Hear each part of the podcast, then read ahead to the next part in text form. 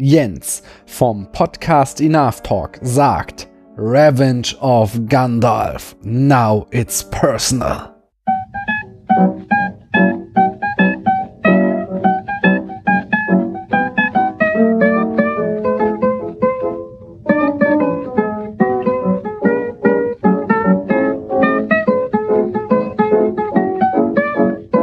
Hallo Paula.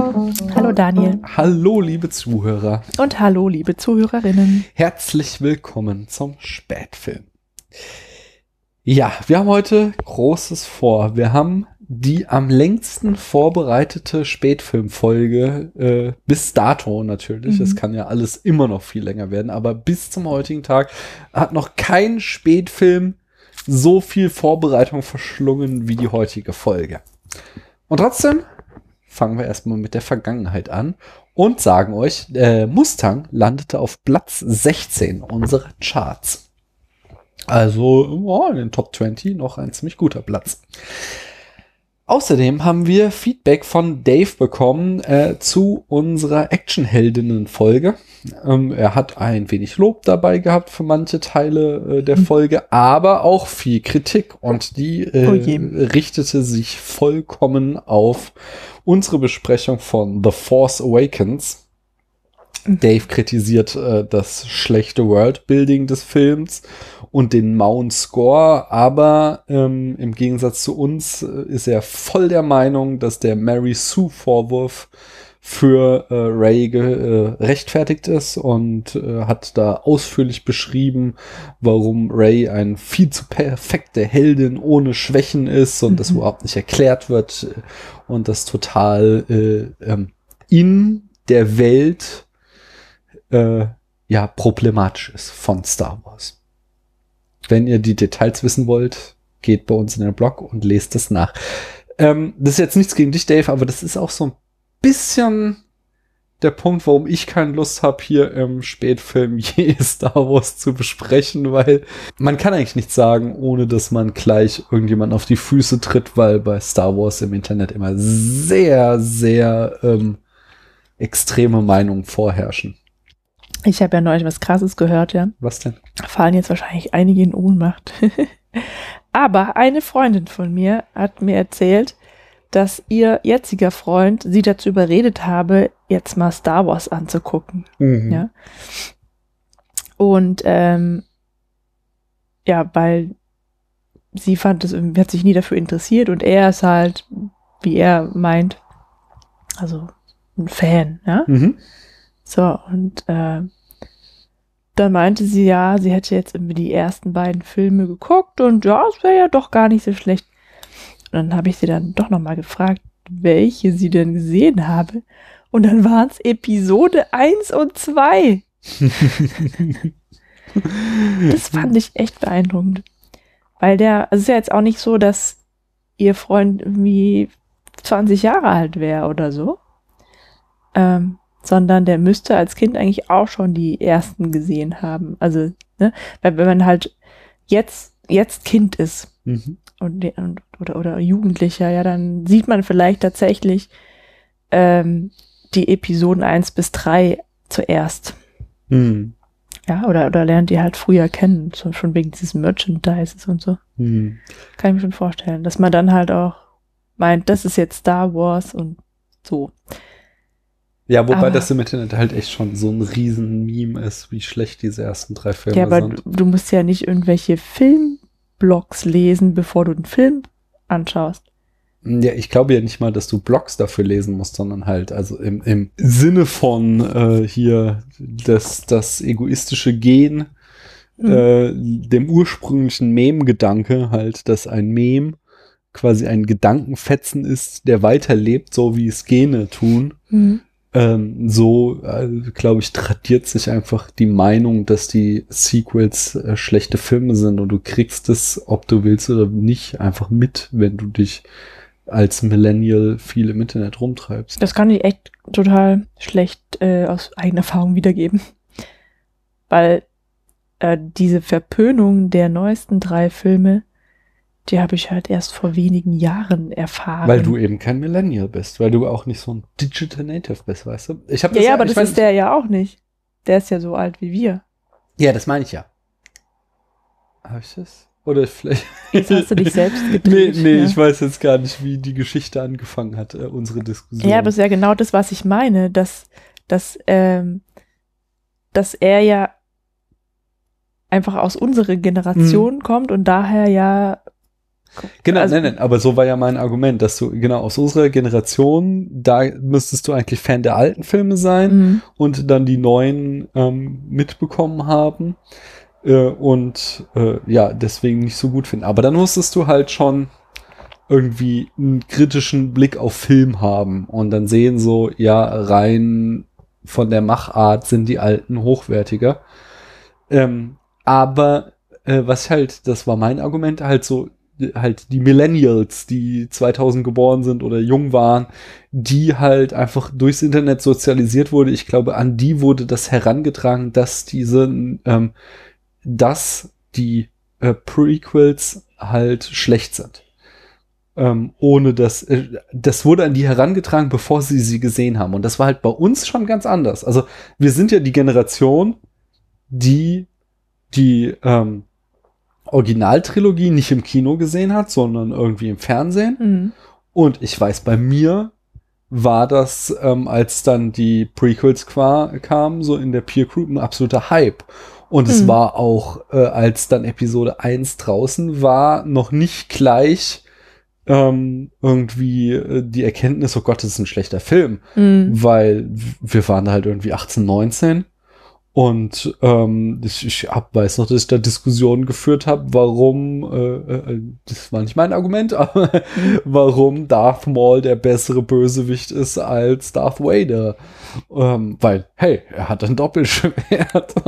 und das waren so die, die, die Diskussionen, die da geführt wurden. Und dieses dieser Konsens, der sich ja im Internet gebildet hat, dass die Prequels schlecht sind, ähm, der ist, glaube ich, etwas, ähm, der sich in so einer Vor-Internet-Generation eben, eben nicht so herausbilden muss, zwangsläufig, weil du halt, also du hast halt nicht, weißt du, was ich meine? Es, es gibt nicht so ein, Mhm. so ein, so ein Herdentrieb, Meinungsbildung, Mhm. was eben ein Meme ist, sondern Mhm. Ähm, du, du bist viel mehr in kleinere Peer Groups deiner, äh, deines Dorfes Mhm. oder so gefangen, wenn du kein Internetmensch bist. Mhm. Und es ist halt heutzutage viel schwieriger, kein Internetmensch zu sein, als es das vielleicht irgendwie äh, Ende der 90er noch war, äh, Ja. als die Prequels erschienen und in den Nullern.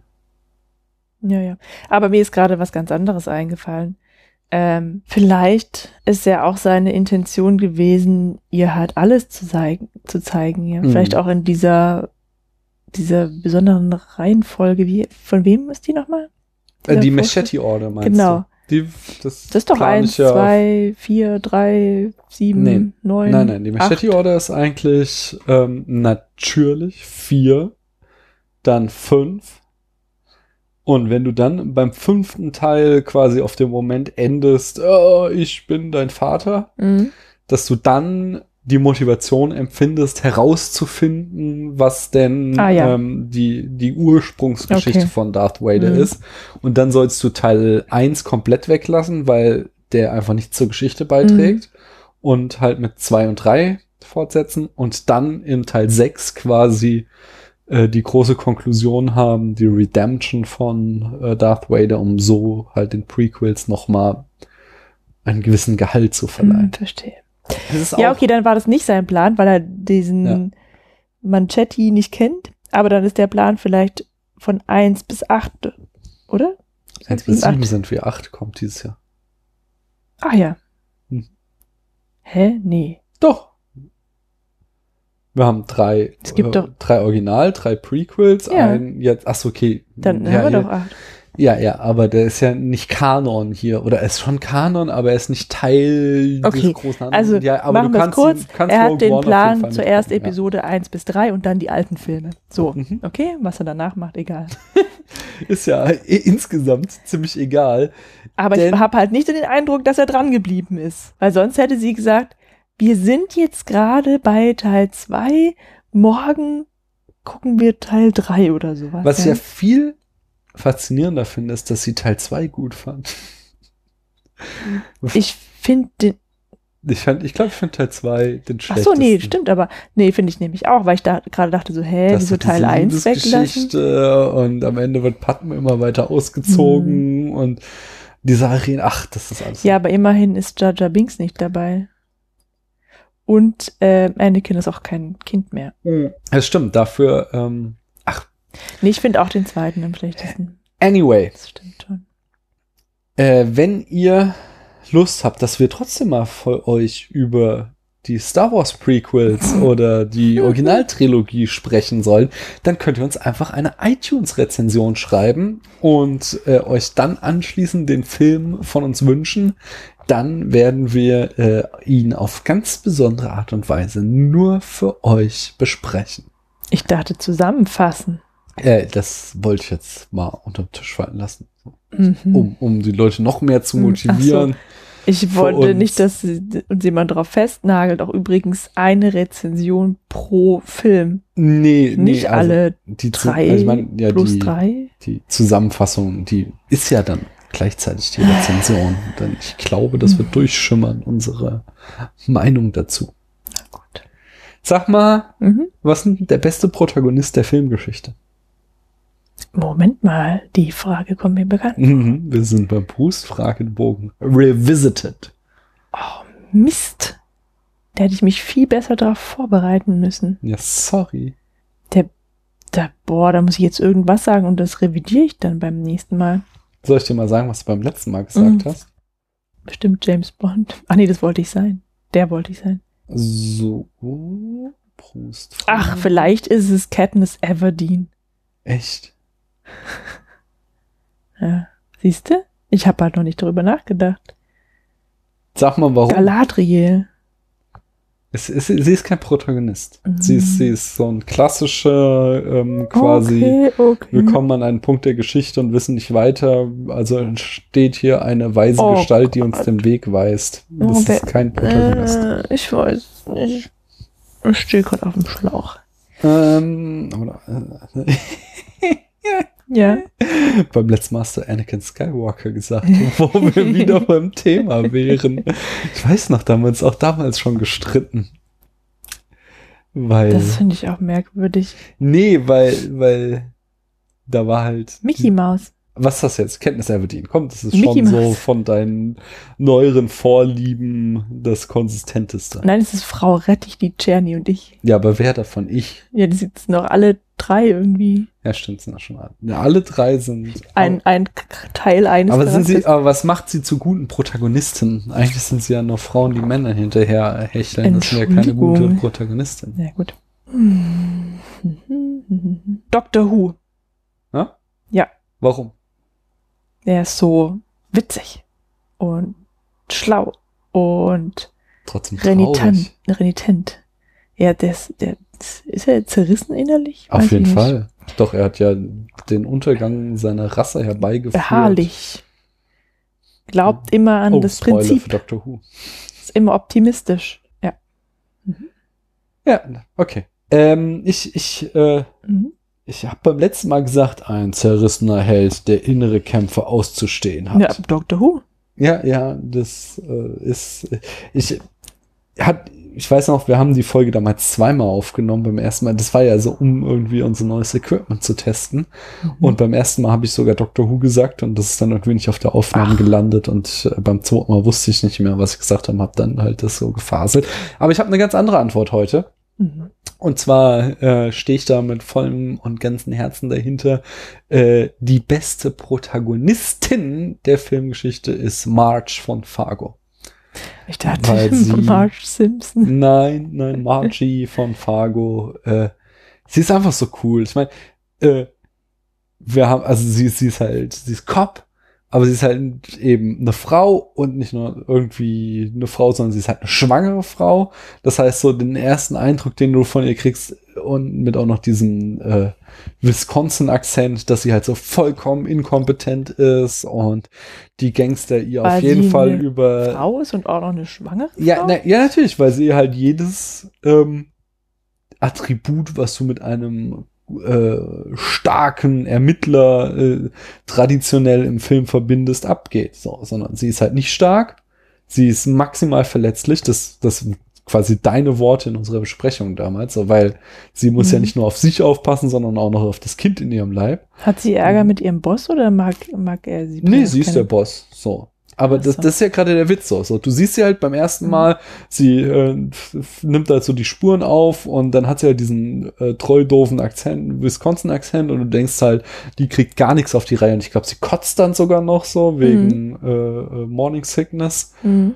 Und ähm, diese, diese, also diese Einführung, dass du denkst, äh, sie, sie ist einfach halt so ein Trottel. Und ähm, im Lauf des Films findest du halt heraus, wie unglaublich kompetent sie ist. Und sie löst diesen Fall ja halt auch, Spoiler für Fargo, äh, ohne einen Makel. Und sie hat dann auch noch diese total süße Heimbeziehung, wo sie halt einfach so die Dominante ist, aber irgendwie äh, auch so total harmonisch mit ihrem Mann und so. Ja, sie ist definitiv die beste Protagonistin der Filmgeschichte.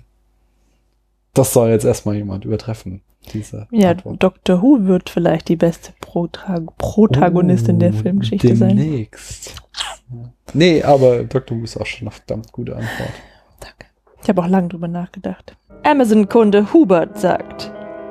Und dann die Tricks. Ganz schön, aber alles schon mal da gewesen. Und an vielen Stellen wurde einfach geklaut. Zum Beispiel bei Die unendliche Geschichte.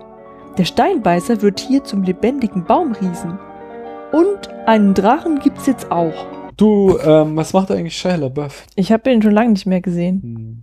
Wir haben eine kleine Anekdote und zwar hat äh, Kellerkind uns auf äh, Twitter angeschrieben und uns auf einen Artikel aufmerksam gemacht, dass vor kurzem LaBeouf Stress hatte, äh, weil er an einem frühen Samstagmorgen in Savannah unterwegs war und wollte von einem Bullen eine Kippe schnorren.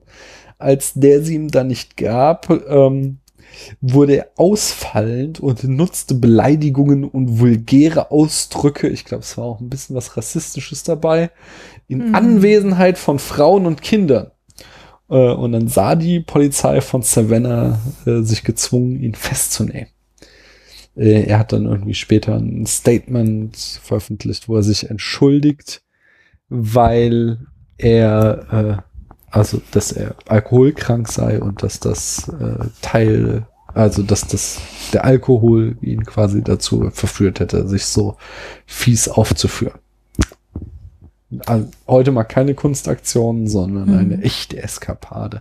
Da Was- fällt mir was ein, ja? Nee, Entschuldigung, noch kurz. Oh, ja. Was ich lustig finde, ist, dass halt, ähm, wenn du so äh, hier, ich werde verlinken, einen Panorama-Artikel aus dem Spiegel und da findest du dann halt so ähm, im einleitenden Absatz so, ja, der Scheier, der ist ja voll der durchgeknallte Typ und sie zählen so auf In wirklich, ja. und was sie halt aufzählen, sind halt dann seine Kunstaktionen, also Mhm. die kalkulierten Verrücktheiten und nicht die, wo er wirklich eskalierte. Du wolltest jetzt was sagen.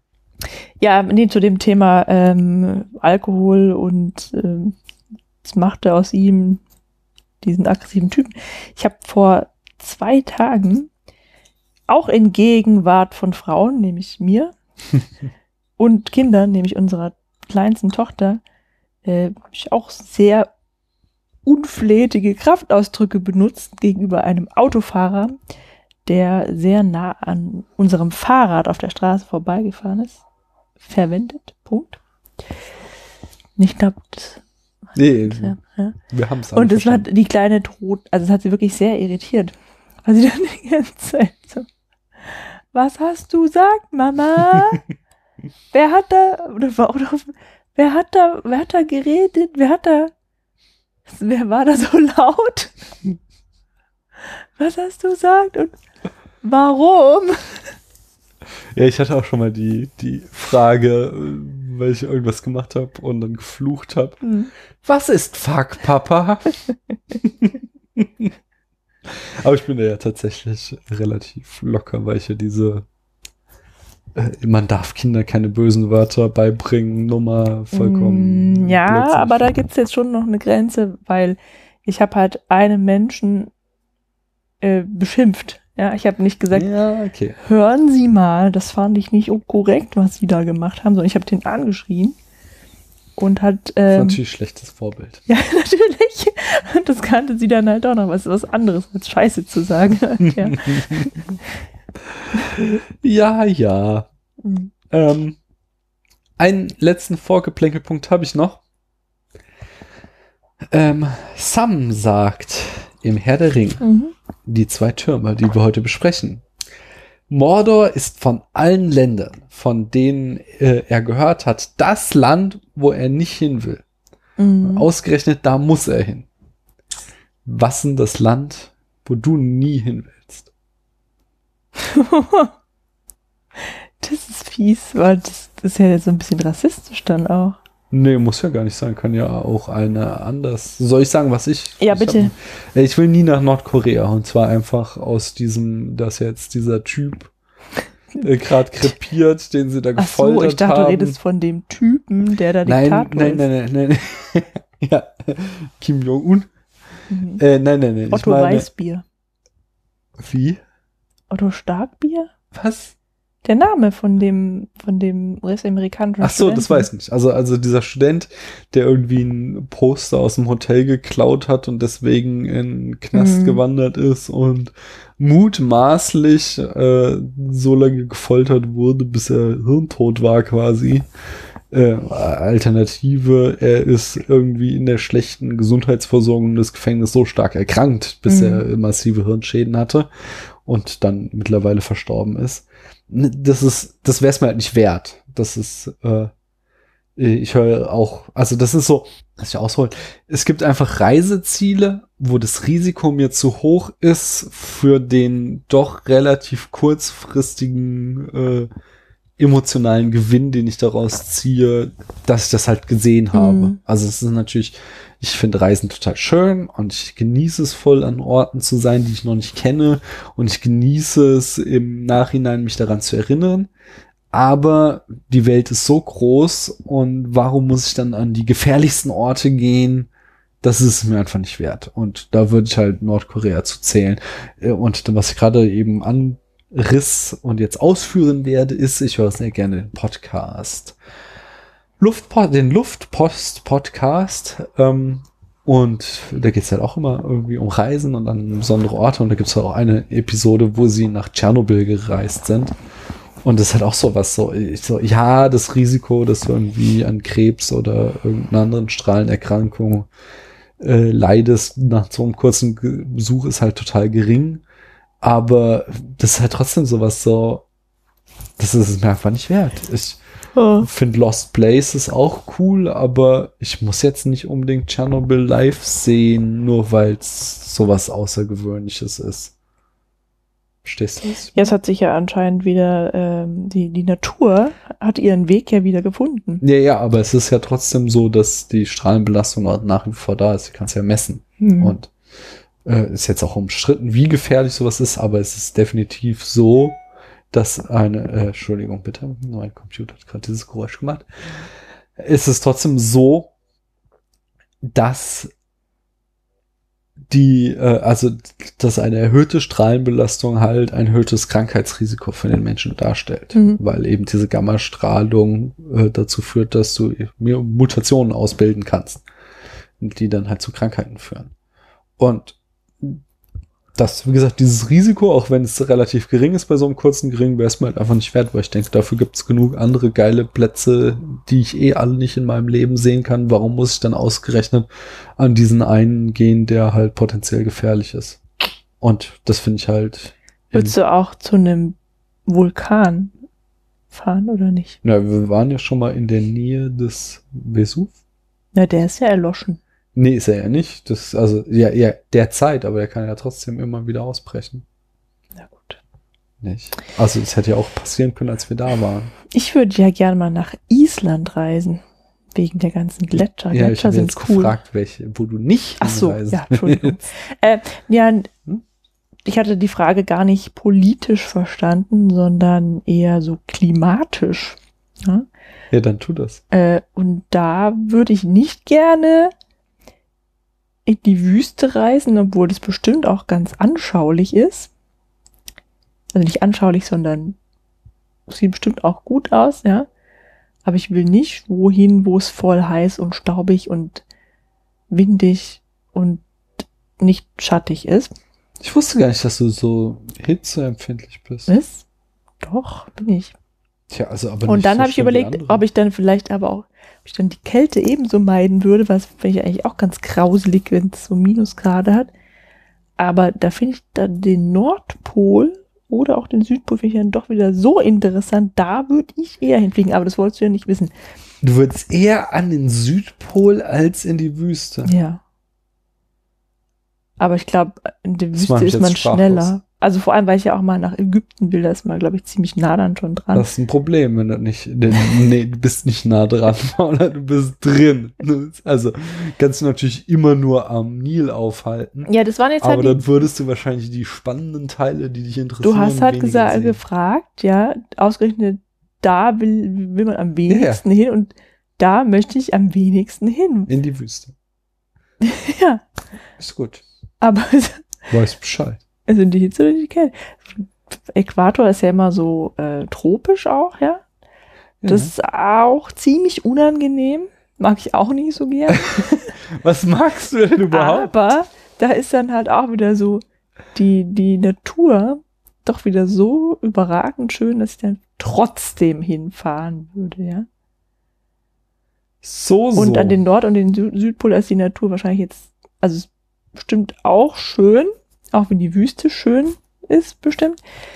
Aber das würde mich, glaube ich, voll flashen, wenn ich an so einem Punkt stehen würde, wo die Feldlinien drauf zeigen oder von weggehen und wo ich weiß, dass der Globus da durchstechen würde. Also, ne? Äh, Oder wo ich weiß, dass wenn ich jetzt direkt in die Erde reinbuddel, ist hier genau am anderen Ende, ich meine, das hat man natürlich überall, ja, aber da bin ich an einem anderen bedeutenden Punkt. Das ich schon, Weißt aber schon, dass der Erdkern Hm? höchstwahrscheinlich so heiß ist, dass du da nicht durchbuddeln könntest. ja, ich meine, das ist ja alles nur Theorie, Alles notiert. aber es würde mich, glaube ich, es würde mir sicherlich so etwas wie einen metaphysischen Schauer, äh, bereit. ja, genau. Fangen wir mal an, oder? Also ich glaube, mein nächstes Reiseziel wird der Südpol. Fangen wir jetzt an. Ich würde nämlich lieber die Pinguine sehen als die Eisbären. Weiß schon, dass es total Hm? verpönt ist, Südpolreisen, weil es super umweltschädlich. Warum? Weil der Mensch nichts zu suchen hat. Und was hat er im, am Nordpol zu suchen? Ja, auch nichts. Und in der Wüste? Ja, da muss er nicht mit äh, Schwerölschiffen hinfahren und stört keine unbelastete Natur, weil da lebt ja nichts Ach, kann man da nicht hinfliegen? zum Südpol. ja, bestimmt doch das. Aber man könnte ja mit äh, Langlaufskiern hinfahren, so wie Amundsen. Genau. Über die Meere fährst du mit Langlaufskiern zum Südpol. Ja, bis das Eis anfängt. Hm. Kann man mit dem Segelboot vielleicht fahren. Ja, ja. Äh, wenn jemand da Reisetipps für Paula für ihre Reise zum Südpol hat, dann ähm, äh, info at privatsprache.de. Bis dahin fangen wir mal an, den Film zu besprechen, den wir heute besprechen wollen. Habe ich schon wieder ganz vergessen. You fell. Through fire and water. From the lowest dungeon to the highest peak, I fought him, the Balrog of Morgoth.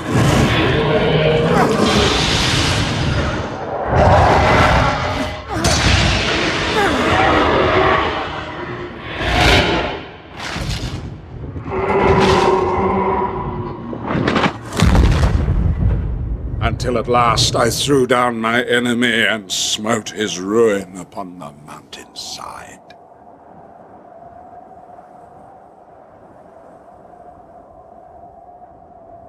Darkness took me, and I strayed out of thought and time. The stars wheeled overhead, and every day was as long as a life age of the earth. But it was not the end. I felt life in me again. I've been sent back until my task is done. Gandalf.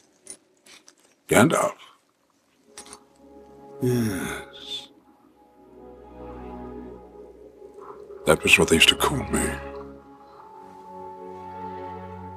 Gandalf the Grey. That was my name. Gandalf. I am Gandalf the White. And I come back to you now.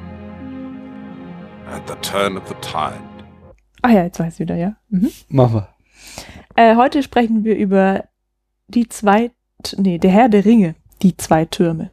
Wie fandst du den denn? Boah, also ich muss sagen, also Gollum war wirklich das Blödeste an dem ganzen Film. Ich mag den, ja. ich auch. Nee, das Blödeste an dem ganzen Film ist Krima Schlangenzunge, den finde ich echt eklig.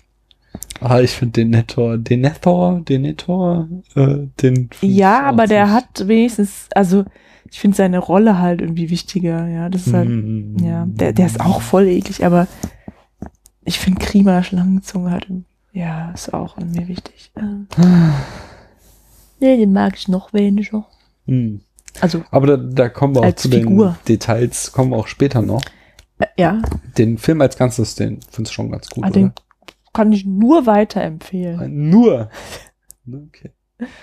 Äh, kannst du denn auch nur die Eckdaten von dem Film mitteilen? Mitteilen? Äh, da muss ich erstmal nachschauen, ich kann. Ah, ja. Zufälligerweise bin ich darauf vorbereitet. Ähm, die Eckdaten zum Film. Im Jahr 2002 ist der Film erschienen. Regie führte Peter Jackson. Er hat eine etwas längere Filmografie, Oh, auszugsweise. das geht. Nee, nee, das ist, glaube ich. Oh, das sind gar nicht Auszüge. Nee, oh, also von seinen Kinofilmen ist das, glaube ich, wirklich alles. Haha. Also, er hat folgende Filme gemacht. Bad Taste im Jahr 1987, Meet the Feebles 1989. Da fällt mir ein, heute habe ich mich gefragt, wie heißen denn nochmal diese komischen Puschelviecher aus der Star Trek-Serie? Ähm, Tribbles. Tribbles, genau. Ich dachte ganz, Twinkles, Twiddles, Tribbles. Mhm. Äh, Brain Dead Das war so, Mhm. äh, Entschuldigung, von welchem Jahr? zwei- 1992. Das war so ein äh, Mysterium auf unserem Schulhof, der Film Braindead. Das Ja. ist so ein Horrorfilm. Und es war immer so, oh, den musst du gesehen haben, weil, boah, voll übel, brutal und so, nicht? Ja, super. Also gerade ein Grund, das nicht zu sehen, ja. Ja, aber sorry, wenn du Teenager bist, dann willst du auch gerade solche Filme gucken. Vielleicht ist auch eher so ein Männerding.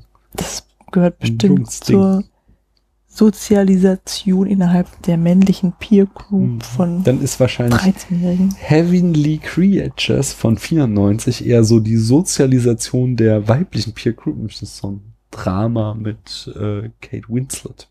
Noch nie was von gehört. Soll ziemlich gut sein. Entschuldigung. The Frighteners von 1996. Mhm. Von 2001 bis 2003 hat er Der Herr der Ringe gedreht.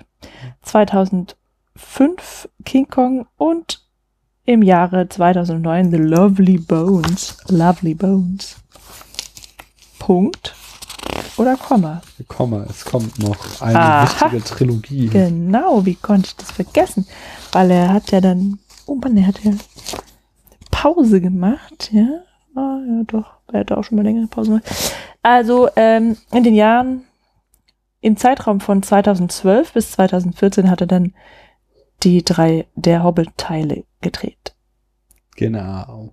So, Wie Da- war denn das Budget von Die zwei Türme? 94 Millionen Dollar.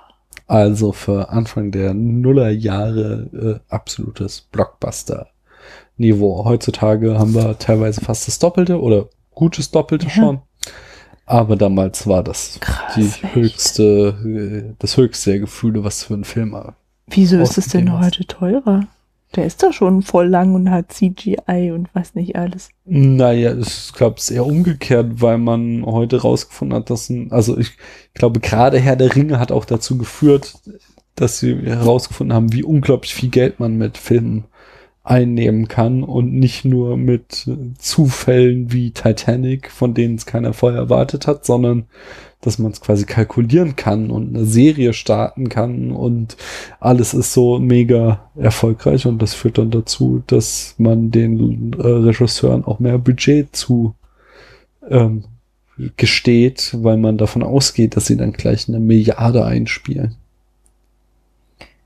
Ach, Man muss ja bedenken, äh, zum Beispiel, du also, meinst, er hat jetzt noch gespart und nee, nee, da, also nee, nee, das war damals schon wirklich, also damals die 100 Millionen pro Film ungefähr, das war das, das Nonplusultra, was Hollywood bereit war auszugeben. Aber, was du halt bedenken musst, es war ein absolutes Risiko, was New Line damals eingegangen ist, weil äh, vor der Herr der Ringe hat niemand in solchen großen Serien gedacht, sondern es Aha. war immer, wir drehen einen Film, gucken, wie erfolgreich er ist und wenn er sich ausgezahlt hat, dann drehen wir eventuell mal eine Fortsetzung irgendwann. Und was ist mit Star Wars?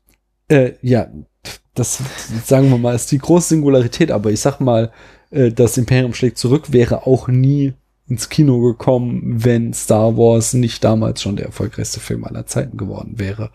Da kann, und ich weiß nicht, wie viel da dran ist, dass äh, Peter Jackson das von Anfang an als Trilogie geplant hat oder wie viel dann im Laufe der Zeit da noch zur Trilogie wirklich wurde. Aber ähm, gehen wir mal davon aus, Peter Jackson hat es als Trilogie geplant. Wäre der erste Teil nicht so erfolgreich geworden, wäre die äh, wahrscheinlich irgendwo in der Schublade versanken. Und äh, was halt dann in den 80er, 90ern in Hollywood lief, das war tatsächlich immer nur dieses Konzept, wir drehen einen Film, wenn er erfolgreich ist, kriegt er eine Fortsetzung. Und Herr der Ringe hat da wirklich zu so einem Paradigmenwechsel geführt, indem sie halt New Line gesagt hat, ähm, okay, hey, wir geben dir das Geld, du machst die drei Filme. Und da die so ein unglaublicher Erfolg waren, haben dann halt andere, sind andere Studios drauf eingesprungen und haben gesagt, okay, das Konzept scheint zu funktionieren, lass uns solche Cinematic Universes bauen, was dann halt zu Marvel und dem ganzen Kladderadatsch geführt hat und dazu, dass wir heute kaum noch abgeschlossene Filme haben im Big-Budget-Niveau, zumindest Bereich. So, weißt du? Ich verstehe immer noch nicht, wieso der Film jetzt irgendwie billiger sein soll als ein Film, der heute gedreht wird. Nee, also es gibt ja erstmal Inflation. Plus, wenn man heute halt für einen neuen Avenger-Film 200 Millionen ausgibt, dann kann man sich ziemlich sicher sein, dass man das Budget wieder einspielt, weil man einfach eine so große Fangemeinde sich durch dieses serielle Erzählen Okay. schon herangezüchtet hat, dass es einfach ähm, ein ziemlich sicheres Geschäft ist. So, Ich wenn du dir, halt- nein, lass mal zu Ende Mhm. wenn du dir anguckst, so, was sind die am besten verkauften Filme in Hollywood, sind das alles Fortsetzungen. So, die Filme, die ersten Filme einer Reihe sind nie irgendwie in den, in den absoluten Top-Charts, sondern das Pu- Publikum von heute, das will das, was es kennt, weiter sehen und sich daran erfreuen und das spielt extrem viel Geld ein.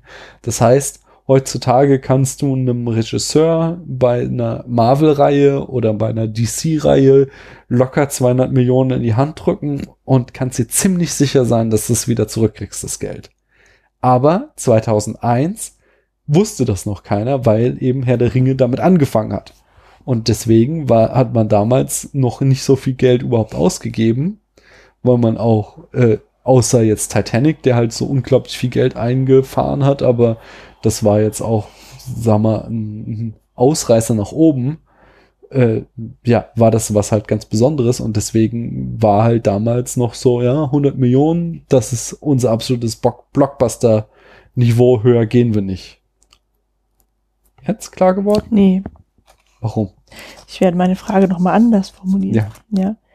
Ja. Äh, oder von vorne anfangen, was bedeutet denn Budget? Ich dachte, das sei das Geld, das dafür ausgegeben Ja, was für wurde. den Film, für die Produktion ausgegeben wurde. Ja, aber dann ist ja doch, warum habe ich denn für die zwei Türme nur 94 Millionen Euro ausgegeben und ich weiß nicht, für was, vielleicht für den neuesten Star Trek-Film doppelt so viel. Was hat denn da mehr gekostet? zu, zum Beispiel erstmal, äh, wenn wenn du die Herr der Ringe anguckst, es spielen kaum Stars mit. Der größte Star damals war Liv Tyler. Die anderen, das waren irgendwie zweite Riege Hollywood oder so Leute wie hier äh, ähm, Saruman, wie heißt er? Ähm, komm. Liam. Nee. Nee. Nee, nee, genau. Kommen wir später noch zu. Äh, aber er heißt Christopher Lee. Ah. Der halt zwar schon irgendwie ein großer Star ist, aber der halt unglaublich viele B-Filme gemacht hat.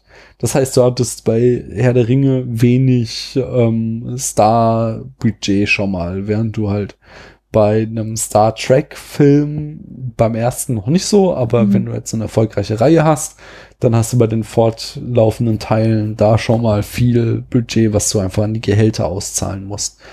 Und ähm, das CGI war damals zwar irgendwie bahnbrechend, aber es war halt trotzdem irgendwie nur die kleine Firma in Neuseeland von Peter Jackson, die das Mhm. gemacht hat. Und wahrscheinlich vergleichsweise kostengünstig. Und es war halt auch nicht so wirklich kostengünstig, ähm, weil 100 Millionen ist halt immer noch verdammt viel Ja, ja, Geld. und deswegen ja. aber ich, ja, und es sind halt in den 17 Jahren oder 16 Jahren seitdem auch äh, halt eine gewaltige Inflation hat stattgefunden, weil immerhin hatten wir irgendwie zwei Rezensionen und so weiter. Zäsion. Ähm, und äh, ja, also so summiert sich das nach oben.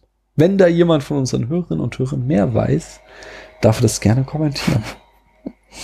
Ja, tut mir leid, dass ich da jetzt so nachgebohrt habe, aber ich finde das halt wirklich sehr merkwürdig, weil als der Film entstanden ist, oder der erste Teil schon, da habe ich ja überall gelesen und gehört, wie unglaublich aufwendig das war. Ja, ist es und, und, und irgendwie, also schon allein, weil da so unglaublich viele Schauspieler mitmachen mussten, um die ganzen Orks darzustellen und dass die da extra diese ähm, die Waffen entworfen haben oder also was sie da alles halt f- schon für die Kulisse auch gebaut haben und war wie ist ja so unglaublich äh, fortschrittlich diese Technik war, die Gollum auf dem Bildschirm gezaubert hat und deswegen habe ich den Film immer als super teuer im Kopf und frage mich halt, was ich jetzt mehrmals schon gemacht Ja, habe, wie es man ist das ja auch eine, kann. das ist ja eine Frage von Angebot und Nachfrage, wie ich schon sagte. Mhm. So, das war alles unglaublich innovativ, was sie damals gemacht haben. Aber natürlich konnte der Rüstungsschmied nicht irgendwie 10 Millionen für seine Arbeit verlangen, weil es zum ersten Mal was war, was er gemacht hat. So, Mhm. die konnten immer noch sagen, so, ja, hey, sorry, wir gehen hier ein Riesenrisiko ein. Wir wissen nicht, ob wir am Ende auf einer schwarzen Null landen. Wir können dir nur 50.000 Euro zahlen. Und der Mhm. hat zum ersten Mal in seinem Leben diese Rüstung gemacht einen Film, der ist, boah, 50.000, äh, ja, was weiß ich, neuseeländische Genau. Dollar. Mhm. Ähm, das, das ist ja Hammergeld, das nehme ich natürlich. Während heutzutage, wenn sie den gleichen Typ wieder anrufen, hey, du bist doch der Heini, der für damals Herr der Ringe die Rüstung gemacht hast. Wir wollen hier diesen Warcraft-Film machen, willst du uns wieder die Rüstung machen? Sagt er, ja klar, aber äh, 10 Millionen. Also, ja, klar, geht klar. Wissen ja, was du kannst, weißt du? Mhm. Das ist so, natürlich, also es ist halt Marktwirtschaft. Da die Leute wissen, was du mit diesem Film verdienen kannst, steigen natürlich überall die Preise. Na gut, dann wird es wohl das sein. Mhm. Unter anderem. Plus Inflation, plus größerer Starcast und so weiter und so Mhm. fort. Na gut. Kommen wir zur Besetzung. Und zwar nur die, die zum, Mhm. im zweiten Teil neu dazukommen. Ah, gut. Das wäre einmal der von mir ungeliebte Kriemer Schlangenzunge, gespielt von Brad Dourif. Genau. Du, du, Dourif. Alias der Fischkopf aus Asterix. Ja, das ist schon echt krass, oder? Also, ich weiß nicht, wo kommt der vor bei der große Graben, Genau. dieser komische Fischkopf, wo dann, Und es ist jeder, der dieses Comic gelesen hat, Mhm. den ich kenne, sagt, ja, die sind irgendwie der gleiche Charakter. ja, genau, aber der, der irgendwie dem Häuptling was einflüstert, aber bei, bei dem, bei dem Fischkopf ist der, ich weiß, der heißt aber auch nicht so, oder? Aber das ist so lustig, weil immer, wenn der irgendwo auftaucht, sagt eine Comicfigur im Bild irgendwie stinkt hier nach Fisch. Und deswegen, also ich habe auch immer so einen Fischgeruch in der Nase, wenn ich den Krima sehe. Vielleicht mag ich den, also ich mag ja Fisch eigentlich, ne, aber mit üblem Fischgeruch, also ja. nehme ich, äh, verbinde ich den. Ähm, vielleicht hängt es damit zusammen, dass ich den noch weniger ertragen kann als ähm, den Truchsess von Minas Oh. Tirith. Wegen des imaginären Frischgeruchs aus Asterix. Sehr Mhm. schön.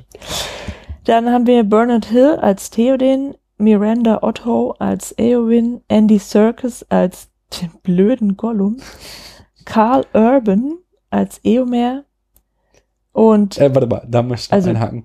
Ich find's erstaunlich, wie unattraktiv Karl Urban als Eomer aussieht. Findest du es nicht auch? Ich finde, find, das sieht irgendwie kacke aus mit diesen weißen Haaren und irgendwie dachte ich immer, was ist denn das für ein klubschäugiger Heini? nicht. Und wenn man ihn halt später mit seinen kurzen schwarzen Haaren und dann irgendwie noch drei Tage Bart, ist es halt voll der super attraktive Mann. Aber, Aber das als, ist auch ein glubschäugiger ja, Heini. ja, natürlich, aber irgendwie äh, ihn mit einem anderen Look sieht der Mann halt echt gut aus, aber als Eomer fand ich ihn immer nur kacke aussehend. Und das, das ist mir jedes Mal wieder, äh, das sticht mir wieder so auf, ins Auge, wenn, wenn ich halt Eomer sehe und so, boah, ey, der Typ, wie kacke sieht der eigentlich aus? Und dann denkst du, nee, Moment, das ist Pille und Pille ist echt voll der hübsche Kerl.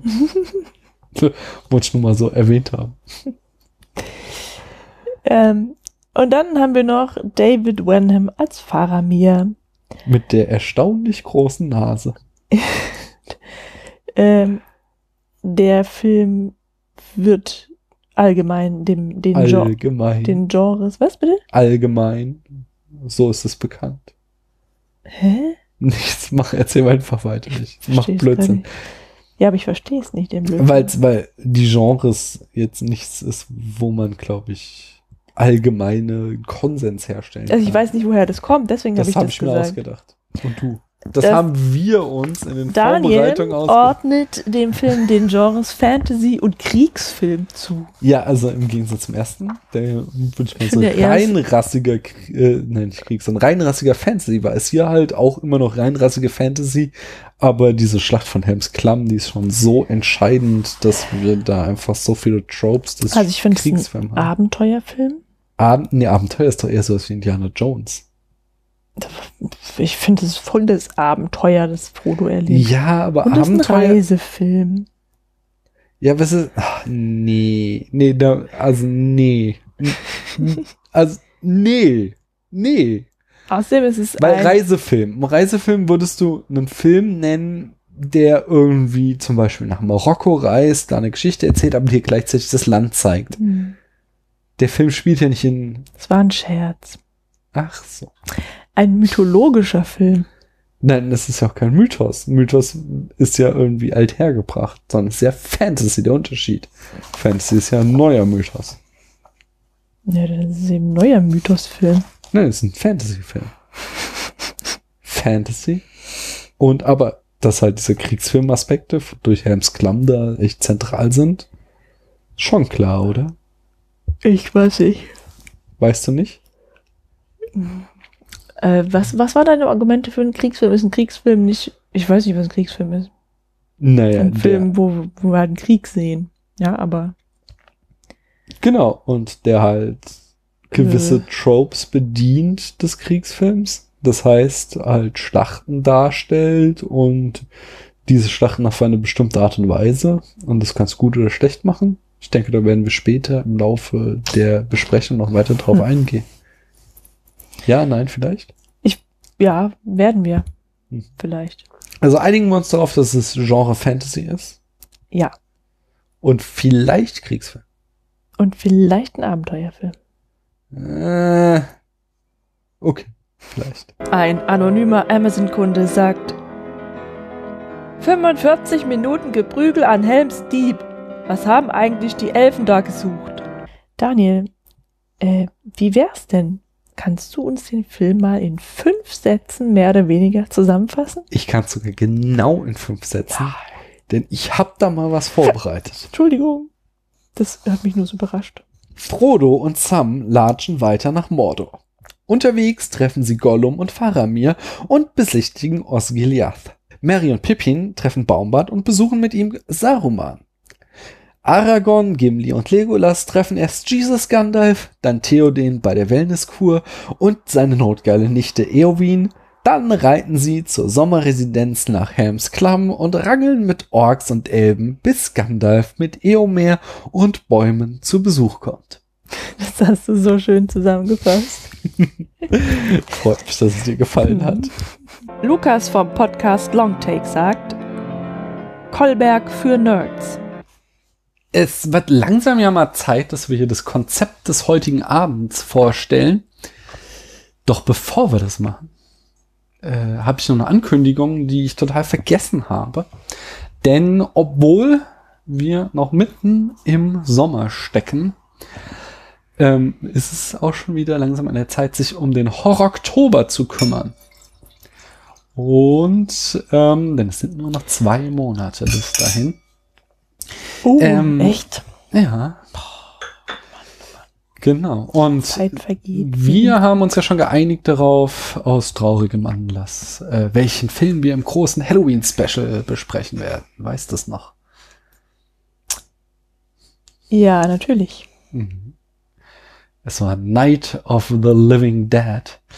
Ähm, und zwar, weil ja George R. Romero gestorben ist. Ach, da waren wir gerade im Urlaub, ne? Genau.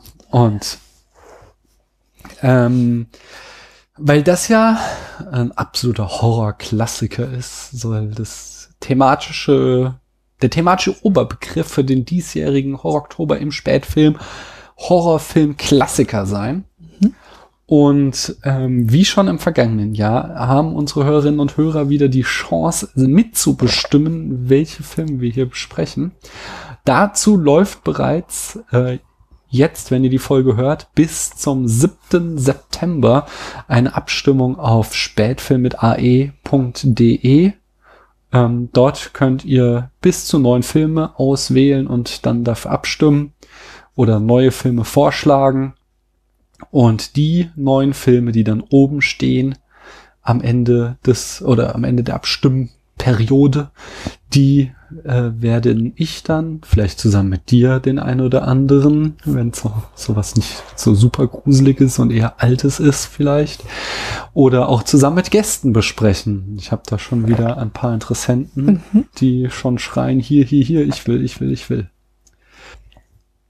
Ja, wir besprechen heute den Herr der Ringe, die zwei Türme. Vor ziemlich genau zwei Jahren haben wir Herr der Ringe ähm, die Gefährten besprochen.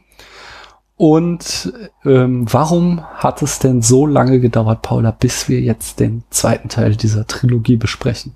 Naja, weil wir dafür das Buch gelesen haben und irgendwie nicht die Muße oder Energie hatten, in den vergangenen zwei Jahren da wirklich viel zu lesen. Also genau, ähm, Äh, glaub- darauf wollte ich eigentlich hinaus, das Mhm. Konzept Sendung erklären. Äh, das ist eben kein normaler Spätfilm mit Fakten zur Produktion, inhaltlicher Analyse und ähm, abschließender Rezeptionsgeschichte sein wird, sondern dass wir hier ein Special mal wieder haben, nämlich das große The Book Doesn't Matter Special. Ähm, das geht daraus zurück, dass als darauf zurück, als damals äh, die Filme ins Kino kamen, war ich gerade ein junger Student der Kommunikationswissenschaft und zugleich in so einer Fantasy-Nerd-Bubble. Und äh, ich war immer tierisch genervt von all den Leuten, die sagten, äh, das ist aber da ganz anders im Buch, das hat der Peter Jackson falsch gemacht, ähm, weil äh, ich halt dann auf der anderen Seite vormittags in meinen Seminaren immer was von Medialität und äh, Eigenschaften des Mediums und warum man manche Sachen in äh, einigen Medien ausdrücken kann und andere in anderen wiederum nicht äh, gelernt hat und abends musste ich schon wieder die Leute anhören. Aber da, da in, auf Seite 325 steht, dass der Gimli was ganz anderes sagt. Mhm. Und äh, deswegen hat mich das immer ziemlich angekotzt. Und das wollte ich zum Anlass nehmen und konnte Paula da voll ins Boot holen Feuer und Flamme bin ich. ähm, dass wir eben uns dieses Buch en Detail anschauen und gucken, welche Änderungen wurden im Film vorgenommen und vielleicht ja auch sogar eine Idee dafür bekommen, warum diese Änderung vorgenommen wurde. Mhm. Mm. Und damit das nicht so super langweilig für euch wird, äh, spicken wir das Ganze mit einer ganzen Reihe äh, mehr oder weniger spannender Abschweifungen, alle rund um den Herr der Ringe. Und bevor wir jetzt da mit der allerersten Abschweifung schon anfangen, noch ein Punkt, ähm, nämlich wir besprechen heute die Special Extended Edition, äh, weil an alles andere ist Kinderkacke. Amazon-Kunde René sagt, die Filme von Herr der Ringe sind echt gut gemacht. Es wird nie langweilig. Von mir fünf Sterne. Kann ich nur empfehlen. Erste Abschweifung gleich, nicht? Ähm, der sehr populäre YouTube-Kanal Nostalgia Critic hat äh, mal ein Video gemacht, in dem er die elf dümmsten Momente der Trilogie aufgeführt hatte. Die wollte ich mal mit dir durchgehen, was Mhm. du äh, dazu sagst. Auf Platz 11 Gandalf sterben lassen. Das, ich glaube, das hast du damals auch gesagt. So, äh, warum gehen die denn jetzt nicht wieder zurück, als der da noch am Brücken Ja, das habe ich nicht damals gesagt, sondern vorgestern. da, vorgestern Mhm. nochmal, äh, betonst du quasi immer Mhm. wieder. Ja, äh, ist, ein- ist es doof oder gibt es einen Grund, warum Gandalf sterben? Also vermeintlich sterben. Ja, aber den Grund kennt ja nur er. Also er lässt ja los, Mhm. ja, äh, weil er Mhm. wahrscheinlich schon irgendwie sowas ahnt, ne, irgendwie sein Schicksal. Ja, jetzt Beef mit dem Ballrock. Ja, will das ähm, das geht schon klar, dass er das checkt, aber nicht, dass seine Gefährten äh, ihn nicht retten wollen. Mhm. Also Boromir hält, ich meine, Frodo halt auch zurück, weil der Ja. schon dahin stürzen möchte.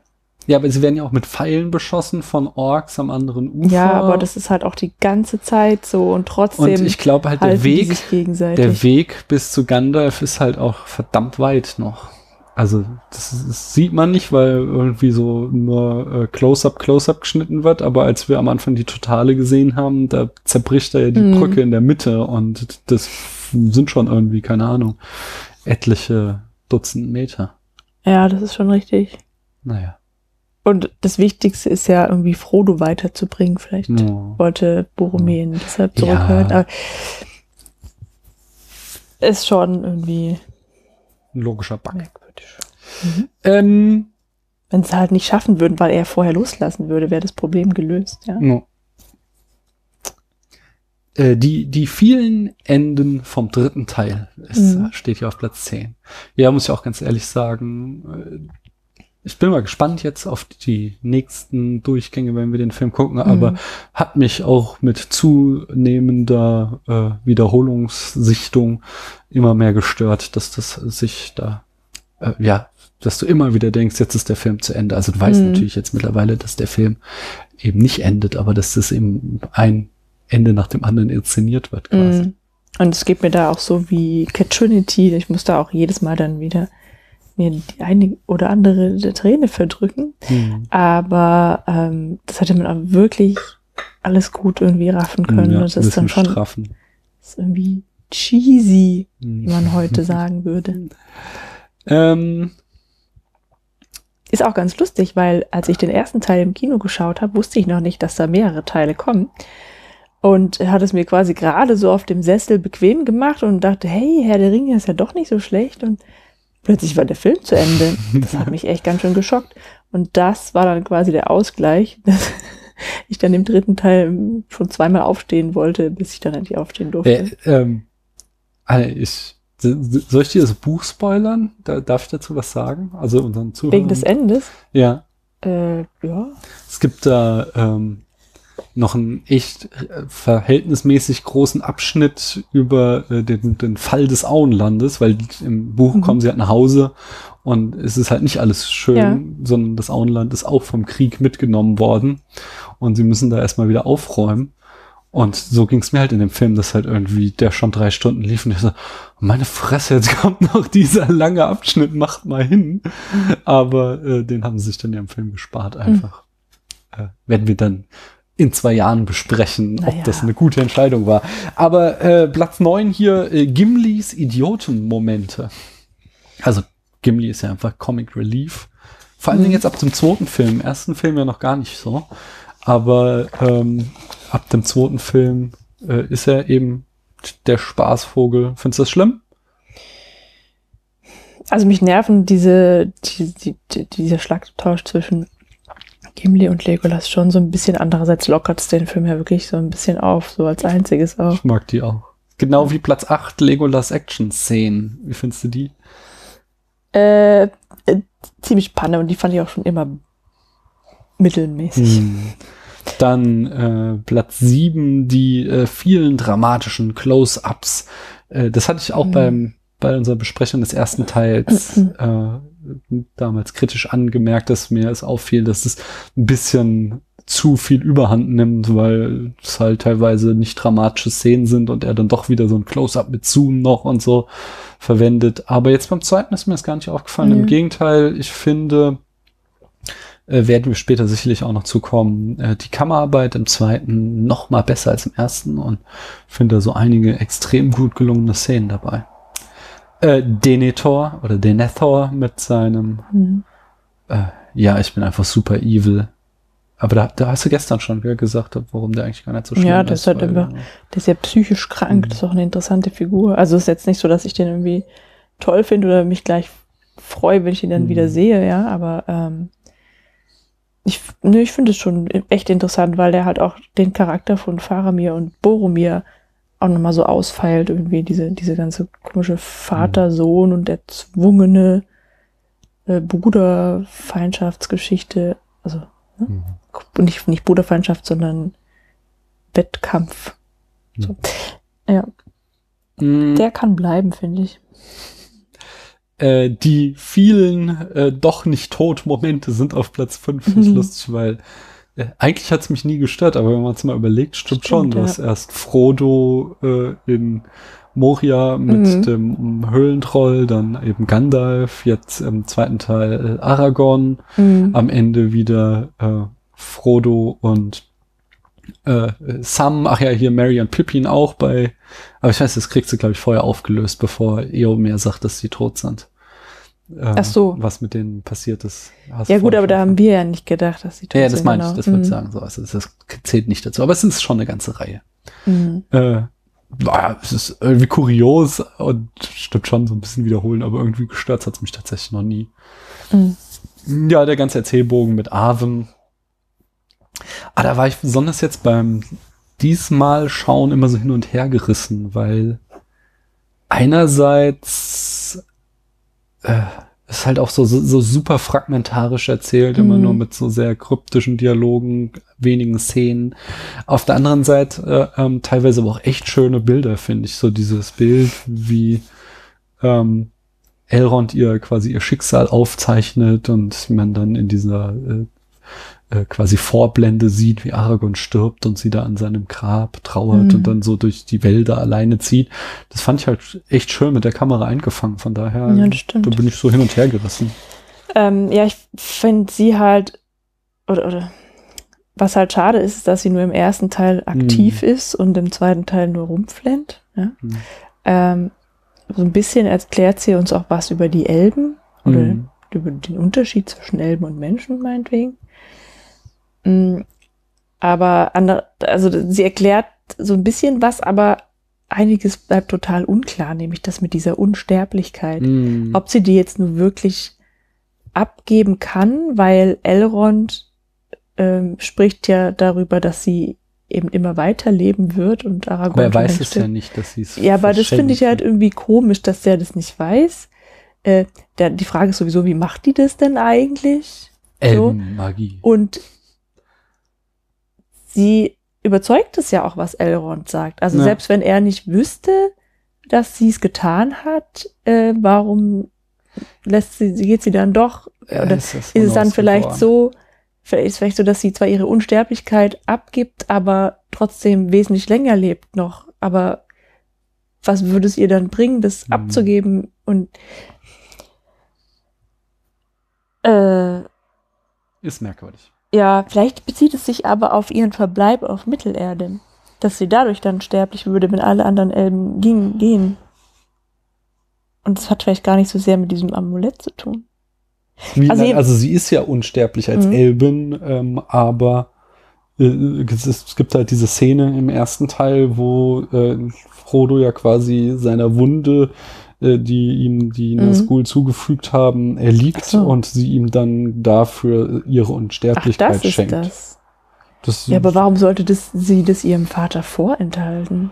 Ja, es ist ja schon ganz schön. Also, das ist so in, in der ähm, in der Mythologie von Tolkien ist es so, dass Elben und Menschen sogar über den Tod hinaus getrennt sind, dass sie sogar in verschiedene Himmelreiche quasi kommen. Mhm. Und das heißt, die werden sich jetzt aber sowas von wirklich nie wiedersehen, wenn die sich mal trennen. Okay. Also Das- Elrond und, und Arwen. Arwen. Und vielleicht hat sie es ihm deshalb vorenthalten. Ist aber nur Spekulation. Kriegen wir alles im Film nicht erzählt. Ähm, Das finde ich jetzt ein bisschen schade. lass mal weiter. Aber andererseits ähm, Doch noch nicht. ist es halt aber auch ein interessanter Charakterzug von, von Aragorn, ja, seine Liebe irgendwie zu dieser Frau. Aufgeben zu wollen, um sie Äh, davon zu ja, nee, so das ganze Ding, so, ja, dass, dass er da halt, dass er ist ja irgendwie immer alleine und am Zweifeln Mhm. und eigentlich ja total stark, aber die Stärke, also das Arwen unterstützt ihn ja immer und es kommt ja immer wieder vor, dass er so an sie denkt und anscheinend gibt ihm das ja auch Kraft und das ist ja irgendwie auch ganz niedlich. Hm. Okay. Mhm. Platz drei der Kritik von Nostalgia-Kritik ist ähm, die Romantisierung der Beziehung von Sam und Frodo. Find, also Kann ich nicht nachvollziehen. ich verstehe es so ein bisschen, weil im Buch ist es schon immer mehr noch so dieses ähm, Herr- und Diener-Verhältnis. Äh, also da ist ja schon äh, Sam auch so ein Freund von Frodo, aber Mhm. die haben schon eher immer noch so ein äh, so, so ein Machtgefälle und ich würde es halt überhaupt nicht Romantisierung nennen, sondern also klar, ich habe das auch irgendwie in meinem YouTube-Video zur platonischen Liebe benommen, aber es ist halt keine er- erotische Liebe, sondern es ist halt eine, eine freundschaftliche Liebe und die, ich finde es sehr schön eigentlich. Naja, vielleicht ist es so gemeint und das stimmt ja in gewisser Weise auch, dass es schon sehr kitschig dargestellt Mhm. wird, dass äh, Sam so furchtbar treu ist und Mhm. ähm, dass, dass Frodo ihn halt braucht und, und er sich auf ihn verlassen kann. Und das wird ja auch immer wieder so betont mit diesem Ach ja, und Frodo wäre ohne Samwise nicht weit gekommen und ja, du hast recht. Ach, keine Ahnung. Hm. Immer diese, da gibt's immer diese, diese kurzen Dialoge, wo sie dann so ganz weich werden und so. Und die nerven tatsächlich ein bisschen. Hm. Ja. Mich nicht. Okay. Äh, Platz zwei Sarumans Abgang. Weil der runterfällt von dem Turm und dann aufgespießt wird, oder was ist das? Haben wir jetzt noch nicht eklig. gesehen, weil, nee, glaube ich nicht, weiß ich nicht. Vielleicht Ja, so ein bisschen, dass es nicht äh, ihm gerecht wird, so als einer der großen Villains im Film. Hm. So ein, oh, er wird jetzt hinterrücks von Schlangenzunge erstochen. Finde ich jetzt irgendwie, weiß nicht. Sehen wir vielleicht in zwei Jahren. Können wir das besprechen. Äh, und Platz eins, äh, auch die meistgenannte Kritik überhaupt am Herr der Ringe. Warum haben die Adler nicht einfach äh, die Gefährten bis zum Schicksalsberg getragen? Weil sie dann unterwegs wahrscheinlich abgeschossen worden wären. Ja, und weil das Ganze nicht so spannend gewesen wäre. okay, dann fangen wir jetzt aber mal wirklich mal an, gell? Jetzt mal richtig. Fangen wir mal an, die Unterschiede zwischen Film und Buch aufzuzählen. Ähm, die erste entscheidende Änderung ist, dass ja der erste Film mit einer großen Kampfszene endete zwischen den Gefährten und den Orks. Dieser Kampf ähm, wird im Buch die Gefährten gar nicht erwähnt, nämlich das Buch bleibt nur bei Frodo und erzählt, was der so erlebt. Ich glaube, es wird mal erwähnt, dass er irgendwie Kampfgeräusche hörte, aber er setzt halt über und es kommt diese Szene, wo Sam fast ertrinkt und so weiter. Hm. Und was, äh, äh, welcher Kampf da stattgefunden haben, die, äh, das erfahren wir erst im, zu Beginn des zweiten Buches. Allerdings auch nur in einer Nacherzählung und nicht quasi live erzählt, weil das Buch äh, dicht bei Aragorn beginnt und wir Aragorn folgen, wie er auf der Suche ist nach Frodo und er da durch den Wald irrt und als er dann endlich zu dem Kampfgetümmel kommt, ist es schon vorbei. Die Orks sind mit den Hobbits abgezogen und er trifft nur noch den toten äh, Boromir. Das heißt, Aragorn greift da gar nicht mehr in den Kampf ein. Ähm, wie beginnt dem gegenüber denn der zweite Film, Paula? Mit dem Kampf Gandalfs gegen den Balrog. Genau. Ja.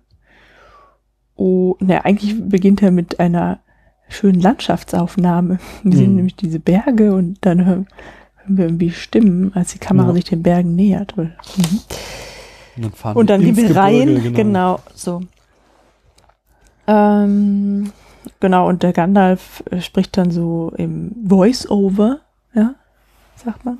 Nee, es ist erzählt ja den schon- Kampf nach. Nee, der erzählt Ach, das Kampf nicht später mehr. dann, als er die Genau, das ist in dieser Mittelszene. Da sehen wir den Kampf nochmal aufgegriffen. Wir Ja, sehen ihn noch ein bisschen weiter, wie Gandalf mit dem Ballrock ins Wasser stürzt und dann ist er vorbei und Mhm. dann erwacht Frodo aus einem Traum. Mutmaßlich hat er diese Szene geträumt. Und ja, weiß man nicht. Ähm, ja, mhm, genau. genau. Weil das ist auch ein sehr großer Unterschied, dass halt im Buch, ähm, weil wir jetzt, wir haben ja nicht nur eine Gruppe, die Mhm. zusammengeht, sondern die ist aufgeteilt Insgesamt in, in drei, drei, ja. jetzt, Wobei Gandalf ja noch eine relativ kleine. ja. Achso, Mary und Pippin. Mary Pippin, die genau, dann wäre Gandalf Gefährten. die kleine Gruppe 4, so, Ja. ja. Ähm, und das wird im Buch halt alles nacheinander erzählt, was denen so widerfährt. Ähm, und dann gibt Genau. halt immer so Hinweise, was zeitgleich war, ja. Äh, und im Film springen die halt in den Szenen immer hin und her und das finde ich auch Nee, das besser. muss, muss glaube ich, noch ein bisschen deutlicher machen. Also Mhm. es wird wirklich, äh, das, der zweite Band ist in zwei Bücher nochmal unterteilt und ein Buch kümmert sich nur um die Geschichte von Mary Pippin, ähm, Aragorn, Legolas und Gimli. Und dann beginnt das zweite Buch und es dreht sich dann nur noch um die Geschichte von äh, Frodo und Sam. Das heißt, wir haben zwei große Blöcke, während wir im Film immer hin und her springen, wie du es richtig gesagt hast. Ähm, warum, also hast schon angesetzt, warum haben sie das gemacht? Im Film jetzt haben, Genau. ja, äh, ja, weil es interessanter ist und man dann eher nachvollziehen kann, was zu welcher Zeit passiert. So, Genau, also was synchron ist. Ja, und ich glaube, es ist auch tatsächlich abwechslungsreicher.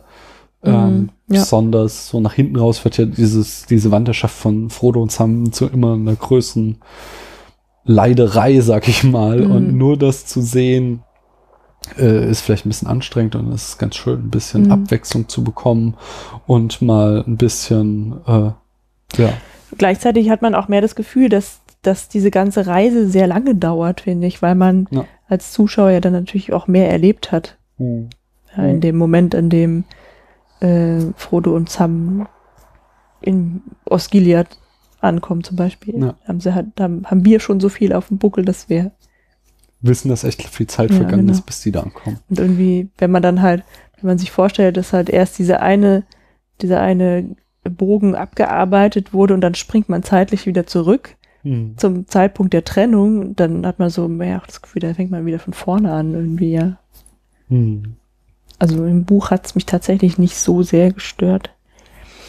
Aber Ich glaube, Das inszenatorisch vom Film her Mhm. ist es schon spannender, so hin und her zu Mhm. springen. Ähm, da gibt es ja noch eine zweite große Änderung und das ist einfach, wie der Film beginnt. Ich glaube, das ist auch dramaturgisch sehr sinnvoll, weil wir einerseits halt den ersten Film auf einer großen Actionsequenz enden wollen. Das ist halt ja ganz klassisch ein Showdown gibt Mhm. in irgendeiner Form. Und wir ähm, dann den zweiten Film quasi mit einer Erinnerung äh, wieder reingeholt werden. Weil, ähm, ja, für uns, die wir das damals im Kino gesehen haben, ist halt jetzt gerade ein Jahr vergangen und wir wissen jetzt nicht mehr Mhm. unbedingt, oh ja, da gab es dieses traumatische Erlebnis, als Gandalf gestorben ist. Und dann ist es ganz spannend, das den Leuten nochmal ins Gedächtnis zu rufen, damit es natürlich auch eine noch so größere Überraschung ist, wenn er dann wieder zurückkommt. mh, Ja. Ähm, nichtsdestotrotz werden wir uns jetzt hier bei unserer Nacherzählung, müssen wir uns ja für eine der beiden Strukturen entscheiden und wir werden uns an die Struktur des Buches halten. alles klar. Camille vom Podcast Archivtöne. Allein, was Helms Klamm damals in mir für ein Kribbeln ausgelöst hat. Ein unnachgiebiger Kampf zwischen Hoffnung und Auswegslosigkeit. Ich würde sagen, wird mal wieder Zeit für eine Abschweifung, oder? äh, und zwar habe ich mir mal äh, den Hauptcast rausgesucht und überlegt, was ist eigentlich aus den guten Leuten geworden? Äh, war es von ihrem Vorteil oder Nachteil, dass sie äh, mitgespielt haben und habe mal eine Charts der 14 äh, von 14 Darstellern, die mitgewirkt haben, äh, aufgestellt, wie erfolgreich sie waren. Mhm. Ähm, ja, also anhand der Anzahl ihrer Credits in der IMDB habe ich das jetzt einfach mal so Mhm. ganz pauschal und überhaupt nicht repräsentativ gemacht.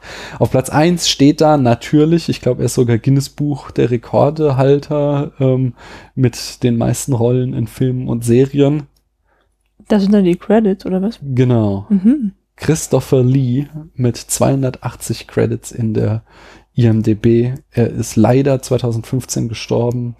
Seine größte Rolle vor Herr der Ringe war Dracula und nachher hat er dann noch in so Sachen wie Der Hobbit, Hugo ähm, und den Star Wars Prequels mitgespielt. Als was denn? Bei den Star Wars Prequels, Ja. da ist er Count Doku. Oh! Ah, ja. Mhm. Auf Platz Genau die gleiche Rolle. Mm, also, würde ich ja sagen, eher schon Dracula ist wie Saruman. Nein. Ja, ist alter, böser Mann. Auf Platz 2, John Rice Davies, Gimli, äh, mit auch schon 250 Credits. Der gute Mann ähm, macht viel Fernsehen, viel Serien und auch sehr, sehr viel Schund. Äh, seine größten Erfolge äh, vor Herr der Ringe waren bestimmt zwei Auftritte in den Indiana Jones Filmen. Mhm. Und nachher hat er sowas gemacht wie die Serie Once Upon a Time, diesen Film Dungeon Siege, den ich hier immer wieder als schlechtesten Film aller Zeiten von Uwe Boll heranziehe, Mhm. oder Plötzlich Prinzessin 2. Ah. Ja? Zudem habe ich was zu sagen. Und zwar ist mir neulich, nämlich beim Filmgucken, aufgefallen, dass wenn der noch ein bisschen jünger wäre oder der, der, sagen wir so, wenn der Herr der Ringe, die Herr der Ringe-Filme 20 Jahre früher gedreht worden wären, dann hätte bestimmt Bud Spencer diese Rolle bekommen. Und dann ist mir aufgefallen, dass ja genauso dann auch nicht Orlando Bloom, sondern wahrscheinlich Terence Hill den Legolas gespielt hätte. Und ich finde, es passt lustigerweise wie die Faust aufs Auge. Haha. Nee, also wirklich, das ist doch genau die gleiche Art von Humor. Die Charaktere sind auch ähnlich. Ja, kann Der gut sein, eine, dass die- ja. Aber wobei der Humor soll ja angeblich hauptsächlich in der deutschen Synchro entstanden sein. Die italienischen Originale sollen Okay. gar nicht so witzig sein. Okay, wie auch immer. Aber ist halt so angekommen, sind ja. schon irgendwie lustige Parallelen. Und auch so äußerlich. ne? Ja. Das muss man schon mal sagen. Platz 3 der Charts. Ian Holm, äh, Bilbo mit 141 Credits. Äh, mittlere und gro bis große Filme dreht er so. Sein größter Erfolg vorher war natürlich Alien. Da war dieser äh, Android-Doktor. Mhm. Genau.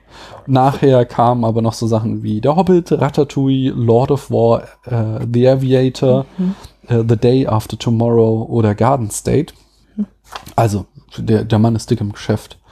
Äh, dann für mich ein bisschen erstaunlich war Sean Astin, Sam, äh, auf Platz 4 mit 138 Credits. Das kriegt er vor allem Dingen hin durch sehr, sehr viel Voice Acting. Also er spricht sehr viele Leute in Zeichentrick. Ähm, aber macht auch Serien und Fernsehfilme vor allem Dingen. Sein größter Erfolg vor dem Herr der Ringe waren die Goonies. Nachher hat er mitgespielt bei äh, 24, den Teenage Mutant Ninja Turtles. Er spricht den Raphael. Bei Alvin and the Chipmans 2. Bei Color of Magic, einer Fernsehverfilmung von dem äh, Terry Pratchett Buch. Und bei Asterix und die Wikinger. Platz 5, ähm, Sean Bean, Boromir, äh, 120 Credits, äh, mittlere bis schon ziemlich dicke Filme und Serien. Ja, erfolgreiche Filme, also große, also der, der ist schon, Ja, ich kenne den auch. ja, ja, also- der, der kommt auf jeden Fall schon in den höheren Ligen Mhm. in Hollywood, so ist Das war, glaube ich, sogar der einzige, den Ja. ich kannte. 120 Credits hat, hatte ich schon gesagt, ähm, sein größter Erfolg vorher war sicherlich GoldenEye. Und auch davor kannte ich ihn schon. Oh, echt? Das ist aber Mhm. echt schon lange her dann. Ja, Und aber ich weiß nicht woher. anschließend, Hat er vielleicht bei so einem Musketierfilm mitgespielt?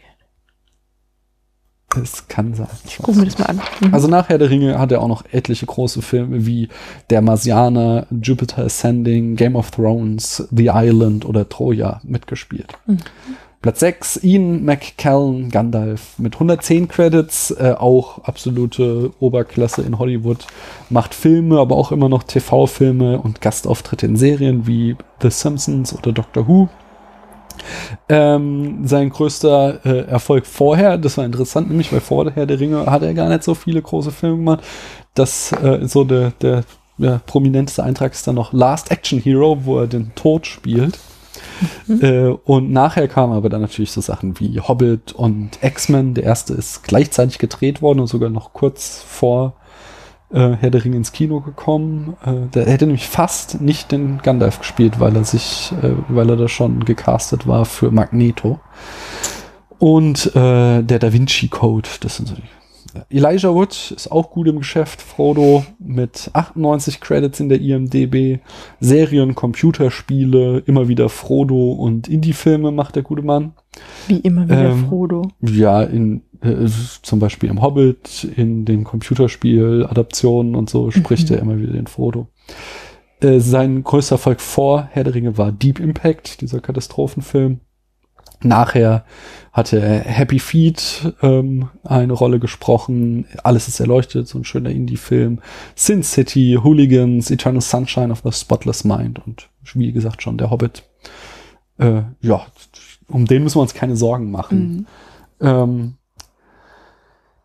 ja, äh, Hugo Weaving, Elrond auf Platz 8 mit 86 Credits, der, wenn wir Hollywood in so erste und zweite Bundesliga aufteilen würden, dann spielt er so in der zweiten Bundesliga, also ist noch nicht der absolute Star, aber hat schon extrem auch profitiert ähm, äh, von Herr der Ringe. Er hat vorher einen großen Hit gehabt, wo er wirklich so One-Two-Punch gelandet hat, nämlich das war 1999 The Matrix, dann 2001 Herr der Ringe und danach hatte er wirklich, äh, ja, war er jemand, den man aufs Filmplakat druckt, auf jeden Fall. Der Hobbit, Cloud Atlas, Captain America, Transformers, Happy Feet genauso mit wie Elijah Wood, äh, V wie Vendetta, die Matrix Sequels und jetzt äh, Hacksaw Ridge, diesen Matrix Kriegsfilm. Sequels? Ja, Matrix äh, Revolution und Matrix, äh, wer ist der zweite? Hm? So, Der spielt dann okay. immer wieder den Agent Smith. Ja, aber ich wusste nicht, dass das Sequels sind. Ja, natürlich. Also, was ursprünglich war Matrix nicht keine Trilogie, sondern die hatten das. Ja, Das ist trotzdem so. Ja, aber das sagen die Wachowskis auch immer, aber das war nicht. Die hatten, die haben da diesen einen Film gedreht und das war so ein Erfolg und dann haben sie noch zwei Teile dran geklatscht und diese zwei Teile sind auch so viel schlechter als der erste, dass das für mich keine Trilogie ist. Anyway, Kate Blanchett, 67 Credits, aber die ist nun wirklich absolute Spitzenklasse und genau, äh, also die hat auch eindeutig äh, durch Herr der Ringe ihren großen Durchbruch errungen. Der Hobbit, The Monuments Man, Blue Jasmine oder Jasmine, äh, Benjamin Blue Button, den neuen Indiana Jones, Babel, The Life Aquatic of Steve Zissou, Coffee and Cigarettes und jetzt ganz frisch Carol und Thor Ragnarok oder Tag der Entscheidung. Coffee and Cigarettes ist nach der. Ja, das ist in den Nullerjahren. Auf jeden Fall. Und ich glaube, einen, vielleicht hat sie sogar zwei Oscars gewonnen, da weiß ich gerade nicht. Also die ist auf jeden Fall ganz Mhm. weit oben. Platz 10, Viggo Mortensen, Aragon. Äh, 57 Credits. Ähm, der macht hauptsächlich jetzt Indie-Filme. Das ist doch ganz sympathisch. Also unsympathisch finde ich, dass er teilweise mittlerweile echt schlecht auch über Herr der Ringe spricht. Und das finde ich äh, halt irgendwie so undankbar, weil Mhm. der könnte heute nicht die Filme machen, die er macht, wenn er nicht äh, da einmal äh, zum Superstar geworden wäre. Davor hat er zwar vieles, aber immer nur so kleine Nebenrollen gehabt. Der erfolgreichste oder bekannteste ist wahrscheinlich noch der Brian De Palma Film Carlitos Way. Aber nachher hat er, wie gesagt, äh, The Road, Eastern Promises, A History of Violence, Hidalgo war nochmal so ein Blockbuster. Aber, äh, und jetzt Captain Fantastic erst vor kurzem. Ähm, ja, ja. Äh, An sich finde also, dass er so darüber schlecht, finde ich, sp schlecht spricht, finde ich so ein bisschen schade, aber ansonsten finde ich so diese Art, so, ja, ich habe genug Geld jetzt verdient. Ich nehme das Geld jetzt, um das zu machen, was mir Spaß macht, finde ich ganz cool. Ich würde sagen, da, da kürze ich es jetzt mal ab, weil es geht schon so lange und lass uns mal wieder weiter im Text gucken. Amazon-Kundin Bea sagt. Und doch, so gut der Film auch ist, er ist ein wenig am Buch vorbei. So wurden einige Szenen hinzugefügt, andere Dinge wiederum wurden weggelassen. Also im Film ist halt äh, Gimli, wie wir schon sagten, absoluter Comic Relief. Er ist hier für die Witze zuständig. Was auch so, glaube ich, zur daraus resultiert, dass äh, halt Pippi nicht mehr bei ist bei der Hauptbande. Der war halt im Mhm. ersten Film dafür zuständig und der ist jetzt halt mit Mary unterwegs und deswegen wird jetzt hier Gimli quasi in die Rolle reingedrängt. Und das ist im Buch halt gar nicht so sehr der Fall, bis eigentlich überhaupt nicht. Das wird eigentlich ganz deutlich in dem einen, es gibt so ganz am Anfang so einen Halbsatz im Buch, dass Zwerge irgendwie voll die gute Ausdauer haben, Mhm. aber Gimli langsam schlapp wurde ähm, durch die drei Tage äh, Verfolgung hinter den Orks Und im Film wird daraus halt voll die Slapstick-Sequenz gemacht, wie äh, Aragorn und Legolas da immer leichtfüßig rennen und hinten der schnaufende, stolpernde Mhm. Gimli. Ja, da wird halt irgendwie so diese ganze Rasse Zwerg wird halt irgendwie so lustig dargestellt, ja. Ja. Und das ist ja wirklich mal ein Pluspunkt von dem, von den drei der Hobbit-Filmen, dass da halt Zwerge ich, wirklich, ähm, also einfach Tiefe. ernstzunehmende Figuren sind. Das hast du halt sonst auch in keiner Geschichte, in dem kein Märchen. Die sind immer irgendwie so ein bisschen albern. Hm. Ja, kleine Männchen mit langen Bärten. Manchmal auch böse. So Nibelungen zum Beispiel. die Ja, die ja, aber dieser komische bei Rot-Weiß und Rosenrot ist ja auch böse, aber halt trotzdem irgendwie so der, über den man sich so lustig macht. Ja. Ne? Ja, und deshalb wird er dann hier quasi nur fortgeführt. Ja. Mm. So, dann haben wir im Film die Nennung von zwei Türmen, Genau. die Also, da irgendwie, ich meine, das heißt der Film ja auch, ja, aber der Saruman sitzt da in, in seinem Turm. Er sagt, sagt, man sagt das halt an einer Stelle buchstäblich, sagt halt, die Macht der zwei Türme, Mhm. Isengard und äh, äh, wie heißt der? Äh, Der dunkle Turm. Ja, der Nicht von Turm Sauron. da, äh, ne? Der ja, der hat auch einen Namen, auf den wir jetzt nicht bestimmt hat der kommen. einen Namen. Auf jeden Fall. Äh, und wie ist es im Buch? Da wird es offen gelassen. Genau, und zwar gibt es ja noch einen dritten Turm quasi, der von Bedeutung ist und der könnte halt auch einer der zwei Türme sein. Denn das Buch endet ja wiederum an einer anderen Stelle als der Film und zwar mit Frodos Gefangennahme, wo er eben in einen Orkturm, Mhm. einen namenlosen, verschleppt wird und ähm, dieser Turm ist ähm, eigentlich zentraler für die Geschichte. Es könnte auch wiederum eine Metapher sein für Minas, äh, äh, Minas Tirith und Minas Morgul, diese zwei äh, äh, Türme von Gondor und Mordor, die sich gegenüberstehen und die beiden Pole dieser Welt darstellen. Also ich, Mhm. das ist im Buch schon ganz bewusst offen gelassen, glaube ich, dass man nie genau weiß, von welchen zwei Türmen hier die Rede ist, weil das halt mehr so als Bild für die Gesamtsituation Mhm. genommen wird. Aber im Film wird es halt explizit gesagt, eben auch, weil dieser Turm von Frodo einfach nicht vorkommt. Ist dieser Turm, in dem Sauron sitzt, auch der, äh, wo die dann reingehen? Also ist Nee. das der auf dem Schicksalsberg? Nee, das ist davor. nee, ja? nee, der Okay. Schicksalsberg, also der ist noch, weiter nee, noch weiter im Osten, so, Mhm. ja. Okay. Da kommen die nie hin. Da wollen sie auch nie hin. Ja. Achso, genau. Und dann gibt es, äh, ich glaube auch mal gelesen zu haben, ich habe, wie gesagt, nicht die Ausgabe vom Herr der Ringe mit den Anhängen. Große Katastrophe, dass äh, hier Taschenbücher verkauft werden, wo Teile des Buches fehlen. Aber ich glaube, in diesen Anhängen wird auch. Ah, nee, Quatsch. Hm? Genau, ich habe das sogar gelesen in. Es gibt ein Textfragment von Tolkien, was in diesen Nachrichten aus Mittelerde veröffentlicht wurde. Das ist so ein Buch, was von seinem Sohn mal herausgegeben wurde. Äh, in dem wird die Schlacht an äh, der äh, Endwasser oder so, oder nee, an der Isen, an die, die Schlacht an den Funden der Isen beschrieben, äh, bei der Theodred, Theodens Sohn, äh, äh, getötet wird. Schwer Ähm, verletzt. Schwer verletzt, fast getötet Mhm. und er liegt dann später seinen Verletzungen. Lebensgefährlich verletzt. Genau. So. Und die Szene, den Kampf selbst sehen wir zwar nicht im Film, der wie gesagt nicht im Buch ist, äh, aber wir haben zumindest eine Szene, äh, die wir zu sehen bekommen, wo Eomer eben Theodred findet, äh, die im Buch nicht vorkommt. Ähm, warum diese Änderung? Das wird nochmal deutlich gemacht, wie kaputt der Theoden ist. Genau. Und wir brauchen nicht einen Dialog, der uns erklärt, wieso jetzt da dieser Sohn des Königs irgendwie krank im Bett liegt, sondern wir haben es halt in wenigen Bildern gezeigt Mhm. bekommen. Der ist halt in einer Schlacht gefallen. Ja. Ja, im Buch ist der Aragorn voller Selbstzweifel und weiß nicht, was er tun soll. Hm. Das hatte ich ja gerade auch erwähnt, aber ich habe natürlich, das ist wahrscheinlich so ein bisschen gemischt jetzt.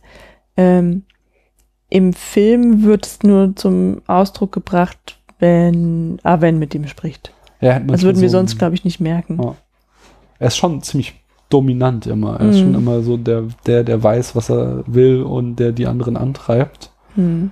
Äh, Finde ich eigentlich schade, diese Änderung, weil mir gefällt das schon, dieses, dass er halt auch immer so mit sich am Ringen ist und nicht weiß, weil er halt auch immer dieses äh, Erbe von Isildur in sich trägt Ja. und immer denkt, so Gott, äh, hier meine Sippe ist dem Ring schon mal erlegen, was, wenn ich genauso bin. Naja gut, aber es ist halt auch genau so, wie, wie du es immer wieder sagst. Wie soll man das denn sonst, wie soll man Selbstzweifel denn sonst darstellen, als wenn er eben das mal mit jemandem teilt? Hm.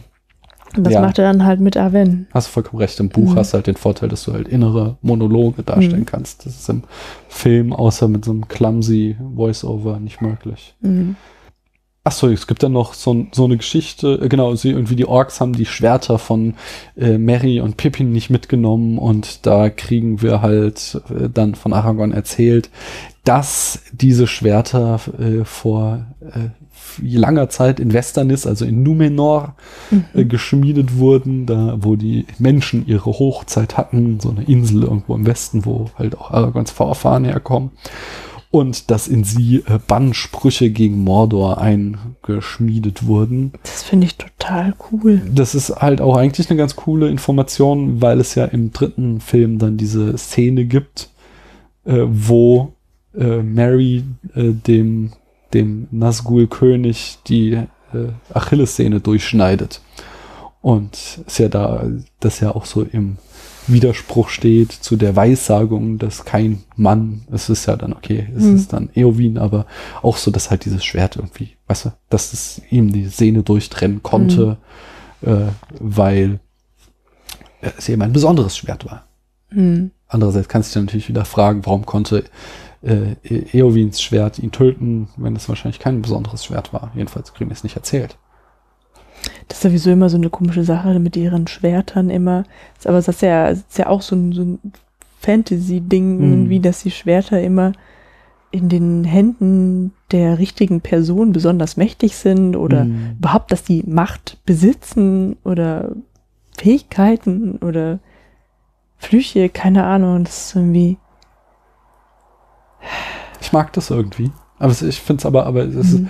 tatsächlich ein sehr komisches Konzept. Äh, Terry Pratchett macht sich da in mehreren Büchern Mhm. drüber lustig, wenn er irgendwie äh, Schwerter erwähnt und äh, die besondere Art und Weise, wie sie in Fantasy verehrt werden. Ich habe jetzt kein Beispiel, aber ich weiß, dass mir Mhm. das öfter mal bei Terry Pratchett aufgefallen ist. Das hat bestimmt irgendwas ja- mit Penissen zu tun Das kann gut sein. und, und dem Wunsch nach Potenz und so. Das ist schon ziemlich fallisch, so ein Schwert. Sven vom Podcast Quadrataugenrunde. Viel Liebe für Samwise, den Beherzten. So, wo sind wir stehen geblieben? Ach so. Im Buch, das ist so ein bisschen, genau, das ist wirklich auch immer das Gleiche mit diesen, mit diesen Bogenschützen, ja. ja. Du fragst dich, die schießen und schießen und schießen, wo nehmen die eigentlich immer die Pfeile her? Ja. Ja, und äh, bei Legolas ist genau das Gleiche, fragt man sich auch. Im Buch wird es erklärt. Der muss dann eben mal ein paar Orkpfeile suchen gehen nach der Schlacht oder Mhm. sie wieder rausziehen oder so. Also es ist aber einfach so, weil im Buch Mhm. hast du mehr Zeit, auch mal sowas zu beschreiben, während du im Film da wieder irgendwie eine Szene Ja, man könnte es ja irgendwie sehen. Die gucken sich ja schon ab und zu mal ihr Schlachtfeld an und dann Ja, ja finde ich jetzt äh, echt ist, nicht, ist natürlich ja. nicht wichtig für die Story, aber Ähm, nächste ist tatsächlich auch eher was, was mich damals, als ich den Film gesehen habe, so ein bisschen enttäuscht hat. Im Buch wird halt äh, Rohan als fruchtbares Land mit grünen Wiesen äh, beschrieben. An einer Stelle wird sogar gesagt, es ist ein grünes Meer. Und Mhm. im Film ist es ja eher so eine Steppenlandschaft. Also es ist alles irgendwie immer so ein bisschen gelbes, verdörrtes Gras. Das ist voll windig und irgendwie mehr so, so, so nordeuropäisch wirkt das aber nicht Ja. irgendwie wie die große Savanne. Und äh, das hatte ich mir einfach anders vorgestellt, muss ich ganz ehrlich sagen. Mhm. Als ich das, als ich den Film gesehen habe, war ich da so latent enttäuscht an dieser Okay. Stelle auch. mhm. Aber ist natürlich auch wieder einfach der Ökonomie des Filmdrehens geschuldet. Du musst halt irgendein Setting finden und äh, musst halt vor allen Dingen irgendwie so eine Graslandschaft vor so Mhm. einem Bergpanorama finden, das ja auch ganz wichtig ist für die Beschreibung. Und ja, da haben sie halt eben diese Landschaft gefunden. ich habe Rohan tatsächlich auch grün im Kopf. Hm. Also mir war da nicht aufgefallen. Ja, es ist schon irgendwie Ja. nicht so grün. Hier noch, noch mal ein Pluspunkt, Pluspunkt fürs Bücherlesen. Ja. im Buch kommt dieser, äh, dieser Spruch von Legolas, als er sagt, die Sonne geht rot auf heute Morgen. Blut ist vergossen worden, vergangene Nacht oder irgendwie sowas. Das gibt's im Buch nicht. Ja. Also es gibt natürlich diese, diese Action-Szenen gibt's nicht und diese doofen Sprüche gibt's nicht. Ähm, ja, Hm? wäre der Film das gleiche ohne diesen Spruch? Weil wir da jedes Mal lachen Ja, ich finde und das rausfällt, weil es so doof ist. Ja, ich meine, aber ich finde es, ich finde es hat, also, Ja, es hat unser Leben beeinflusst, Ja. weil wir das auch fast jedes Mal sagen, wenn wir morgen rot sehen. Aber genau. Weil es halt auch so dämlich ist. Und ich Mhm. glaube, das muss doch auch jeder gewusst haben, dass es ein total dämlicher Spruch ist. Also, das ist schon scherzhaft gemeint, oder? naja, ich meine, klar, diese Elben, die haben auch wieder irgendwie so telepathische Fähigkeiten oder hellseherische, ja, gut, schön. Und der Die quatschen mit Bäumen. Der kennt jetzt im Morgenrot halt, was passiert ist. Woran hätte er das sonst erkennen sollen, ja? Ja. Also. Mhm. Ähm, genau, äh, dann gibt es als die Szene, wo ähm, Eomer äh, die Gefährten trifft, da unterwegs. Mhm. Im Film verstecken sie sich hinter so einem Felsen und dann tritt irgendwann Aragorn hervor und sagt so, Alter, was geht? Äh, und im Buch äh, kommen da zum ersten Mal die Elbenmäntel zum Einsatz, nämlich die Gefährten sind irgendwie erschöpft von ihrer Hetzjagd und hocken sich einfach so auf die Erde zum Rasten und die Reiter reiten an ihnen vorbei, ohne sie zu sehen, weil die Mhm. Elbenmäntel sie so gut getarnt haben. Und dann äh, steht halt Aragorn auf und Eomer ist halt total geschockt und meint so, was das für ein Zauber ist, dass sie einfach aus der Erde äh, erwachsen Mhm. quasi. Äh, außerdem, äh, nee, es ist mir etwas zu doof, weil das so eine kleine Änderung ist, das sage ich jetzt nicht. Okay, aber ich finde, dass die, die Elbenmäntel im Buch auch sowieso ein bisschen cooler sind, ja, weil immer wieder vorkommt, dass sie, äh, also Sam läuft irgendwie hinter Frodo her und muss halt aufpassen, dass er ihn nicht verliert, weil äh, der Mantel ihn so gut tarnt. Ja, Ja. also die sind dann, die sind durch diese Mäntel halt dauerhaft schon ziemlich gut geschützt ja, und Mhm. verschwimmen so mit der Umgebung, während sie halt im Film nur in diesen Momenten, in denen sie die Mäntel so komplett über sich werfen. Und das ist eigentlich nur einmal in diesem, Ja, äh, genau. in der Szene da am Morannon, am Schwarzen Mhm. Tor. Dann sehen sie plötzlich aus wie ein Stein. Genau.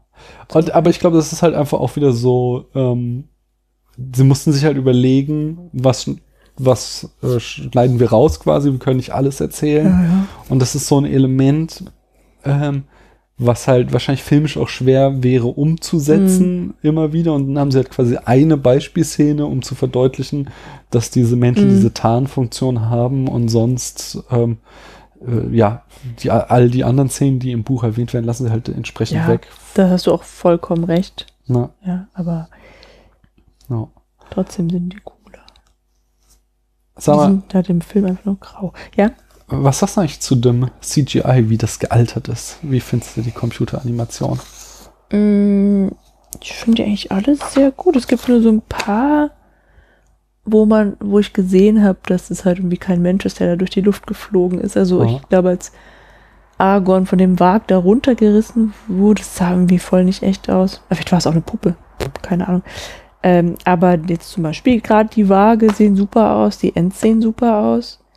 Der Gollum, Ja, ich finde, also, ich finde auch immer noch, es sieht immer noch ziemlich gut aus, aber wenn ich halt bedenke, wie unglaublich umgehauen ich war, finde ich es immer wieder spannend, ähm, äh, wie, wie, wie quasi die, die Sehgewohnheit sich verändert, weil 2001 dachte ich, das ist fotorealistisch. hm, Und wenn ich es heute sehe, dann denke ich halt schon so, ja, der Gollum, der hat schon so ein bisschen stumpfes Gesicht. Man sieht schon, dass die Mimik zwar so gut sie ist, eben keine menschliche oder lebendige Mimik ist, sondern dass das alles nicht so hundertprozentig passt und wir halt einfach seitdem nochmal einen gewaltigen Sprung gemacht haben. Und äh, das finde ich so, so, erstaunlich, weil wie gesagt, es kam mir mal echt fotorealistisch vor und jetzt finde ich, man Also- sieht es dem schon an.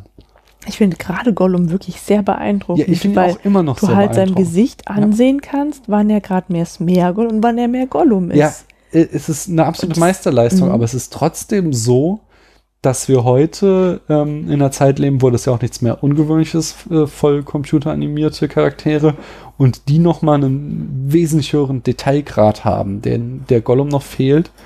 Ähm, so, dass wenn du so zwei Charaktere nebeneinander halten würdest, dir das schon, glaube ich, auch auffallen würde, dass seine äh, ja, Konturen relativ blass sind. Okay. So, also flach, so, weißt du? Also es ist, es ist sehr, sehr gut. Ich will da gar nichts irgendwie kritisieren, aber äh, wollte nur sagen, ich finde es immer wieder spannend, wie viel See, also wie wenig wirklich Realismus im Sinne von so ist die Welt und wie viel Konvention in diesen äh, in den Filmen immer drin steckt, weil 2001 ist mir das natürlich erschienen. Ich dachte so, so. wow, da ist, da sehe ich äh, riesige Wölfe, auf denen Menschen reiten und da sehe ich äh, einen äh, komischen, äh, gnomenhaften, hobbitartigen Typen. Und- Eher so ein Fisch auf vier Beinen. Ja, sowas. Und 2014, äh, 2014 auch, aber 2017 noch viel mehr, ähm, merke ich halt so, nee, es ist halt doch noch ganz schön weit weg von der Realität. Was ja auch dann wieder was darüber aufsagt, wie unsere heutigen Filme, die uns heute realistisch vorkommen, die aus dem Computer kommen. Wenn wir die in 10 Jahren oder 15 Jahren sehen, werden wir wahrscheinlich auch wieder denken, so, oh Mann, nee, äh, das sei ja auch, war ja auch überhaupt nicht so, wie es uns damals erschien. Weißt du, in welchem Film das richtig schlecht ist? Was denn? Ja? Ich schaue gerade John Carter aus dem Jahre 2011, meine ich. Ja. Und da, der fängt mit CGI an, weil das spielt irgendwie auf dem Mars oder so. Mhm. Und da fliegen die merkwürdige Raumschiffe. Und da sind das, das ist alles Hm. Computer, ja. Und die sehen so, also die sehen unglaublich schlecht aus. Die sehen aus wie äh, meine Tomb Raider Spielfigur auf dem Computer im Jahre 1995 oder so. Und jetzt müsstest du nochmal Tomb Raider daneben halten, ich wette. Und da willst du nochmal sagen, boah. Ja, da brauche ich aber einen, einen guten Computer mit guter Grafik. Ja, nee, so. Aber die nicht, von aber 95 meinte ich. es, ja, gut. Ja, nee, äh, ich verstehe so, schon. Aber das ist ja dann auch noch immer so eine Budgetfrage. Und also, aber Ja, aber das war erschütternd. Und das habe ich halt, guck mal, ähm, ja, du hast halt irgendwie gedacht, Mensch, als du es zum ersten Mal gesehen hast, die sehen ja total echt aus, voll super. Ja. Ähm, und ich habe, glaube ich, als ich das gesehen habe, gar nichts beigedacht.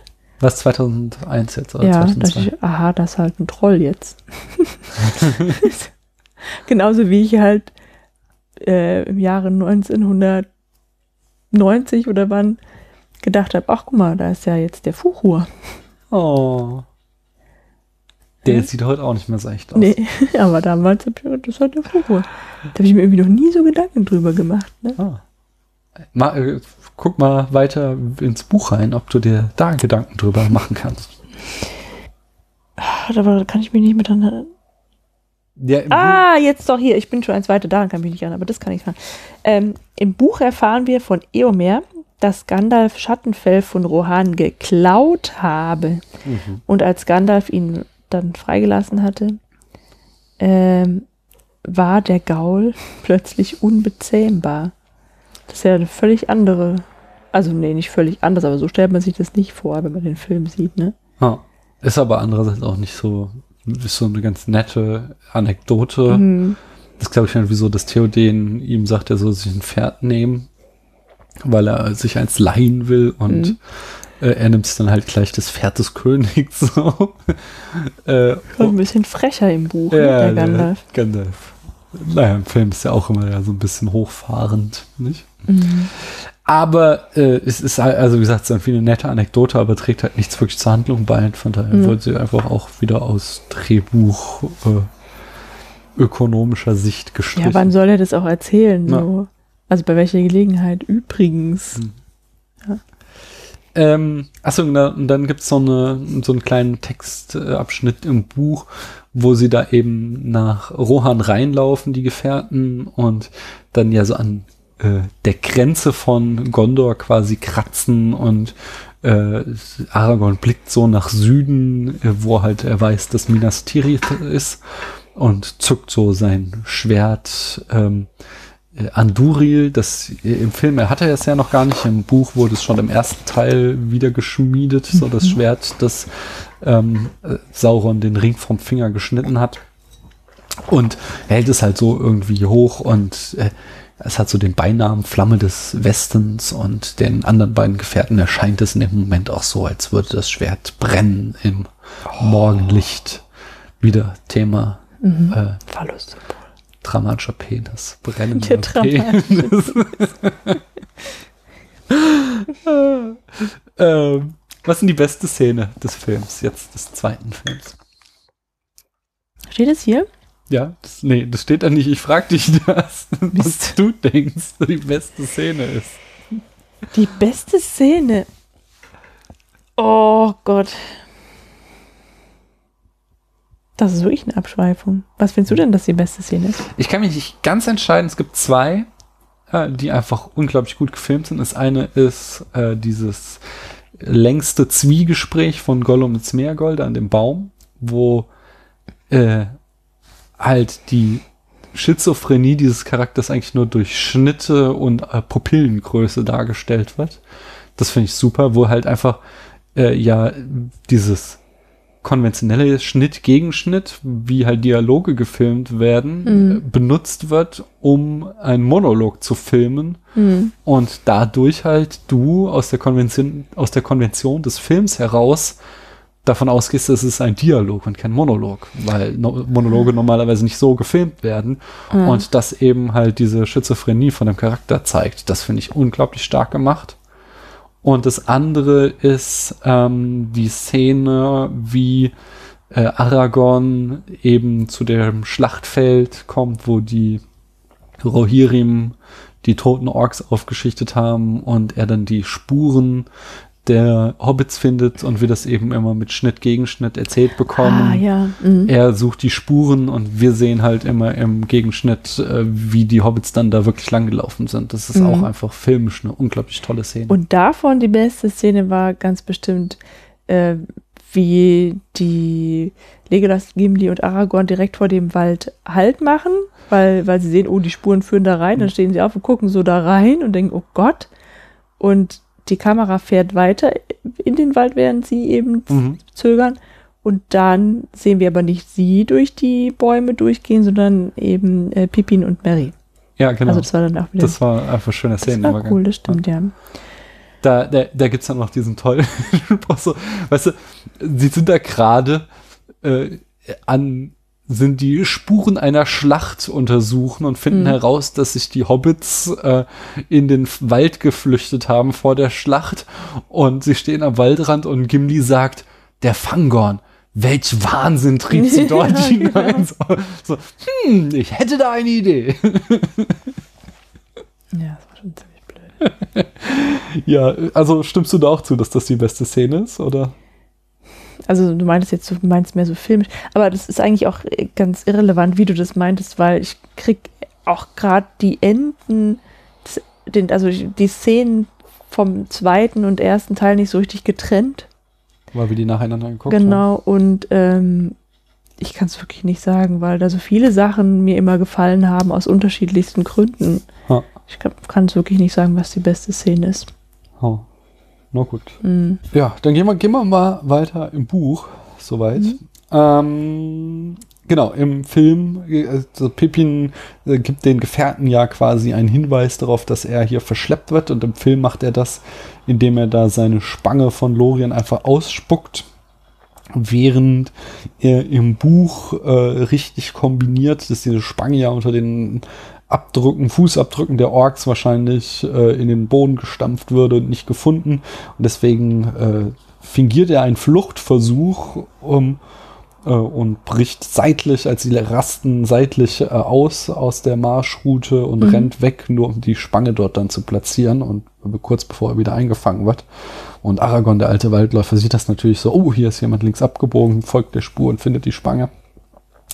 Ist natürlich logischer, aber ist halt auch wieder so, sie mussten was kürzen und das wäre halt schon wieder eine aufwendig zu filmende Szene gewesen, Mhm. weil das ist halt nicht einfach in einem Close-up, in einem Close-up, nicht äh, Mhm. Dem äh, machen, hätten machen können, wie sie es halt gemacht haben, sondern dann halt da schon wieder irgendwie äh, ja ein neues Set sich hätten überlegen müssen. Und Ich, deswegen ja, haben sie ich finde es auch jetzt auch gar nicht so. Also, sorry, da Ich finde es schon logisch. Das ist schon eine schlaue Überlegung von Pippin. Es gibt dem ja, auch mal. aber ich finde es auch nicht so unlogisch, dass man die, dass man die Spange trotzdem noch liegen Ja. sieht, Ja. obwohl da 100 Orks drüber Genau, gelaufen besonders wenn du sind. noch so ein super Waldläufer bist. Im Film erzählt Mary vom alten Wald und er kennt auch Ents, Mhm. woher auch immer. Woher aus Erzählung wahrscheinlich. Ja, also, also das mit dem alten Wald hatten wir auch beim letzten Mal. nicht? Mhm. Das ist so ein großer Abschnitt aus dem Buch, des, aus dem ersten Buch, was im Film weggelassen ist und ist ja halt so eine kleine Referenz äh, daran, dass halt Mary sagt, äh, dass ihn der Fangorn an den alten Wald erinnert. Mhm. Äh, und ja, das mit den Ents, du hast halt, wir haben ja diese Rollenverteilung, dass halt Pippin ist halt der Spaßmacher und Mary ist der Verantwortungsvolle und einfach um so ein bisschen äh, Exposition zu liefern, kriegt halt Pippin da so ein bisschen Wissen verliehen, was er uns mitteilt. Mhm. Ja. Was du Ich halt im Buch auch- wiederum ausschweifender erzählen kannst. Da gibt es halt einfach ein langes Kapitel, wie die äh, hier Fangorn kennenlernen, also Baumbart kennenlernen Mhm. und der mit ihnen erstmal klar macht, was ein End ist. Na. Mhm. Du wolltest was sagen? Nein, Nein. Dann sag mir mal, was die schlechteste Szene ist. Das ist ein bisschen einfacher, allerdings gibt es da auch mehrere. Da Ja. wäre zum Beispiel, wie Legolas sich irgendwie f- auf ein von hinten kommendes Schwert seitlich drauf, äh, Pferd seitlich auf dieses Pferd drauf schwingt. Das ist so geil. Das ist, glaube ich, ein Zitat übrigens aus ähm, Mulan. Da gibt es so eine Szene, wo das auch jemand macht. Sieht aber auch voll schlecht aus. ähm, das gleiche, wie er dann eben auf diesem Orkschild die Treppe runter surft. Es ist Alles so klar. cool. Hm, ja, die beiden, die sind schon echt ganz weit oben. Mhm. Äh, ich habe eine ganz kleine Szene und zwar ähm, als die Ents ähm, Isengard zerstören und du oben Saruman auf seinem Balkon stehen siehst und Mhm. er läuft so von einer Brüstung zur anderen und guckt so ganz entsetzt. Mhm. Da hat man, finde ich, sehr gesehen, dass äh, man, dass sie die Szene halt im Studio vor einem Greenscreen gedreht haben und der da nichts wirklich gesehen hat, sondern halt irgendwie entsetzt gucken gespielt hat, Da hat einfach die filmische Illusion für mich nicht funktioniert. So, es hat für Mhm, mich nicht organisch ähm, gewirkt, dass er das jetzt wirklich sieht, wie da die Ends sein Lebenswerk zunichte machen, Mhm. sondern ich hatte einfach die ganze Zeit den Eindruck, da steht ein alter Mann im Studio und versucht einen entsetzten Gesichtsausdruck aufzusetzen. Da, kurz davor, gibt es aber auch noch eine sehr, also sehr fragwürdige Szene, Ja. weil ähm, wie der Baumbart Mary und Pippin gerade irgendwie nach Hause trägt Mhm. und dann kommen die ja unterwegs an Isengard vorbei und die sind eigentlich schon voll lange unterwegs. Ja, die Zeit von dem Ending bis zu der Sichtung von Isengard muss ziemlich lang gewesen sein. Aber kurz nachdem, also Baumbart sieht, dass äh, Isengard keinen Wald mehr hat und er eben ganz laut schreit, kommen halt alle anderen Ents da neben ihnen aus dem Wald raus. Ja, Geht irgendwie nicht in meinen Kopf rein, wie das ja, funktioniert. es ist tatsächlich sehr gerafft erzählt, aber hätten sie jetzt irgendwie noch zwei Szenen zeigen sollen, wie die Nö. auf die anderen warten, oder was? Nee, die hätten einfach nicht zeigen sollen, wie lange oder nicht suggerieren sollen, dass sie schon ganz lange unterwegs sind. Okay, das ist. Weil der hat ja, da, Einwand, schon war da schon wieder dabei, ja. irgendwelche Stories, die Mhm. keinen interessieren, zu erzählen. Ja. Ja. Das kann ich nachvollziehen. Ähm, Eine sehr lustige Szene wiederum ist, als die Hobbits die Speisekammer in Sarumans Turm entdecken. ja, das ist sehr schön. Gut. Ähm, genau, im Buch wird äh, der Ork, der Mary und Pippin verfolgt, Griechnach übrigens, für die, die es wissen wollen, wissen wollen, der wird nicht von Baumbart platt gemacht, sondern von einem Reiter von Rohan. Und ähm, dann verstecken sich die äh, Hobbits unter ihren Elbenmänteln. Ah. Und nachdem die Schlacht vorbei ist, gehen sie ganz gemächlich äh, wieder, äh, äh, gehen sie dann erst ganz gemächlich in den Wald rein und gucken sich da mal ein bisschen um. Ja, das passt doch viel besser, ja, dass sie auch mal ihre Elbenbäntel benutzen. Ja, wieder halt ähm, mussten sie ein bisschen raffen. Äh, Im Buch gibt es halt auch tatsächlich noch diese schöne Szene, weil sie ja dann äh, so fertig sind und wie das Hobbits machen, sich da erstmal an den Rand des Schlachtfelds setzen und was essen und äh, die Gefährten dann da diese Krümel finden, was äh, Ghibli total aus der Fassung brachte. So, so typisch Hobbits, da drüben tobt die Schlacht und die setzen sich daneben und fressen erstmal irgendwas. Ähm, aber ja, erstmal, du hättest wieder, du hast ja eh schon einfach einen sehr, sehr großen Cast, wo, wenn du nicht wie wir den Film schon 20 Mal gesehen hast, es vielleicht auch ein bisschen kompliziert ist, sich zu merken, wer wer ist. Und dann hättest du wieder irgend so einen namenlosen Soldaten, der diesen äh, Ork umbringt, dann kannst du es, wenn du es eh raffen musst, auch so machst, dass dieser Ork von Baumbart umgebracht wird, der jetzt im Laufe des Films eine tragende Rolle haben wird. Hm. Ja. Und Ja, insgesamt. Hm. Und da kommen wir. Ähm, warte mal.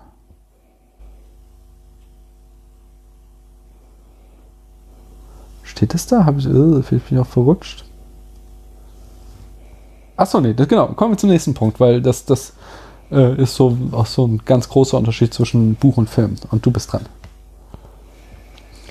Ähm, die Begegnung mit Baumbart ist im Buch nämlich viel gemächlicher.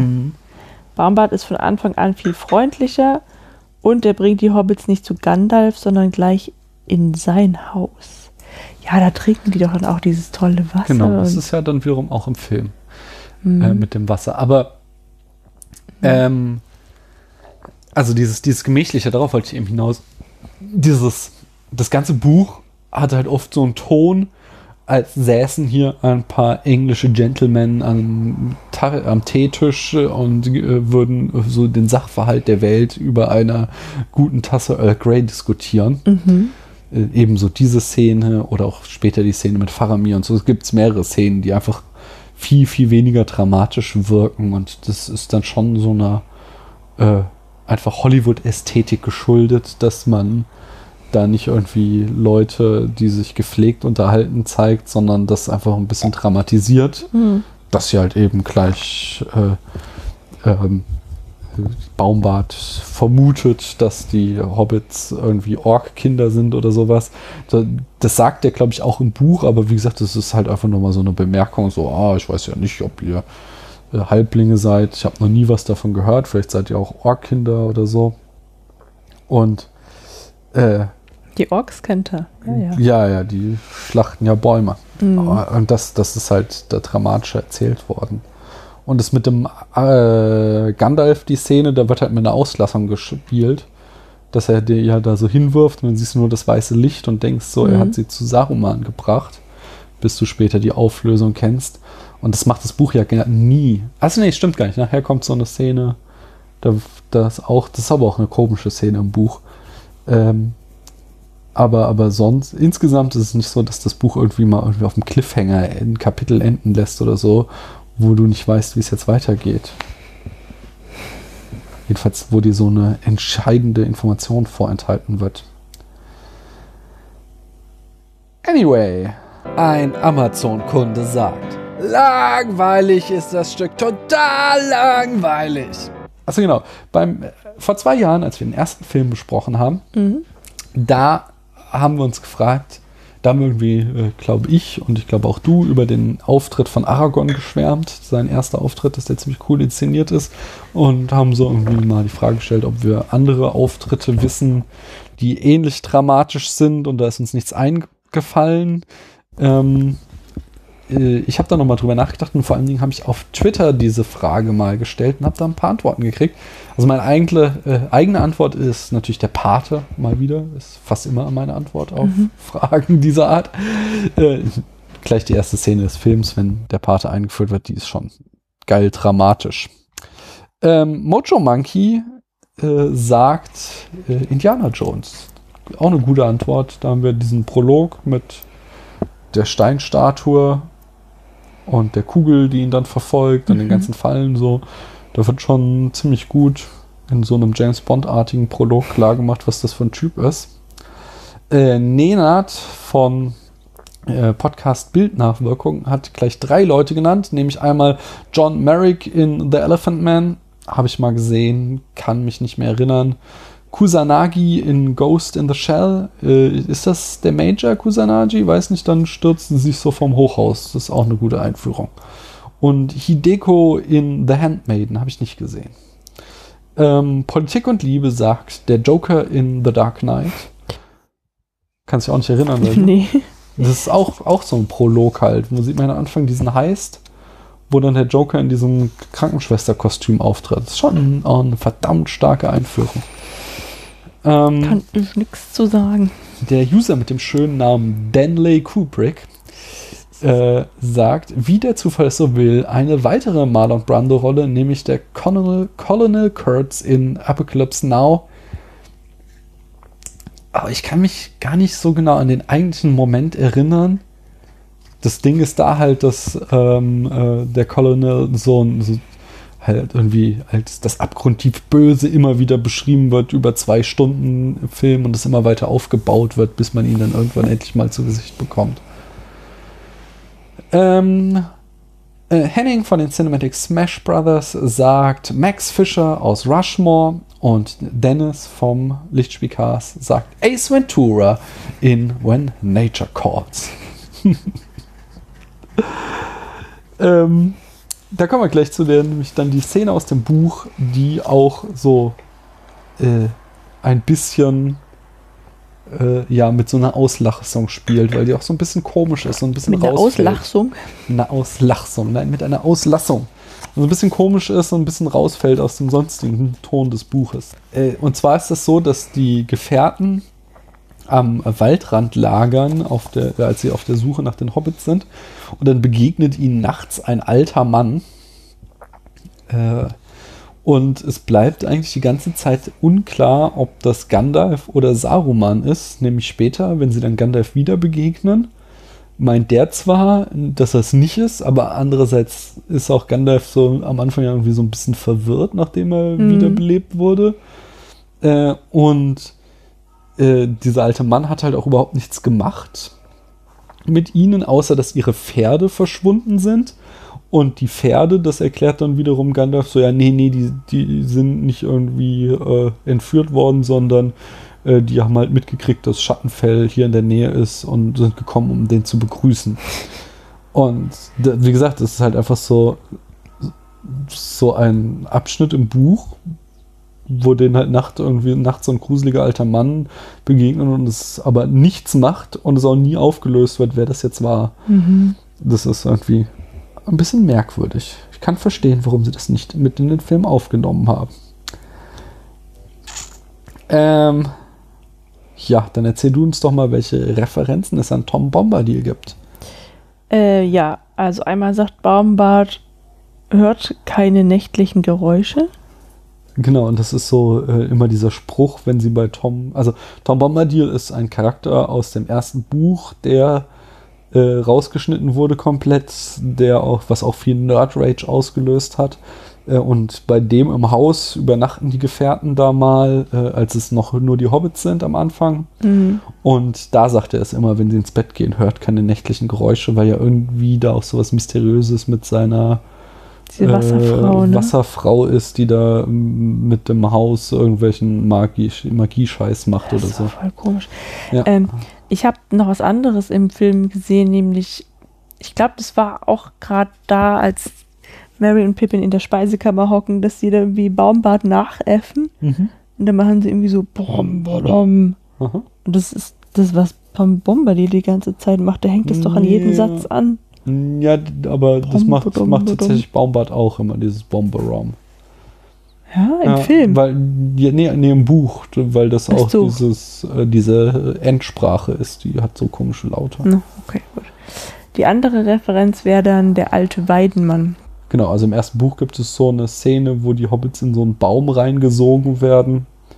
Die wird hier einfach in den zweiten Film in das Haus von Elrond, äh, nicht von Elrond, sondern von, Tom- nein, vom Baumbart rein verlegt. Die sind da bei dem haben gerade das Wasser getrunken, wo sie wachsen und dann werden sie in den Baum so Der hält die so, ja genau, stimmt. Ich dachte Und dann kommt äh, Baumbart und befreit sie, wie es halt im Buch Tom Bombadil macht. ich war mir gerade wirklich nicht so sicher, ob ich das gesehen habe oder mir das beim Lesen vorgestellt habe. nee, nee, das ist tatsächlich im Film.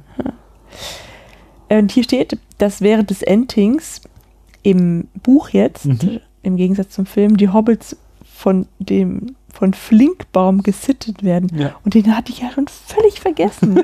ja. den Flinkbaum. Weißt du noch, warum er Flinkbaum heißt? Wahrscheinlich besonders, besonders flink ist. Er hat einmal einem End eine. Entschuldigung. Er hat einmal einem End eine Frage mit Ja beantwortet, bevor der sie zu Ende gestellt hat. Und deswegen heißt er jetzt Flinkbaum. Ja, und weil der sich schon entschieden hat, so dass er auf jeden Fall in den Krieg ziehen will, Hm. äh, deswegen kann der halt auch die Hobbits äh, sitten, während die Ach so, der anderen hat seine Ents Stimme schon sich, abgegeben. Genau, die anderen Ents müssen sich so lange unterhalten, während der da mit denen ein bisschen Zeit verbringen kann. Okay, und siehst du, weil im Buch endet das Ending auch mit dem Entschluss, in den Krieg zu ziehen. Genau. Also es ist Ja. relativ gleich auch so, dass die irgendwie ewig brauchen. Mhm. Und als die Hobbits dann glauben, sie haben eine Entscheidung getroffen, dann haben sie sich gerade erst darauf entschieden, dass die Dass sie keine, keine Orks Orks sind. sind. Ähm, und dann aber am Ende entscheiden sie sich dann tatsächlich von sich aus in den Krieg zu ziehen. Das hätte man ganz wunderbar in den Film nehmen können, dann wäre auch diese äh, mangelhafte Szene nicht entstanden. Ja, da hast du, glaube ich, recht. Es ist tatsächlich so eine Hollywood-Änderung, wo sie wieder den Zuschauer nicht. Aber ihr das seid Teil dieser Welt. Wollen sie so noch mehr Dramaturgie, noch mehr Dramatik reinbringen. Hm. Und ja, das geht nicht so ganz auf. Da stimme ich dir zu. Genau, im ähm, Buch, also wieder, äh, einerseits gibt es halt wieder so eine Kaffeekranz-Szene oder äh, Tee-Szene, wenn die äh, Gefährten Gandalf wieder treffen, was im Film halt wesentlich dramatischer ist. Also es ist auch nicht undramatisch im Buch, so diese Geschichte, dass die ihre Fall Waffen fallen lassen müssen, weil äh, Gandalf da irgendwie ein Zauber wirkt. Das ist auch im Buch, aber es ist alles wieder irgendwie wesentlich langsamer und die unterhalten sich da noch gemächlich und so. Und darin besteht dann der eigentliche Unterschied. Ja. Mhm. Äh, ja, das gehört ja dazu, dass der Aragorn im Film Sarumans Stimme erwähnt. Also der meint es ja irgendwie wichtig, ihn nicht sprechen zu lassen. Und das spielt halt sonst einfach gar keine Rolle. In den Filmen, Mhm. genau. Im Buch ist das halt irgendwie voll das große Ding, dass das so äh, einer von Sarumans mächtigsten Zaubern ist, dass seine Stimme halt andere bezirzen kann. Ja, aber das, ja, okay, aber so ein bisschen kommt es im Film ja vor, dadurch, dass er ja irgendwie diese, ähm, in diesem Gebirge diese Schneelawinen da runterfallen k- lassen kann. Ja, aber das könnte natürlich auch aber es ein ist nochmal was anderes, sein. so, weil es gibt so, so zum Beispiel, wenn Weil- dann diese Szene, wenn die, wenn Theoden und äh, seine Gefolgschaft mit den Gefährten dann da nach Isengard reitet, um Hm. mit Saruman zu verhandeln. Da ist es dann immer so, dass wenn Saruman spricht, alle denken so, oh ja, Mann, der hat voll recht, der, Mhm. der weise alte Mann, wir verstehen gar nicht mehr, warum wir eigentlich überhaupt gegen, gegen den Krieg geführt haben. Und erst wenn dann äh, Gandalf spricht und dadurch den Zauber bricht, äh, wird ihnen klar, dass sie da verhext wurden quasi.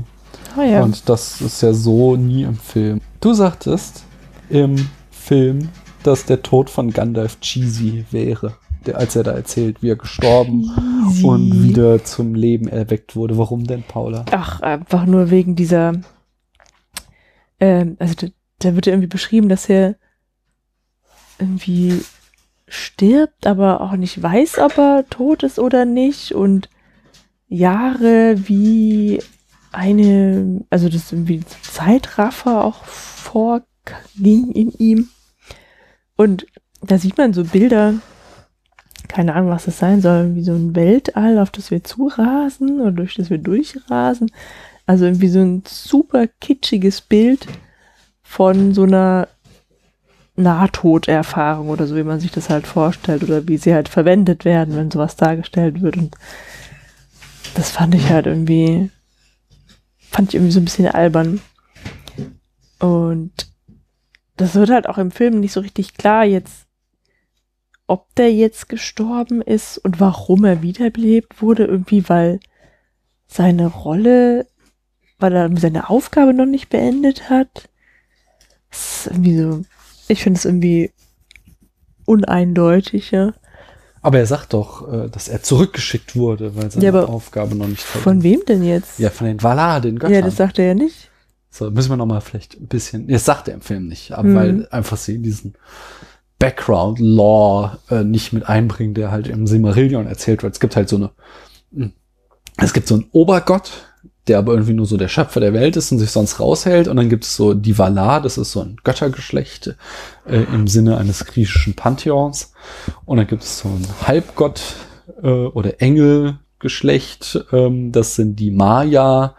Und äh, zu denen gehört äh, zum Beispiel Gandalf, Saruman, Sauron, die Balrogs, das sind alles so äh, Engelswesen quasi. Und äh, die sind halt unsterblich.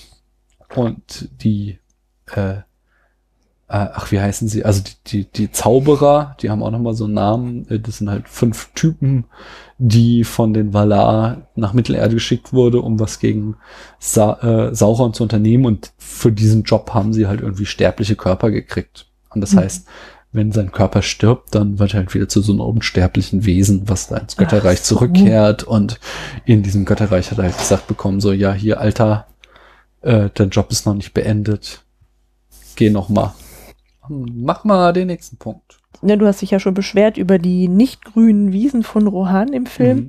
Mhm. Äh, was auch eine andere Farbe hat, ist das Dach der großen Halle oder der Königshalle oder wie auch äh, von Theoden. Mhm. Das sollte nämlich im Buch wird golden beschrieben. Genau, es gibt da so eine Szene, wo äh, sie noch ziemlich weit weg sind von, ich weiß nicht mehr genau, wie sie heißt, die Hauptstadt. Und dann Gandalf Legolas auffordert, was sieht dein Elbenauge? Und er so, äh, irgendwie ein äh, Gold. Äh, Und dann sagt er Gandalf so, ja, ja, das ist die Halle von Theoden. Mhm. Die hat ein goldenes Dach. Und da war ich dann tatsächlich auch damals, 2002 im Kino, so ein bisschen enttäuscht, dass das mehr so eine, äh, ja, Wikinger-Hütte ist, Mhm. in der der da rumhängt und auch ganz Edoras heißt das Kaff, halt auch eher so ein Kaff ist, wo Mhm. vielleicht irgendwie 50 Leute wohnen und vielleicht lass es auch 100 sein. Äh, ich hatte mir das irgendwie prächtiger vorgestellt, aber ähm, die haben übrigens so, so ein bisschen Gold-Applikationen äh, außen am Dachstuhl angebracht, aber es ist halt nicht wirklich irgendwie golden. Und mittlerweile, äh, auch irgendwie, als ich dann so die Anhänge geguckt habe von der Special Extended Edition, äh, finde ich es halt ziemlich cool eigentlich, den ganzen Look von Rohan, weil sie den halt eben an diese altenglische, keltische Kultur daran orientiert haben. Und das halt was ist, was wahrscheinlich auch Tolkien gut gefunden hätte, weil das ja auch so ein, der Herr der Ringe so ein Ersatzmythos war, weil er halt äh, fand, dass es ähm, in Großbritannien keine richtigen Mythen gibt, sondern nur so ein Flickenteppich, aber nichts irgendwie so, wie es die Griechen haben. Und er dann quasi so den Herr der Ringe als, als äh, Ich habe doch gesagt, es ist ein myth mythologischer Film. ja, ja, nicht? Äh, hat, äh, und, und von daher finde ich, passt es halt auch irgendwie, dass dann ähm, dieses Haus in Edoras und ganz Edoras halt auch so irgendwie so keltischen Einschlag hat und sich auch nochmal abhebt von dieser Hochkultur aus äh, Gondor. Finde ich schon irgendwie cool. Natürlich auch kannst du sagen, was sind eigentlich die Leute aus Gondor für Arschlöcher, dass sie denen nicht mal beigebracht hat, wie man Steinhäuser baut und ein bisschen Kanalisation und was die da alles haben. So, es tun so, als wären sie Kumpels, aber offensichtlich ist die Zivilisation nie über ihre Grenzen hinausgedrungen. Aber ähm, so rein ästhetisch finde ich das eine gute Entscheidung, wie Rohan aussieht. Ja, es ist nicht mehr so skandinavisch auch. Ja, das ist ja sehr ähnlich. Also Mhm. das ist ja diese, äh, okay, das eine keltisch, das andere germanisch. Da möchte ich jetzt auch nicht meine Hand für uns vorlegen, an was sich das mehr orientiert, aber äh, also diese, diese prä-römischen europäischen Kulturen an irgend sowas hat sich das orientiert. Anyway, ähm, also genau, im Buch wird irgendwie so einen äh, großen äh, großes Drama draus gemacht, dass sie alle ihre Waffen nicht hergeben wollen, als sie vor Theodens Halle stehen. Irgendwie jeder erzählt, was er da für ein krasses, für eine krasse Waffe hat und wie edel die ist und was Mhm. es für eine Unverschämtheit ist, dass ihm jetzt die abgenommen Die wird. wollen ihre Penisse nicht Ja, abgeben. ja, ja. Aber es sind dann auch so die Äxte von äh, Gimli und äh, nee, ich glaube, der ist glaube ich sogar verständigt. Der genau, es ist erst so irgendwie äh, Legolas. so, Nee, ich habe den Boden von Galadriel geschenkt bekommen, den kriegst du jetzt nicht. und ja, doch musst du. Na, okay. Und dann Vielleicht die Pfeile? dein Schwert, Mann, das Schwert ist das Schwert, was hier den Ring vom Finger von Sauron abgeschnitten, hat, kriegst du nicht. Na gut, und dann Gimli so, ja, okay, wenn da das Schwert steht, dann ist meine Axt eigentlich da Mhm. gut aufgehoben. Und dann kommt Gandalf, nee, diesen Stock, den geb ich nicht her. Und äh, der kommt ja sogar damit durch. Mit Mhm. seinem, das ist dann auch im Film irgendwie so der Spruch, so äh, eine Krücke für einen alten Mann. Ihr werdet doch einem alten Mann nicht Mhm. seinen Stock abnehmen. Genau, und diesen, diesen Konflikt, Stark. den haben sie dann in den Film in eine kleine Action-Zwischensequenz übersetzt, die ist sagen wir so auf einem schmalen Grad zwischen cool und peinlich äh, Mhm. chargiert, wenn sie da äh, durch die Halle laufen auf äh, Theoden zu und äh, dabei irgendwie die Schergen von Schlangenzunge verprügeln und es Abwehren. halt Mhm. äh, mit so ultimativer Coolness diese Schlägerei Ja. durchführen. Ja. Äh, ich find's schon irgendwie charmant. Es geht doch so, ja. Hm. Hast du was zu Theodens Verwandlung zu sagen, Paula? Mm, Ja, natürlich. Ja, und zwar ähm, im Buch Ja? ist die Verwandlung ein bisschen dezenter. Ja? Da ist er halt ein bisschen tattrig, aber durch Gandalfs gutes Zureden und vor allem dadurch, dass seine Hand das Schwert Penis. ergreift, geht's Oh, dann mir wieder. geht's so schlecht. So, oh, eine Erektion. Mhm. So ist es. Und im Film, da, äh, da, da, da muss der Gandalf halt richtig, sich richtig anstrengen, um den Saruman rauszubekommen aus Theoden. Und das finde ich auch besser. Es ist so ein Exorzismus halt, ne? Ja, aber der ist dann, er kämpft ja dann, also sieht man halt, dass ähm, Theoden besessen ist, ja, Mhm. und eine Marionette von Saruman und das ist dann also quasi eine Stell ein Stellvertreter für Saruman, gegen den Gandalf dann wirklich auch äh, kämpfen muss, Mhm. einfach, ja. Ich will ja nicht, also da sieht man halt so diese Horrorfilm-Tradition, aus der Peter Jackson kommt. Mhm. Es ist schon sehr dick aufgetragen.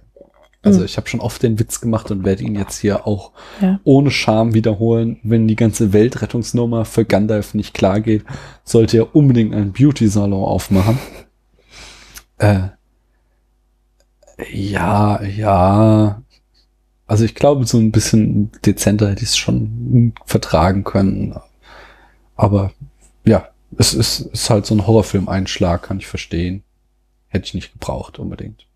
Andererseits ist da halt im Film dann umso merkwürdiger, dass ähm, die Gefolgsleute von Theoden nicht gecheckt haben, was Mhm. mit dem los ist, dass er besessen ist. Weil der Ja. spricht ja sogar auch mit anderer Stimme. Ja, ja, das stimmt. Aber es ist so, wenn eine Veränderung schleichend vor sich geht, dann Mhm. fällt sie dir ja oft nicht so auf. Und äh, wir können ja davon ausgehen, dass äh, Saruman und Schlangenzunge ihren Zauber eben äh, über Jahre hin in kleinen Dosen ihm verabreicht haben. Wer ist dieser Schlangenzunge eigentlich? Das ist halt so ein Assistent von Saruman. Hm, okay, aber der kann nicht zaubern.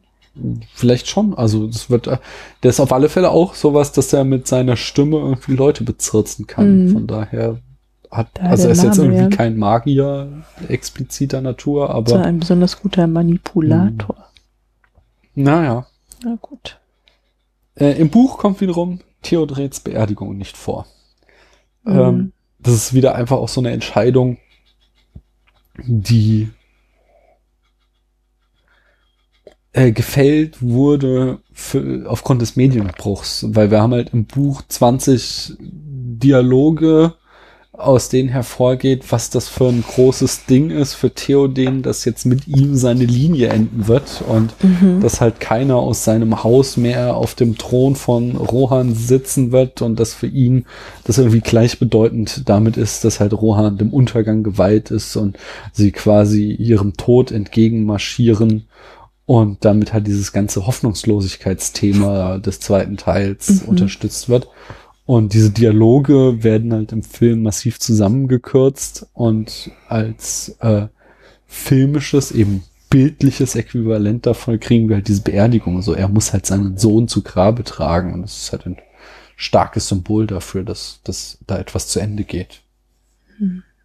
Ja. Ja, dann haben wir noch so eine nette kleine Sequenz im Stall im Film. Als nämlich Aragorn, der irgendwie so alles kann, einfach, ja, so ein wildes Pferd zähmt. Da hast du noch geguckt, das, äh, gemeint, als wir es geschaut haben, dass es schon so ein bisschen peinlich ist, dass äh, der, der Waldläufer das Pferd zähmen kann, dass die Pferdeherren nicht unter Kontrolle Ja. haben, ja. Aber egal, was sehen wir? Also, Aragorn ist auch der Pferdeflüsterer und Eowyn findet es so toll, dass sie sich direkt in ihn verliebt. Warum haben sie das gemacht? Damit klar wird, warum Eowyn sich in Aragorn verliebt. Ja, eindeutig. Weil im Buch ist es ganz schön überraschend auch so. Es ist halt, die haben nicht so viel Kontakt, kommen wir auch gleich zu, Mhm. weil sie im Buch gar nicht mit nach ähm, Helms Klamm reitet. Und es ist mehr so ein, ah ja, okay, diese wildfremde Frau verliebt sich jetzt in den Typen und Vielleicht sieht der halt einfach gut aus. ja, ähm, ich weiß nicht, ob es im Film auch kommt. Im Buch gibt es einen schönen Satz, wo er irgendwann zu ihr sagt, so, ihr liebt gar nicht mich, sondern das, was ihr mit mir verbindet, eben diesen Gedanken von Freiheit Mhm. und nicht mehr in dieser Halle gefangen zu sein. Ähm, das ist es schon so, aber es ist schon, äh, also ich mag, glaube ich, eigentlich diese alle Szenen mit, ja, okay, also na, dieses, wenn Aragorn äh, dann verschwunden ist und wiederkommt und Eowyn um ihn trauert und ihn äh, dann irgendwie wieder sieht und sieht, wie er da die Kette äh, von Legolas äh, zurückkriegt und dann irgendwie checkt, dass er in eine andere verliebt ist. Also das finde ich so ein bisschen komisch, aber diese äh, bis dahin, so diese ganzen Szenen zwischen Aragorn und Eowyn äh, in Edoras und auf dem Weg nach Helms Klamm, die mag ich eigentlich alle ziemlich und Mhm. die finde ich sind auch alle ziemlich gut, ähm, äh, um eben klar zu machen, warum sie sich in ihn verliebt, weil er ist halt einfach ein hotter Typ. Und ist halt einfach auch super cool. Und diese eine Szene, wo er ihre Suppe nicht essen will, Mhm. die ist so lustig. Das ist auch so, da kriegt Vigo Mortensen tatsächlich nochmal so die Chance, auch sein komödiantisches Talent Mhm. zu zeigen. Und das meint er so gut, so. Weil sie ihm so, sie serviert ihm so eine Suppe und sie schmeckt halt offensichtlich total scheiße. Und äh, er äh, zwingt sich einen Löffel rein und als sie dann weggeht, will er sie so wegschütten und dann dreht sie sich nochmal um und er reißt die Suppe, Suppe wieder so hoch und äh, ihm läuft so die heiße Suppe über die Hände, weil er so hektisch war. Und dann schaut sie ihm nämlich beim Essen zu. genau. Und sieht, das sieht sehr niedlich aus, wie sie da guckt. Es ist, es ist, ist eine sehr tolle Szene auch.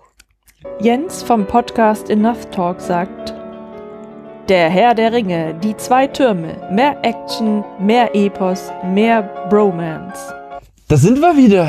Da sind wir wieder. Nach einer klitzekleinen Pause, in den es der Daniel, das bin ich, ähm, geschafft hat, äh, sich komplett zu eskalieren. Einmal alkoholisch betrachtet und äh, auszunüchtern mit den ganzen Folgeerscheinungen. Nur, falls man meine Stimme noch anhören sollte. Äh, in meinem Kopf höre ich sie, aber ich weiß nicht, ob man es auch da draußen hört. Falls ich anders klingen sollte, es gab ja eine kleine Unterbrechung bei der Aufnahme dazwischen ist viel passiert. Du klingst ein bisschen brummig. Ja, so ist das nicht nach so einem Suff. Paula, du magst doch den Hobbit. Ja, Ähm, was magst du so am Hobbit? den Hobbit. Nein, den, den Film. Ähm, achso, achso, in dem Film. Die ja. drei Filme. Die, die Welt. Die Welt. Die Welt und den Also Drachen. du bist einfach gerne wieder in Mittelerde. ja. Okay. Und, ich Und- finde die Zwerge toll. Weil das hatte ich, glaube ich, vorhin schon gesagt, dass äh, in dem Film die Zwerge endlich mal irgendwie interessant sind und nicht nur so alberne Witzfiguren. Ne, das stimmt, aber Mhm. es sind auch irgendwie, also okay, ist halt auch aus der Buchvorlage Mhm. resultierend, aber es sind so fünf zu viele. es gibt da irgendwie Stimmt. den, den Chefzwerg, den alten weisen Zwerg, den äh, verliebt sich Zwerg und seinen Sidekick. Ja, es sind, also es ist halt irgendwie, es gibt eine ganze Menge Zwerge da in diesem Trupp, für die man nicht so wirklich ein Gefühl kriegt, oder? Ja. Ähm, und aber du Den man siehst, auch schnell wieder vergessen hat. genau, Mhm. du siehst es auch schon so, unterstelle ich jetzt mal, dass der Herr der Ringe besser ist als der Auf Hobbit. jeden Fall, ja. Hm. Hast du auch so Punkte, die du kritisieren würdest am Hobbit? Hm, Nee, also ich weiß es da einfach nicht mehr, weil es schon so lange her ist, dass ich die gesehen habe. Ähm, nee, kann ich so aus der Ferne nicht sagen. Hm. Ja, äh, ähm, ich finde, der ist ziemlich lang halt. Also es ist tatsächlich, ja, wurde schon oft gesagt, einfach so ein kurzes Buch. Und das auf drei Filme zu strecken war zu lang. Dadurch mussten sie so viel Lückenfüller-Szenen reinbringen. Und was halt auch äh, beim Herr der Ringe zum Beispiel super passt, ist, dass halt jeder Teil, obwohl es ja eine Trilogie ist, für sich abgeschlossen nochmal ein runder Film ist. Mhm. Und das haben sie ja da komplett aufgegeben, indem sie ja dann zum Beispiel im zweiten Teil diesen unsäglichen Cliffhanger haben, wo dann einfach der Drache wegfliegt zur Seestadt und äh, ist halt wirklich wie so eine Serie, äh, du dann den Schnitt kriegst und im nächsten Jahr durftest du weiter gucken. Das fand ich nicht gut. Und äh, der Film war auch viel zu CGI-lastig. So, also ich hatte da manchmal schon Spaß dran, weil es halt total albern war und man auch gemerkt hat irgendwie, dass Peter Jackson da selbst viel Spaß dran hatte. Aber so, dadurch, dass es ja schon durch dieses Fantasy-Szenario so ein total abgehobenes Setting ist, ist halt das Besondere, was den Herr der Ringe ausgemacht hat, dass es halt irgendwie total realistisch wirkte. Dadurch, dass sie zwar viel CGI benutzt haben, aber das immer wieder mit echten Kulissen kombiniert haben. Und der Hobbit wirkte halt komplett auf mich, als würden die die ganze Zeit nur in grünen Boxen stehen. Und äh, das fand ich nicht so geil. Ja, das, das ist halt sowas, was mir schon immer aufgefallen ist, aber jetzt noch mal mh, viel mehr, dass ich halt äh, mich gerade mit, ich habe ja so ein YouTube-Projekt, wo ich halt irgendwie über Philosophie quatsche, äh, genauer gesagt über Platon und der ist halt so der, der Urvater aller Kulturpessimisten, sage ich mal, der da halt wirklich die ganze Zeit nur früher war alles besser und äh, so, seine ganze Philosophie baut auf der Idee haha, Mhm. auf, dass es äh, unsere Welt nur ein schlechtes Derivat ist von perfektem Originalen. Und dieser Gedanke steckt halt auch irgendwie voll so im Tolkienschen Werk, so dass es eine große Zeit der Elben gab, die jetzt vorbei ist. Und eine große Zeit der Menschen. Und auch die Menschen sind irgendwie heruntergekommen. Und äh, alles ist irgendwie schlecht geworden in der Welt.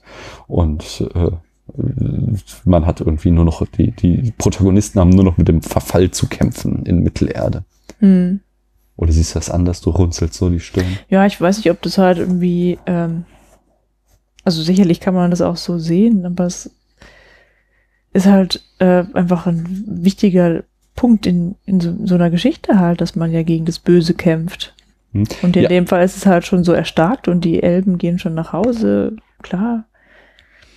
Nee, aber es ist ja auch so, dass so ähm, äh, es früher halt mal große Elbenreiche gab und dass ja im Film auch immer wieder so angedeutet werden, dass die ja da durch Landschaften wandern, wo wir irgendwie die Ruinen großartiger Bauten der Vergangenheit Mhm. sehen und halt alles nicht mehr so toll ist, wie es mal war. Ich finde es auch, also es ist halt zwar, finde ich, Kulturpessimismus irgendwie keine coole Einstellung so, ich mache mich da ja mal drüber lustig, sondern ich bin eher jemand, der die Zukunft bejahen möchte. Hm. Und dieses früher war alles besser. Äh, zum Beispiel auch gerne hier so in Film, äh, Blog und Film, Podcast-Szene äh, ist das weit verbreitet. Dieses äh, solche Filme werden heute ja gar nicht mehr gemacht oder heutzutage sind die Filme alle schlecht. Und das ist ja was, wogegen ich mich immer sehr wehre, weil ähm, ich die Meinung vertrete, genau wie früher, äh, genau wie heute gab es auch früher schlechte Filme, nur was halt überlebt habt, waren die guten Filme und genauso gibt es halt in unserer Zeit gute Filme, die überleben werden. Und nur da wir halt in dieser Zeit leben, kriegen wir halt auch die volle Ladung mit Mhm. und damit eben auch den ganzen Schund, den wir uns natürlich aus den 80ern oder so nicht mehr angucken, wo es halt einfach genauso viele äh, grottenschlechte Filme gab. Äh, und, aber, äh, ähm, also die Saar zu denken ist mir sehr fern, aber ich finde beim Herr der Ringe das eigentlich sehr schön, weil es so ein, es macht so eine wehmütige Grundstimmung, die dem ganzen Film, der ganzen Geschichte unterliegt. Ich finde es jetzt auch speziell nochmal äh, total schön, ähm, also es ist eine total traurige Szene, wenn Haldir stirbt in äh, Helms Klamm Mhm. und so seine letzten Blicke, ohne dass da wirklich äh, das groß auserzählt werden muss. Da reichen wirklich ein paar Kameraeinstellungen, wie man so sein Gesicht sieht und dann äh, die Schnitte auf die ganzen sterbenden Elben da, Ja. die halt einfach, dass da Wesen sind, die halt eben unsterblich sind und die bereit waren, sich für diese Welt, die sie so sehr lieben, zu opfern. Das ist halt einfach so ein wirklich schöner, melancholischer Grundgedanke, Grundstimmung, die im ganzen Herr der Ringe steckt, was ich sehr, sehr gerne mag. Also ich finde gerade diese Szene ist wirklich sehr traurig, ja, Mhm. weil das Letzte, was er sieht, ist halt, dass ein, dass einfach alles kaputt geht. Mhm. Ähm, und ich glaube, dass es halt auch, also dass es den anderen Elben, die Mittelerde verlassen, halt nicht, das nicht ganz so schlimm geht, sondern es heißt immer nur so, die Zeit der Elben hier ist vorbei, ist jetzt abgeschlossen und so. Und ähm, die verlassen die Welt jetzt nicht unbedingt mit dieser Stimmung, dass hier alles grausam geworden ist. Aber was ich insgesamt glaube, ist, du meintest ja, dass Tolkien ähm, seiner Heimat Großbritannien mit Mhm. dem Herrn der Ringe auch so eine Art Mythologie Genau. schenken wollte, ja. Und ähm, das ist ja dann wie in, wie den, in den allen tatsächlichen selbst sich im Laufe der Zeit entwickelten Mythologien so, dass früher die Welt halt noch mit Zauber, also mit Magie durchwirkt Mhm. war. Und von dieser Zeit gibt's halt diese verschiedenen Etappen in die heutige, sagen wir mal, säkularisierte Zeit. Mhm. Und das wird da ja dann auch so ein bisschen einfach dargestellt, dass Auf eben Fall. diese Welt früher voller zauberhafter Wesen war, unterschiedlicher Völker. Mhm. Und naja, die sind dann halt irgendwie halt aus dieser Welt auch verschwunden einfach, ja. Mhm. Und das wird ja da so ein bisschen erklärt. Und das ist dann nicht genau das, was ich gerade sagte, quasi wie so ein, wie so ein, so Stufen, nicht unbedingt in eine schlechtere Zeit, aber in eine andere profane Zeit. Hm. Äh, da kann ich noch so, so zwei, drei Hintergrundfakten vielleicht mal liefern, was denn eigentlich mit den Elben geht und warum die gehen. Mhm. ähm, äh, das ist so, das ist nämlich die Geschichte vom Silmarillion, das halt eben früher war die Welt noch eine Scheibe ähm, und dann gab es halt im Westen das Land Valinor äh, und ähm, die Elben, äh, also einige, nicht alle Elben, so die Waldelben, zu denen halt zum Beispiel Legolas gehört hat, die waren halt nie in Valinor, aber die eben die Hochelben, zu denen dann äh, äh, Galadriel gehört und eben auch Elrond, aber also Elrond ist auch schon nur noch ein Nachfahre der Hochelben, aber ähm, Galadriel ist tatsächlich so alt, dass die die ältesten Tage noch kennt. Das heißt, die war noch selbst in Valinor.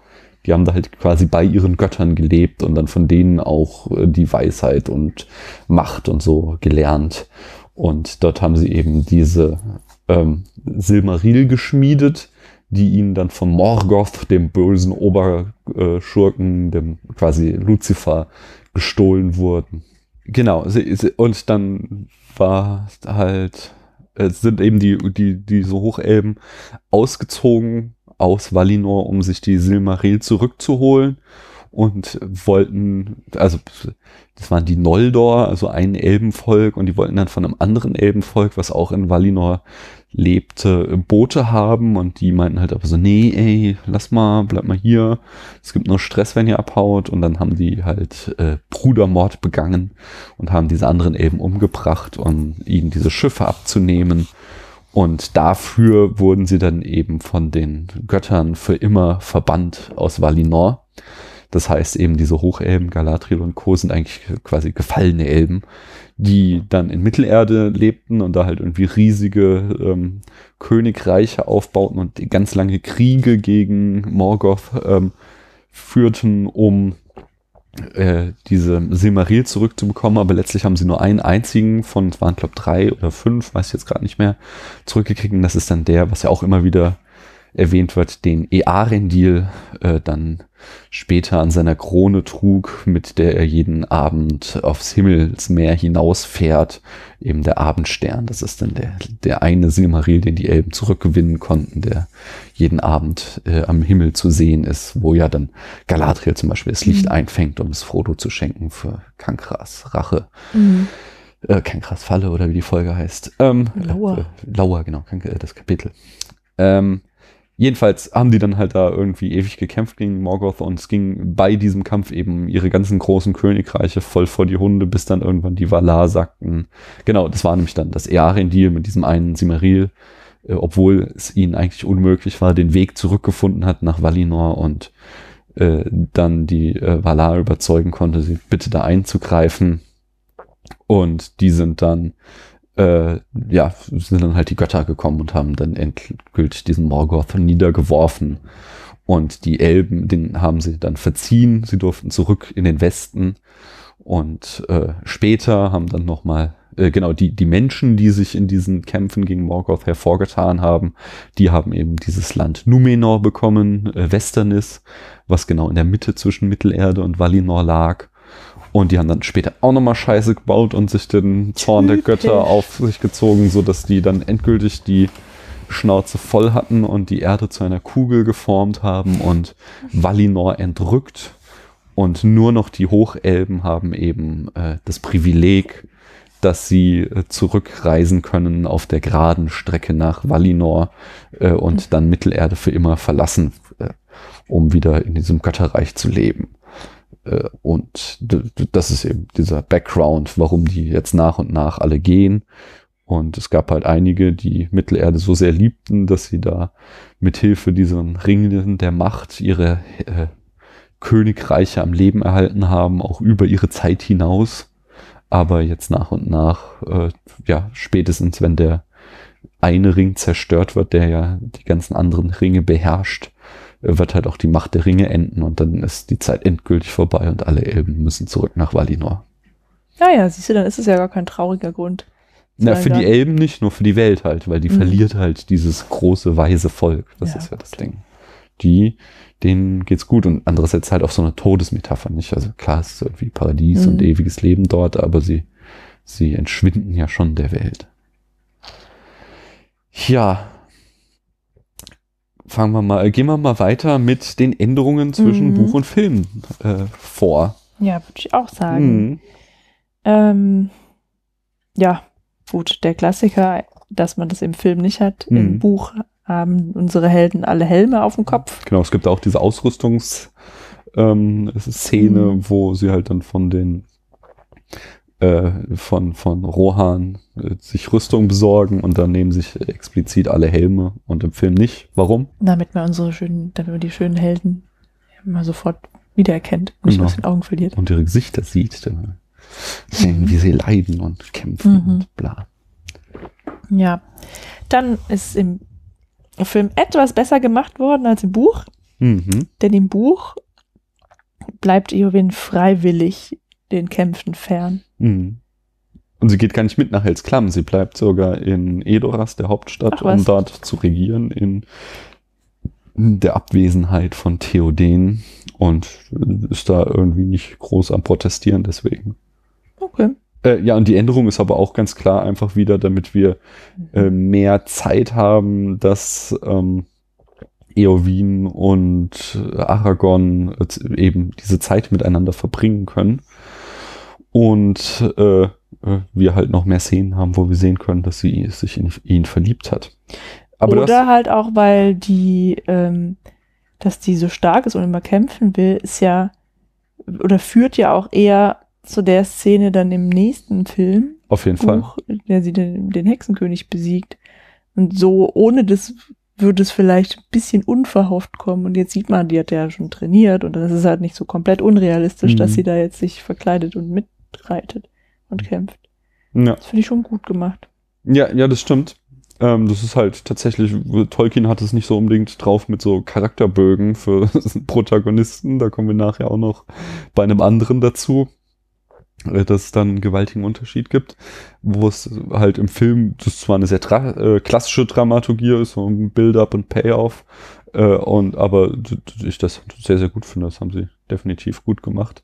Äh, Du hast Mhm. eben eine Kleinigkeit ausgelassen und sie erscheint auch Oh ja, wirklich als. Kleinigkeit, aber ist Nee. in meiner Erinnerung ans Jahr 2002 hat das äh, unter Fantasy-Fans zu den äh, zu, mit zum größten Nerd-Rage geführt, nämlich eine äh, lustige kleine Slapstick-Szene, Also, in der Gimli Mhm. äh, ein Kettenhemd aus Rohan anzieht und es ihm halt viel zu lang ist und äh, alle können lachen darüber.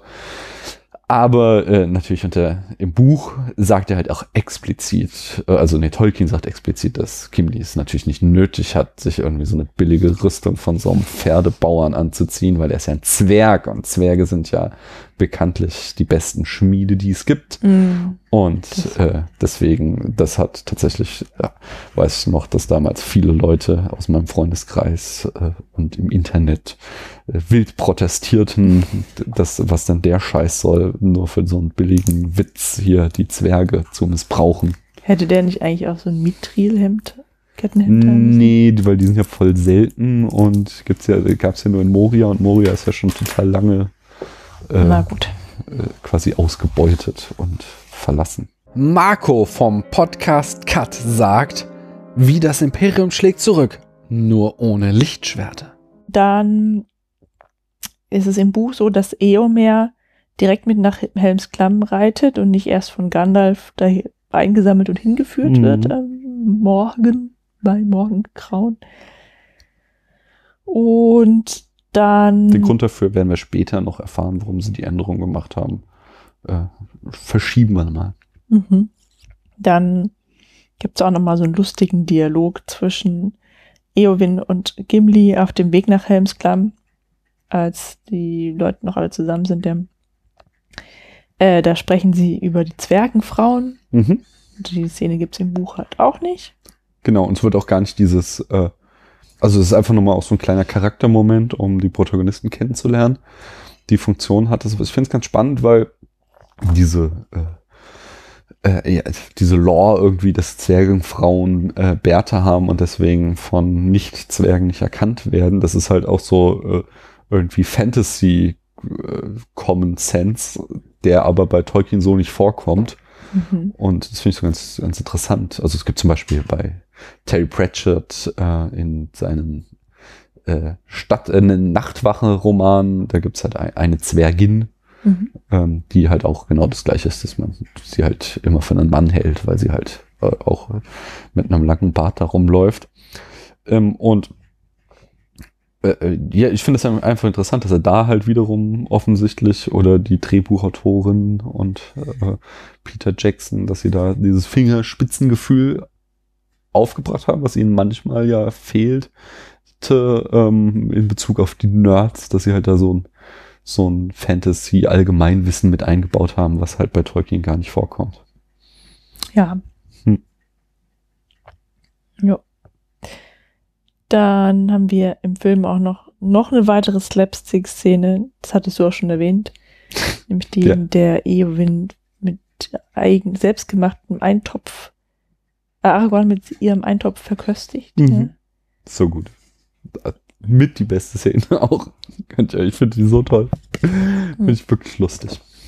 ja, gut, aber trotzdem fragt man sich so, warum. Ja, auch wieder um einen kleinen Moment zwischen äh, Mhm. Aragorn und Eowyn zu schaffen, Ja. damit wir halt, das ist ja so, dieses, das hatten wir schon mal irgendwo in, bei irgendeinem Liebesfilm ähm, besprochen, dass das auch so, eine, so ein klassisches ähm, Mittel eben eigentlich der, des Liebesfilms ist, dass du halt äh, den Mann und die Frau mit so Two-Shots immer im Bild hältst, um, um quasi das Auge nur daran zu gewöhnen, dass die beiden zusammengehören und Mhm. dann eben eine Situation herbeiführst, wo sie getrennt werden, eben hier den äh, Aragons Nahtoderfahrung, um Mhm. dann eben äh, das Publikum den Verlust mitspüren zu lassen und sie dann halt, weil sie wollen dann wieder, dass die beiden zusammenfinden, weil Ach sie so. sich schon so dran gewöhnt haben, sie zusammen auf der Leinwand zu sehen. Und äh, das, dafür werden halt solche Szenen, wurden dann halt solche Szenen herbeigeführt, um dann eben die Dramatik später größer wirken zu lassen. Ja, das passt ja auch dann hier zu der nächsten Notiz, dass es nämlich genau diese Szenen gar nicht im Buch gibt. Also Aragorn ähm, hat diesen doch nicht Tod-Moment nur im Film. Mhm. Und dieses ganze Zwischengeplänkel mit den Wagreitern fehlt. Und das hatten wir schon beim ersten Teil äh, besprochen. Das ist quasi ein abgewandeltes Ka- Kapitel aus dem ersten Teil, ähm, den sie übertragen haben, einfach weil es hier besser passte. Hier brauchten sie noch so einen Action-Höhepunkt. Im ersten Teil werden sie so von Wölfen angegriffen, bevor sie versuchen, den Berg zu übersteigen. Mhm. Und das sind dann magische Wölfe von Saruman, stellt sich heraus. Und das haben sie im Film halt weggelassen, Mhm. weil der erste Film halt schon genug so Zwischenhöhepunkte ähm, Höhepunkte hat, um die Spannung aufrechtzuerhalten. Und hier fehlte das halt, damit das nicht, ähm, äh, ja, um, um dir nochmal so einen kurzen Adrenalinschub zu geben, bevor dann ja wirklich die echt lange, wunderbare, aber wirklich lange Aufbau der Schlacht von Helms Klamm kommt. Das ist ja wirklich, dauert ja eine gute Stunde die oder so, die Vorbereitung, bis dann da überhaupt losgeht mit der Schlacht. Ja, aber weißt du was, mir gerade einfällt? Während des Films ähm, habe ich auch gedacht, so, okay, jetzt kommen diese Wags und dann wird Aragorn da runtergezogen Mhm. und man denkt, er sei tot, aber er ist eigentlich doch nicht tot. Aber wie das weitergeht mit ihm, ich wusste noch, der wird dann irgendwo so an Land getrieben. Mhm. ähm, aber wie er dann da wegkommt wieder und was alles passiert und wann er wieder zu seinen Gefährten stößt, das hatte ich alles völlig vergessen. Und ich weiß auch wieso, weil diese ganze Sequenz einfach überhaupt gar keinen Sinn hat, weil Mhm. er stirbt und dann holt sein Pferd ihn ab und reitet ihn nach Helms Klamm. Und das einzige, was er da in dieser Zeit hat, also was dadurch passiert ist, dass die anderen trauer, trauern Mhm. und denken, er sei verstorben. Und er sieht halt noch diese Armee auf Helmsklamm zumarschieren und kann das dann schon mal erzählen, Mhm. bevor sie zu, zu sehen sind. Ja, aber sonst ist es halt echt. hm. Ähm, also, ich fände es gar nicht. äh, Also, es ist schon so, auch so, dass ja dann so diese Backflashs kommen mit ähm, Arwen und ihrer Liebesgeschichte, wenn er dann halt äh, da in Ohnmacht ist. Mhm. Das ist schon so, so, so eine extra Runde, die der Film dreht, die es vielleicht nicht gebraucht hätte. Ich finde es nicht ganz schlecht, weil ja das Leitmotiv des zweiten Teils ähm, Hoffnungslosigkeit vor der Übermacht des Feindes ist.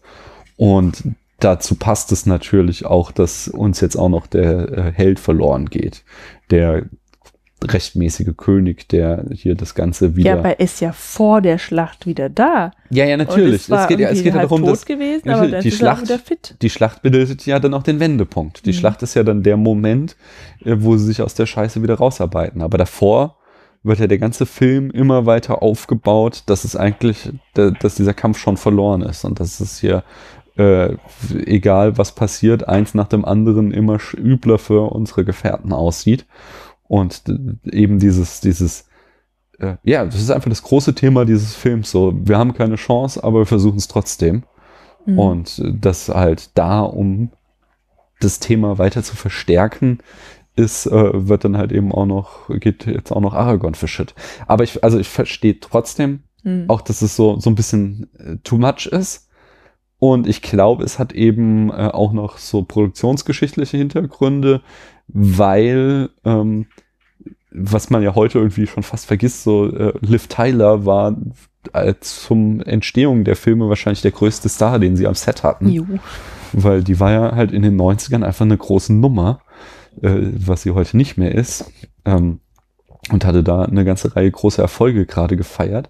Und sie hatten eben geplant, dass sie die Rolle von Haldir äh, inne hat und dann eben mit den Elben da ankommt und zusammen mit denen kämpft Mhm. äh, in Helms Klamm und äh, haben das dann auch so gedreht und haben das in Test-Screenings gezeigt und haben da dann eben den äh, riesen Nerd-Rage abbekommen, weil sich die Leute aufgeregt haben, das geht nicht, das steht so nicht im Buch, das könnt ihr nicht machen, das ist doch scheiße. Das muss Haldir sein. Äh, nee, Haldir, es gibt ja die Elben gar nicht im Buch, kommen wir gleich so. noch zu, aber äh, aus irgendeinem Grund wurde Haldir offensichtlich eher akzeptiert als Arwen, die dann da nochmal mitkämpft. mhm. Und ähm, dann mussten sie es halt quasi rausschneiden äh, aus Hollywood-Logik.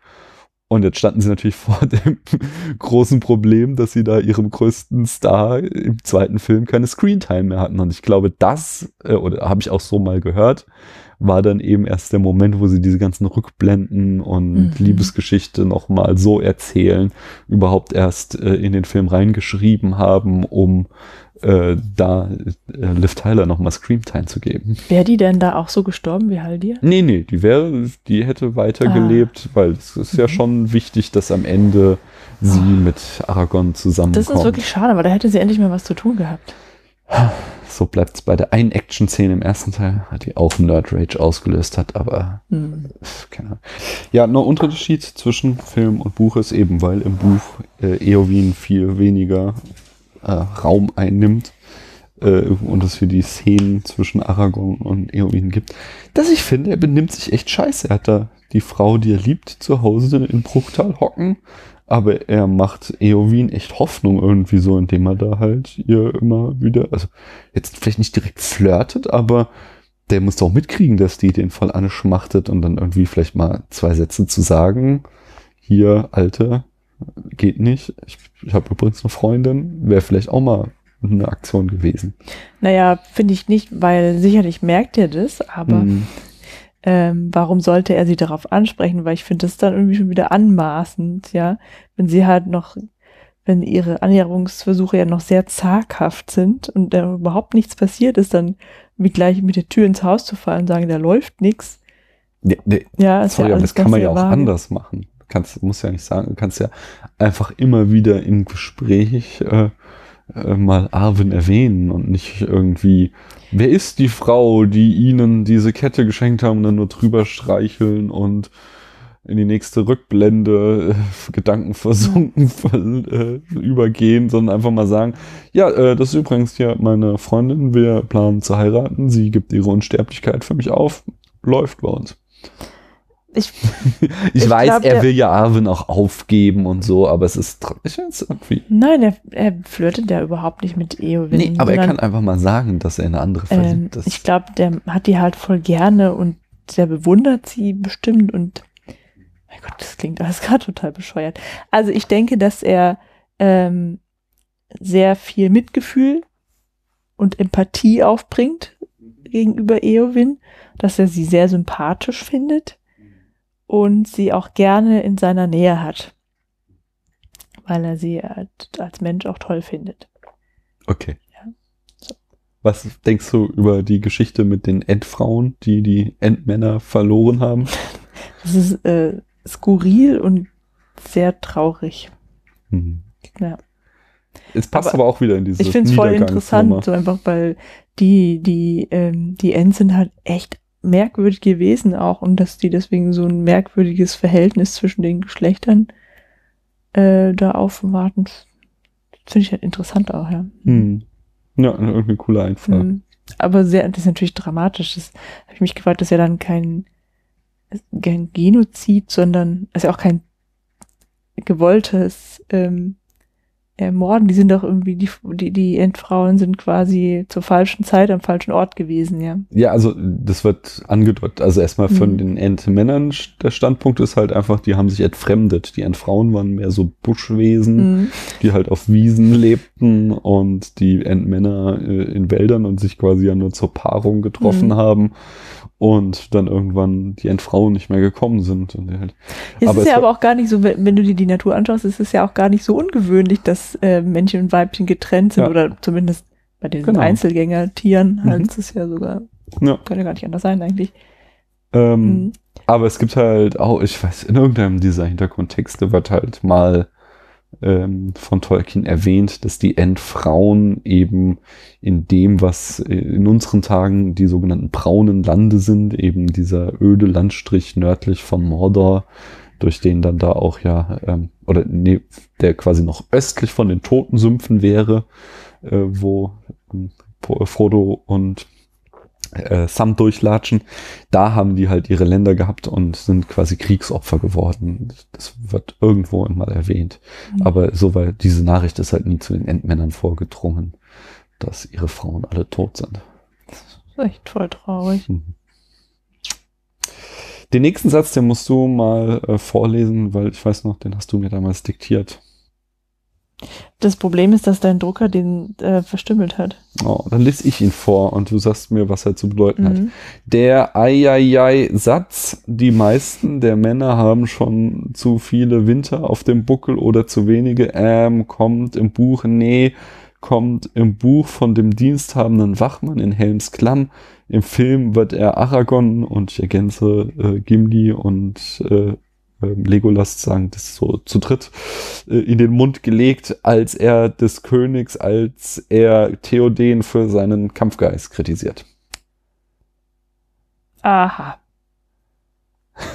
ja, das ist ein Unterschied zwischen Buch und Ja, Film. ich weiß, nur, ich wollte nur den Witz machen. Ja, wenn du das so komisch aufschreibst, kann ich ja nichts für. Ich weiß noch, du hast irgendwie gesagt, ähm, hier schreib mal auf, ich diktiere dir mal. Und dann kam da so unzusammenhängendes Gestammel heraus. Was ihr jetzt halt nicht gesehen habt, ist ein böser Blick von Paula. Du, du bist es gewohnt zu diktieren. Nein, bin ich nicht. Ach so. Ich schreibe ja normalerweise selbst auf, was ich oh, schreiben ja, ich möchte. verstehe. Ähm, ja, und dann kommen wir zu dem Punkt, den wir eben schon hatten. Keine Elben im Buch?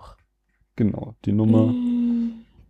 dass Haldir da das Bündnis von Elben und Menschen erneuert. Gibt es so im Buch nicht. Äh, es gibt eine etwas verwandte Szene äh, im dritten Teil, die so die gleiche Funktion hat. Da kommen eben die anderen Waldläufer, die anderen Numenora aus dem Norden, um Aragorn bei der Schlacht zu unterstützen. Das haben sie jetzt quasi dann übersetzt, dass, dass jetzt nicht die Waldläufer kommen und auch nicht zu der Schlacht, zu der letzten Schlacht, sondern eben zu dieser Schlacht äh, die Elben kommen. Äh, ich finde das total cool. Ich finde es halt eben dieses, also ich mag diesen ganzen Aufbau der Schlacht von Helms Klamm, wie sich die Spannung immer weiter steigert, bis dann eben der erste Pfeil äh, abgeschossen wird. Äh, das ist wirklich, wirklich eine der ganz großen Leistungen dieses Films und eben äh, dieses, wir haben keine Chance, aber ähm, jetzt kommen noch mal diese zweite kleine Armee, weil es sind ja irgendwie wie, wie 300 gegen 10.000 oder so. Ja. Ah, okay, wieder nicht nach einem anderen Film. Ähm, und dann kommen eben noch mal diese Elbenarmee, wo du eben noch ein bisschen mehr äh, Soldaten hast, die eben diese Festung bemannen und die Hoffnung wieder so ein bisschen einen Tacken höher geht Ja, bevor du dann, kommen. Ne? genau, bevor dann im nächsten Augenblick du diese Riesenarmee siehst und dir das Herz wieder in die Hose rutscht und du denkst, das kann nicht gut ausgehen. Das ist einfach dramaturgisch unheimlich stark und deswegen finde ich das total super, dass da die Elben nochmal kommen. Plus, was ich eben schon sagte, dieses, sie lieben dieses Land so sehr, dass sie bereit sind, ihre Unsterblichkeit dafür zu opfern. Finde ich einfach, das ist richtig gute Änderung, die sie da gemacht haben. Inwiefern opfern sie denn ihre Unsterblichkeit? Ne, die lassen sich da von den Orks Weil sie abschlachten. durch einen gewaltsamen Tod doch sterblich sind. Genau. Ach so. Mhm. So, das ist ja dieses, sie sterben nicht an Altersschwäche, aber ähm, im Krieg können sie eben doch sterben. Also wenn man sie umbringt. Ja, ja, verstehe ich. Mm. Und da hat ja dann bei der Schlacht von Helms Klamm auch äh, Peter Jackson sein diesmaliges Cameo. Nur einmal sieht man ihn kurz mit so einem Kettenmütze, wie er einen Speer wirft, glaube ich. Äh, wenn du ein Cameo im zweiten Teil von Herr der Ringe hättest haben dürfen, als was? Und Als, ich als Regisseurin. nee, Cameo. Hätte natürlich. Achso, ja, achso. würde ich auf jeden Fall machen. Wenn ich Regisseurin Ja, nee, aber ich auch welche- in jedem Film vorkommen. Ja, ja, aber welche Szene, wie, als was würdest du auftreten wollen? Ähm, vielleicht als End. einer einer Das von den gut. beiden, die so komisch gucken. Der rechte. Der mit der großen Nase. Ja, das wäre ich. Ja, das ist, das ist eine sehr schöne Wahl. Und du? Andere gute Wahl finde ich äh, so als eine dieser Geisterleichen in den Totensümpfen. Boah, ja. Ja. Stell dir vor, da hätte jetzt Peter Jackson drin gelegen, das wäre da auch lustig gewesen. Aber wäre vielleicht dann auch nicht der, dem Grusel der Szene angemessen ja, gewesen. genau. Ähm, achso, genau. Und im Buch wird äh, Gimli dann in dem Moment, wo äh, Saruman den Wald sprengt, äh, in der Klamm von den anderen Gefährten getrennt. Und du hast dann im Buch einen doch nicht toten Moment, dass du nämlich nach der Schlacht erfährst. Äh, also äh, wir bleiben dann nicht bei Gimli, sondern bei den anderen Gefährten. Und nach der Schlacht erfahren wir dann, dass Gimli sich äh, in die Höhlen gerettet hat und dort dann ähm, die, ja, quasi äh, die äh, Bauern und Frauen und so von, von Rohan verteidigt hat gegen die anstürmenden Orks in den Mhm. Höhlen. Und er Ach, schwärmt, da kommen die sogar in die Höhlen. äh, da wird uns nur retrospektiv Mhm. erzählt, dass er da quasi mit äh, anderen Rohirrim am Höhleneingang stand und Ach die ja. Orks abgewehrt hat. Und äh, er, er schwärmt dann auch davon, dass die Höhlen irgendwie so toll sind und äh, die Zwerge da irgendwie einen Wallfahrtsort draus machen würden, wenn sie davon wüssten, weil das so tolle, glitzernde Tropfsteinhöhlen sind. Und da hast du im Film eine ganz schöne, einfach kleine Referenz, wenn man halt sieht, wie die Leute da reinmarschieren, äh, um sich zu schützen. Dann hast du so eine Kamerafahrt, die die totale aufzieht und dabei sehen wir halt so die Wände glitzern und das ist einfach ohne, dass dieser eine Dialog drin vorkommt, Mhm. eine visuelle äh, Referenz an den Dialog. Das finde ich, fand ich wieder nice. Mir fällt da gerade was ein. Ähm, woher kommt denn Gimli eigentlich? Ähm, vom einsamen Berg, da. Okay, und da sind auch noch Zwerge. ja, der einsame Berg und warum weiß er dann nicht, dass sein Vetter Balin tot ist? Das haben wir schon im ersten Mal ähm, beschrieben, dass das so, dass das im Film tatsächlich, also äh, schlecht rüberkommt, weil im Buch ist es so, dass halt äh, Gimli und ähm, Chloin, sein Papa, der ja auch einer von der, den äh, Kumpels von äh, Bilbo ist, äh, dass die halt da beim Rat sind und Chloin halt erzählt, dass Balin aufgebrochen ist. Balin ist der alte Mhm. Zwerg von den Kumpels von Bilbo, um Moria zurückzuerobern. Und am Anfang lief das auch noch ganz gut. Da haben Mhm. sie immer am einsamen Berg Nachricht bekommen von äh, Balin und dann irgendwann blieben die Nachrichten halt aus und sie sich alle fragen, was ist eigentlich aus Balin geworden? Ja, weil der schon so verwest ist, also ist ja nur noch ein Skelett. Also die anderen Genau. Zwerge sind nur Skelette, als sie da in Moria sind. Ja, Das im ist schon Buch, merkwürdig. im Film wird es mehr so tatsächlich ja so inszeniert, als, als wäre Moria irgendwie noch gar nicht so lange verwaist, wie es halt das im Buch ist, sondern als wäre es noch bis vor kurzem. Ja, aber die sind halt alle schon Ja, ja, genau. wieder Ja. keine Leichen, die da liegen, sondern Skelette. Es ist nicht sehr Verstaubte. konsistent. Hm. Ja. Okay, und das andere, was mir gerade aufgefallen ist, ähm, ich finde es bemerkenswert, aber du meintest, im Buch wird Gimli getrennt von den anderen. Mhm. Ich finde es immer wieder bemerkenswert, wie die sich da wiederfinden in der Schlacht und sich, also es sind auch immer so die zwei, drei Hauptpersonen, die sich gegenseitig retten. Also Hm. als ob die sich halt in der Schlacht immer auch suchen würden und zusammenbleiben wollten. Das halte ich für relativ unrealistisch. Ja, aber das wurde aus ähm, dramaturgischen Gründen gemacht. Mhm. Und da, Ja, ja, da sicher. also da würde ich nennen, aber da würde ich auch ähm, meine Hand für ins Feuer legen, dass das eine verdammt gute Inszenierung einer solchen Schlacht ist, weil das gerade diskutiert zum Beispiel die Welt ähm, über Christopher Nolans Dunkirk, wo es ja auch irgendwie ein, ein, eine Schlacht, ähm, beziehungsweise eine Rettungsaktion, aber halt eine Kriegssituation geht. Und du, äh, es ist bei Kriegsfilmen hast du immer dieses Problem, dass du halt schauen musst, du hast halt eine, für, für eine filmische Inszenierung ein Rätsel, wie löst du es, dass du ja eigentlich zeigen willst, wie da ganz viele tausende Menschen gegeneinander kämpfen, ähm, dass trotzdem deine Zuschauer einerseits den Überblick behalten und andererseits äh, emotional investiert sind. Weil wenn du das Ganze immer nur aus der Luftperspektive sehen würdest, würde das Mhm. ziemlich schnell Computerspielcharakter annehmen. Und äh, deswegen will, musst du halt so eine äh, jede Form, immer wenn du eine Schlacht in einem Film siehst, wird sie quasi aufgeteilt in lauter Mini-Dramen. Du hast innerhalb von Schlachten in Filmen immer kleine Geschichten, die du erzählst. Und dann Mhm. hast du hier eben die Geschichte von Theoden, der total verzweifelt und äh, nicht weiß, denkt, sein, sein Königreich ist dem Untergang geweiht. Du hast hier eben die kleine Mini-Geschichte von ähm, Aragorn, der äh, versucht da irgendwie Moral in die Truppe reinzubringen. Die kleine Geschichte von Haldir, die kleine Geschichte von ähm, Legolas und Gimli, die da ihr Spielchen spielen. Und äh, auf der anderen Seite eben auch die Geschichten von den Orks, da den einen Mhm. Fackelträger, die da irgendwie versuchen, den Das Wald zu auch ein sprengen. Cameo. Genau. Und die Geschichte, wie sie versuchen, dann eben den, das Tor aufzuknacken. Also, dass du halt immer wieder versuchst, dieses große, wirre Einheitsbrei in kleine Häppchen einzuteilen, damit die Zuschauer den Überblick behalten können und auch eben nicht ermüden, weil es ist halt irgendwie 45 Minuten Action-Szene und dann Mhm. musst du halt das irgendwie dramaturgisch aufbereiten. Und das, finde ich, haben sie sehr, sehr hervorragend gemacht. Mir Aber- wird bei dieser Schlacht nie langweilig. Ich finde, ich bin vom ersten Moment bis zum letzten Fingernägel am Kauen. Ich jubel, wenn Legolas auf seinem Schild runter surft. Ich Habe ich aber nicht gehört.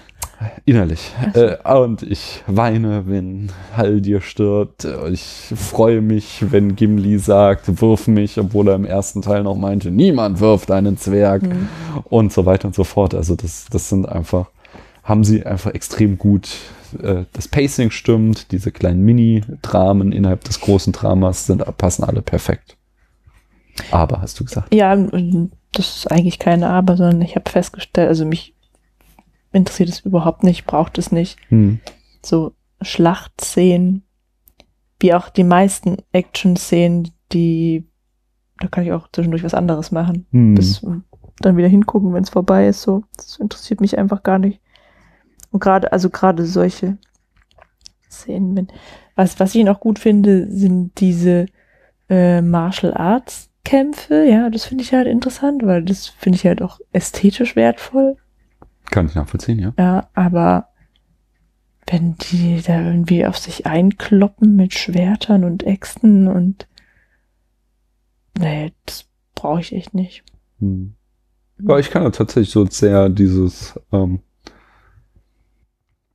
Mitfiebern, kann ich da spüren, weil ich halt mich in die Szene hereinversetzen kann, wie Aragorn, mit dem identifiziere ich mich in dem Moment, glaube ich, am meisten, äh, da steht und äh, du halt einfach keine Sekunde der Ruhepause hast und ständig kommt die nächste Gefahr auf dich zu und du musst halt die ganze Zeit äh, voll auf, den, auf Zack sein und das ist alles total ermüdend und du hast keine Chance und äh, trotzdem kannst du nicht aufgeben und so. Ich Ja gut, da kann ich mich überhaupt nicht hineinversetzen, weil es einfach zu krass ist. Ja, natürlich. Ne, ich, kann, ja ich kann mich nicht ein- buchstäblich ein hineinversetzen. Lebewesen nach dem ich kann anderen abstechen, das dich, Nein, ich kann- das ich dein kann Leben bedroht. mich ja. so in dem Sinne hineinversetzen, dass ich halt mitfiebern kann, dass ich eben äh, vorm Fernseher bleibe und mich nicht langweile wie du, Mhm. sondern ich halt äh, die Spannung mitspüre, äh, als würde ich jetzt auch Mhm. so angegriffen. Also, weißt du, es ist, also ich würde mich mir nie anmaßen, ich wüsste jetzt, was Krieg ist, nur weil ich ein paar Filme darüber gesehen Mhm. habe.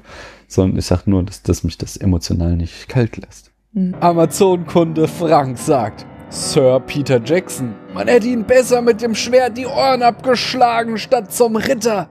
Aber wenn dich der Krieg hier langweilt, dann können wir ja mal zu seinem Ende, zumindest zum Ende dieser Schlacht kommen. Die läuft nämlich im Buch schon wieder anders ab als im Film. Wenn denn dann der fünfte Morgen oder was es ist, äh, anbricht. Am Morgen des fünften Tages. Genau. Hier steht auch, Legolas sucht Pfeile, das hatten wir schon, ne? Ja, nur mal wieder sucht er Pfeile. Mhm. Also das halt, im Film sucht er nie Pfeile, im Buch kommen immer mal wieder Hinweise, dass Legolas jetzt ihm die Pfeile ausgegangen sind und er suchen muss. Mhm. Aber dann, wie endet die Schlacht? Ähm, durch den Wald endet die, Schlacht, Mhm. weil, Ja, da geht die Sonne auf. ach, siehst du mal, die Sonne geht auf und da kann ich mich echt nicht erinnern. Ja, da steht dann der Wald.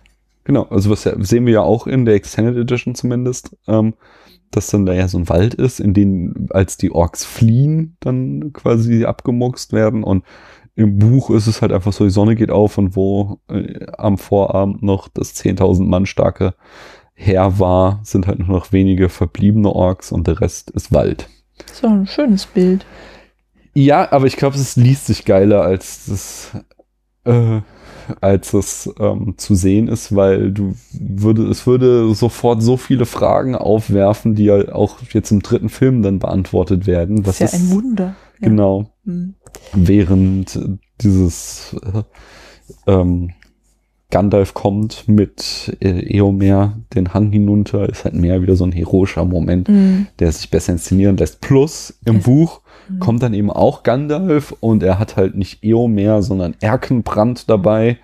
Äh, sie kommen dann halt aus dem Wald rausgeritten und machen die restlichen Orks platt, die noch davor stehen.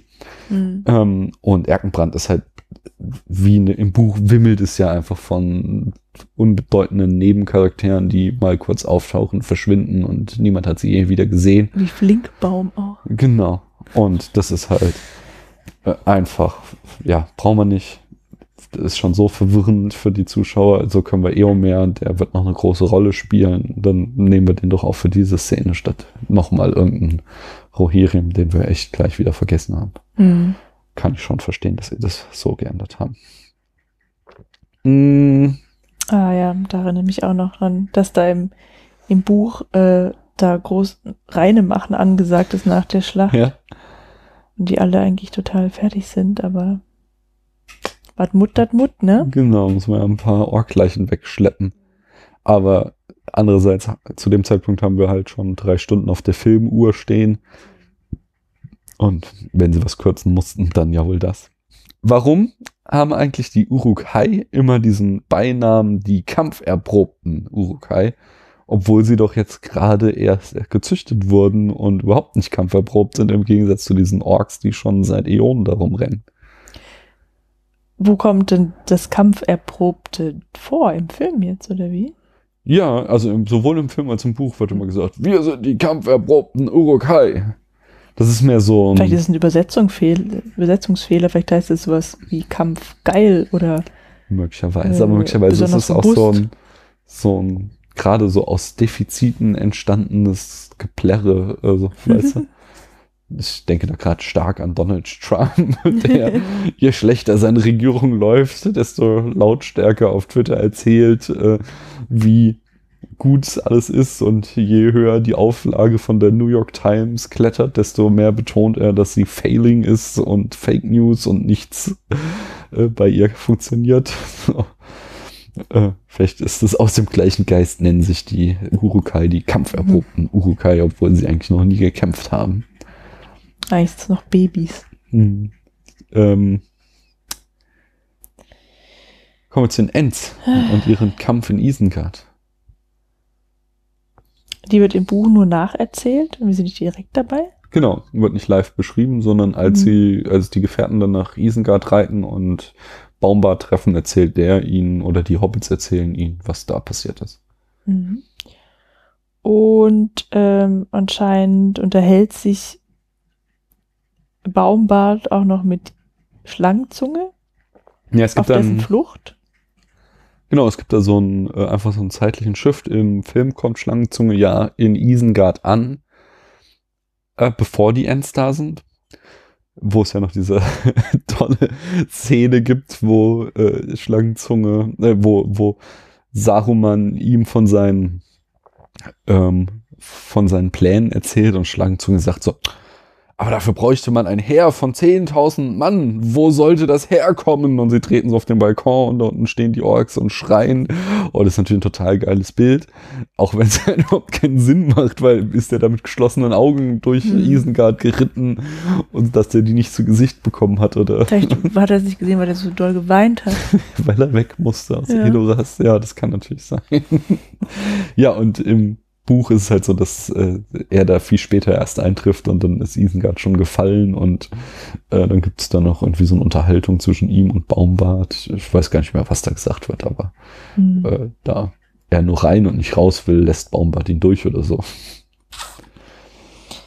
Jo, dann geht's im Buch. Ähm, das Buch endet an der Stelle, an der Pippin in den Palantir guckt. Genau. Und das, so weit sind wir da noch lange nicht. Also jetzt im Film, äh, im zweiten Teil im Film hat der den noch nicht mal gefunden. genau, Ja. dieser Erzählstrang endet mit dem Palantir. Äh, Hm.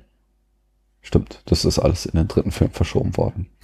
Ähm, ich muss mal für kleine Hobbits, bevor wir uns mit Frodo und Sam auseinandersetzen. Ein Hobbits, wie lustig. Max vom Podcast Wiederaufführung sagt: Der absolute Gänsehaut plus habt da was im Auge Moment. Baumbart sieht die Katastrophe und Musik dazu. Kommen wir zu Frodo und Sam. Ähm, da gibt's, haben wir weniger tatsächlich. Wenn ich jetzt mal unsere Notizen so durchgehe, ähm, gibt es offensichtlich nicht so viele Unterschiede im äh, Film zum Buch. Mhm. Denn das haben wir auch ja ziemlich zügig in einem Stück gelesen und waren noch sehr konzentriert bei der Sache. Da, sag ich mal, ist vollständig unsere Liste. Mm, Na, das würde ich niemals behaupten, weil wir ja trotzdem nicht jede Szene aus dem Film im Kopf haben. Ja, klar. Ja, also, obwohl wir das ja schon oft angeschaut haben. Natürlich. Ähm, wie fängt's denn an?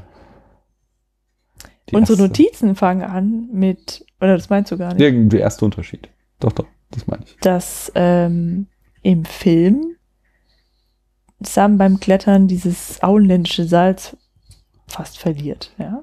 Und das irgendwie so sein, einer seiner größten Schätze ist und irgendwie ist ihm auch peinlich gegenüber. Frodo. Ja, genau. Mhm. Das ist ja immer so dieses Thema, dass er ja der Bodenständige Mhm. ist, der noch glaubt, dass sie da hin und wieder zurückgehen und Mhm. dass er auch glaubt, dass wir mal bestimmt irgendwann die Gelegenheit haben, dieses Salz einzusetzen und Frodo ja da schon so desillusioniert ist. Galadriel Mhm. sagt das ja, er beginnt zu begreifen, dass die Aufgabe sein Leben fordern Mhm. wird. Das, äh, äh, ja, wieder Thema Hoffnungslosigkeit. Er hat keine Mhm. Hoffnung mehr und äh, deswegen ist es halt Sam so ein bisschen peinlich, dass er noch so fröhlich am Start ist. Ja, im, im Buch gibt es nur so mal so einen Hinweis, dass er halt so noch das Salz dabei hat als seinen größten Schatz. Mhm. Aber dieses, äh, diese Szene, dass ihm das da irgendwie runterfällt und fast verloren geht, das gibt's halt so nicht. Einfach ein Charaktermoment, um eben diese beiden hoffnungslos, aber Mhm. pflichtbewusst gegen hoffnungsvoll ähm, und leichtfüßig, sag ich mal, Mhm. äh, diese, diese beiden Charaktere gegeneinander zu stellen. Ja, ist Sam denn eigentlich naiv? Oder ist er einfach nur. Im Buch oder im Film?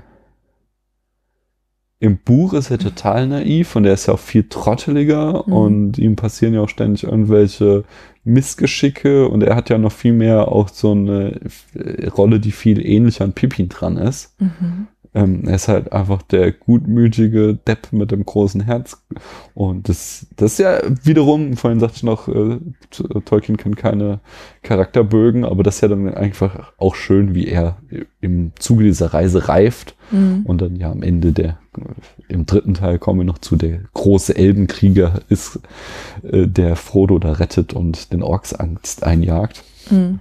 Aber ähm, äh, im Film wird er ja ganz anders inszeniert. Im Film ist er halt einfach der treue, die treue Seele, die an Frodos Seite steht und immer äh, ihn stützt und ihn vor allem übel beschützen will. Und äh, deswegen. Ja, er sieht aber auch immer dieses Gute. Ja. Ja, also er, er denkt immer nur an, an das Jetzt Mhm. und nicht an die. Also, gut, er denkt schon irgendwie an die Zukunft, wenn er denkt, er muss jetzt noch das Essen für den Rückweg aufsparen, ja. Mhm. Aber. Ja, deswegen, deswegen meine Frage, ist er eigentlich naiv oder ist er einfach nur. Hat er so einen gefestigten Ist ein Charakter? Optimist. Ja. Eben. Ja, ich Mhm. würde sagen, er ist ein Optimist. Naiv. Im Film ich ihn nicht als naiv Mhm. bezeichnen, sondern nur optimistisch. Achso, genau. Und Mhm. äh, Gollum äh, beginnt im äh, Film viel früher mit seinen Zwiegesprächen als im Buch. Äh, bereits in der Emin Muil hast du so diese ersten ähm, Gollums, Meergoll-Momente, äh, die noch nicht so ausgeprägt sind, Mhm. aber durchaus da schon vorhanden.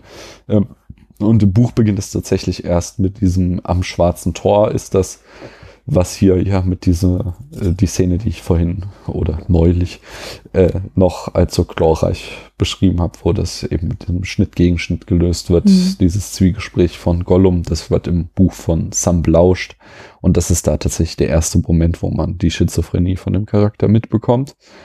Ähm, davor hatte man irgendwie nur, als eben Frodo ihm von dem Seil befreit, äh, ist ihm Gollum so dankbar, dass eine Charakteränderung in ihm irgendwie vorgeht. Der Grund für die Änderung ist ganz einfach. Wir haben halt drei Stunden Laufzeit Film gegen, was, lass es 60 Stunden Lesezeit sein oder sowas. Und in dieser Zeit kannst du natürlich viel ausführlicher den Charakter von Gollum darstellen als in der sehr knappen Zeit des Films. Deswegen musst du mit so einem wichtigen Hinweis natürlich viel früher einsetzen, damit die Zuschauer es auch mitkriegen. Und die Zuschauerin. Genau. Sehr gut. Dann ähm, es sind die, ist der, der Gang durch die Totensümpfe im Film noch so ein bisschen gepimpt worden, ist ein bisschen dramatischer gemacht worden, weil er da ins, in, ins Wasser fällt, irgendwie auf so ein- eine Leiche drauf fällt und von den Geistern fast gepackt wird. Mhm. Und das hat im Buch nicht. Sondern ist er halt, im Buch ist er irgendwie ein bisschen langsamer und verwirrt. Ähm, ja. Und die Irr Irrlichter werden anders beschrieben noch. Wo, wo, Also im Ja, Film okay. hast du ja nur so Flammen, die Mhm. da über den Sümpfen auftauchen und im Buch wird es tatsächlich äh, wie eben in der Mythologie der Irrwicht eben als so ein gespenstiges Licht, was in dem Sumpf aufleuchtet und dich in eine falsche Richtung locken will. hm. Äh, so wird es im Buch auch beschrieben. Jo, am Tor ist es im Buch auch weniger dramatisch. Also im Film ist ja so, dass es gerade durch ist und sie gerade durchschlupfen wollen und in letzter Sekunde Gollum sie aufhält und sie aber erst dann sie nicht aufhalten lassen wollen und Mhm.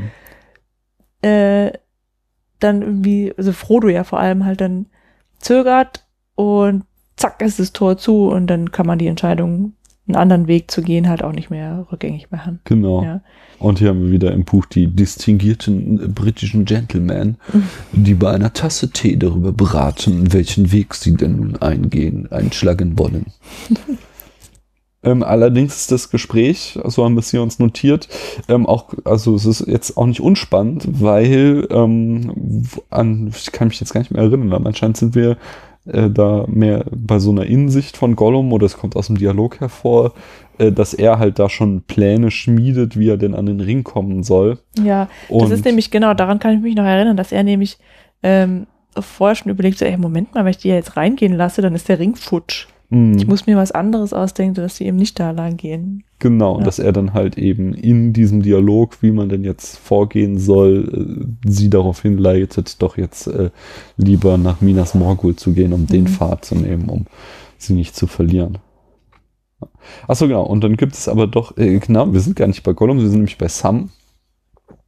Äh, Oder vielleicht springen wir auch hin und her. Ich kann mich tatsächlich jetzt nicht mehr an die genaue Szene erinnern. Aber ich weiß, dass sehr ähm, viel äh, innerer Monolog von Sam ähm, wir hören, der halt Gollum total misstraut und äh, wir eben, was im Film ja immer wieder durch so einzelne Gewaltausbrüche von Sam gegenüber Mhm. Gollum dargestellt wird, wie eben diesen Hass äh, zu spüren bekommen, den äh, Sam immer mehr auf Gollum hegt. Und äh, die ganze Situation wird dann irgendwann gelöst dadurch, dass äh, Frodo den Ring äh, droht aufzusetzen, wenn äh, Gollum nicht das macht, was er will. Und äh, äh, ich weiß nicht genau, also genau, ich weiß auch nicht mehr, was da ist. Ehrlich gesagt, das ist gerade ziemlich wirr, was ich hier laber, weil ich mich einfach nicht mehr so gut an die Textstelle erinnern kann. Ich, ja, genau. Sam bricht irgendwie im Film so auf so einem, mit so einem Felsen runter Mhm. und ähm, rutscht da so einen, so einen Hügel runter der, und direkt auf das schwarze Tor zu, äh, durch das eben gerade diese menschlichen Soldaten marschieren. Und ähm, wie rettet Frodo sich selbst und Sam dann dadurch, dass er die, die Elbenmäntel um die, seinen Elbenmantel um beide legt und die dann aussehen wie ein Stein. und sogar ein Soldat, der dann direkt vor ihnen steht, sie nicht bemerkt. So. Und die Szene, ähm, Die gibt's so gar nicht. ist es nicht im Buch. Im ja. Buch, da gibt diese ganze, der Soldat, da wird niemand auf sie aufmerksam. Hm. Ähm, ist halt einfach, wir haben ja, im, hatten wir schon mehrfach erwähnt, im Buch mehrere Szenen, wo wir eben diese Macht der Mäntel kennengelernt haben und das haben sie eben in diese eine Szene eingedampft, um hier nochmal einen kleinen dramatischen Moment zu schaffen. Und im Buch ist halt Sam, also im Film, wie schon, das sind so ja immer wieder so kleine Ausbrüche von Sam gegenüber Gollum. Im Buch ist es sehr viel ausgeprägter noch, dass er halt wirklich, wirklich gemein Gollum gegenüber ist. Und er Mhm. nennt ihn dann immer den Schleicher und den Stinker, je nachdem welcher Charakterteil von Gollum gerade dominiert. Also Gollum ist Mhm. der Stinker und der, äh, äh, der äh, Smeagol ist der Schleicher und er macht sich halt, äh, also er hat wirklich fiese, also er hat Angst vor ihm, ähm, aber er ist halt wirklich äh, im Gegensatz zu Frodo, der halt irgendwie Mitleid mit Gollum hat und das zum Ausdruck bringt, äh, behandelt er ihn einfach schlecht.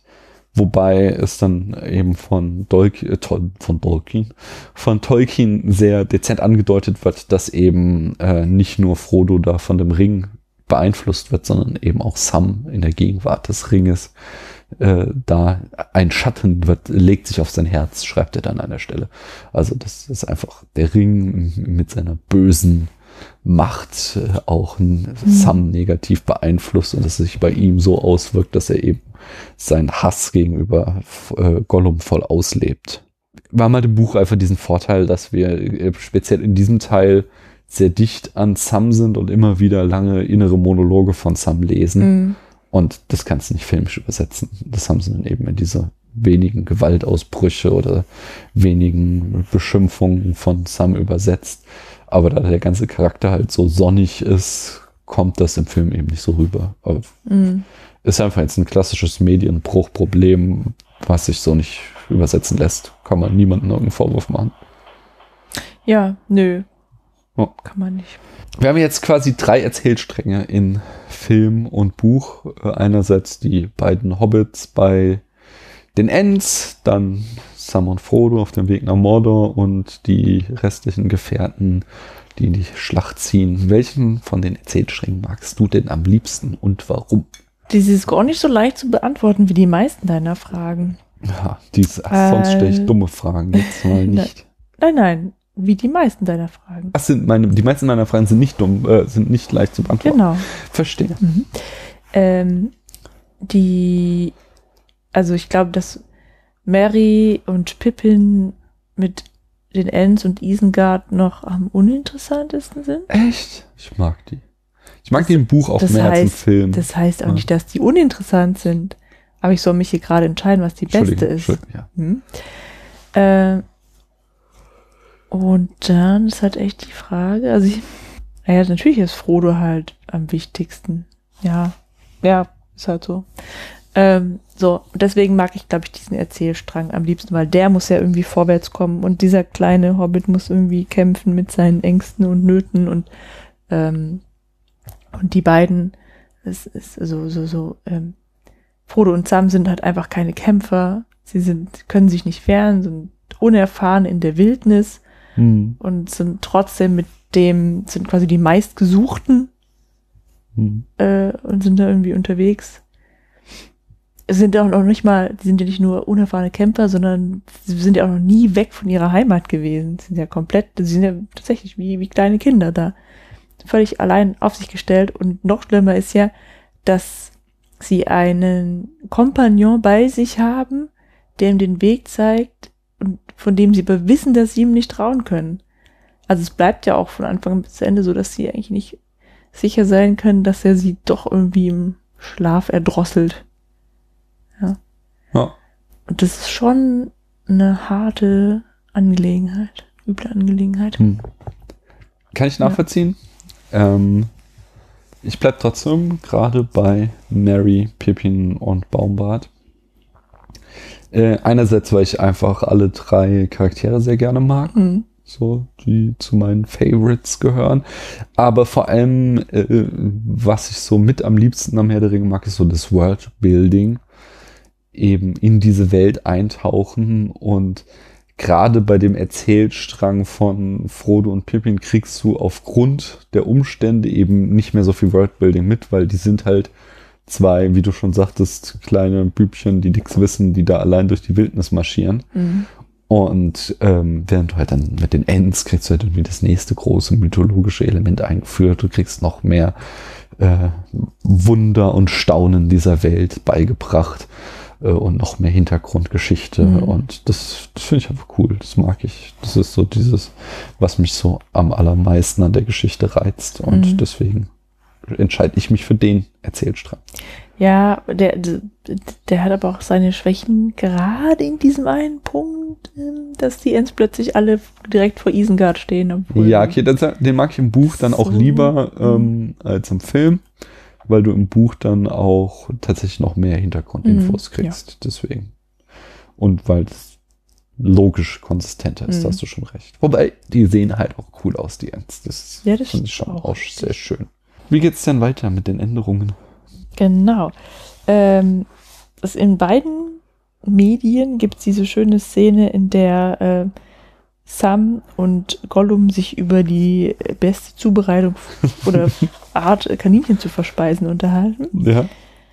Und das, also finde ich halt irgendwie schön, weil die sich da irgendwie auch näher kommen, so ein bisschen. Ne? Ja. Mhm. Das ist wirklich tatsächlich so der, der intimste Moment zwischen den beiden Ja. Charakteren, wo sie mal nicht böse sind. Also sie sind, sie können sich zwar überhaupt nicht verstehen, aber es ist mehr so ein Gefotzel, wie es Freunde untereinander Mhm. machen. So. Genau.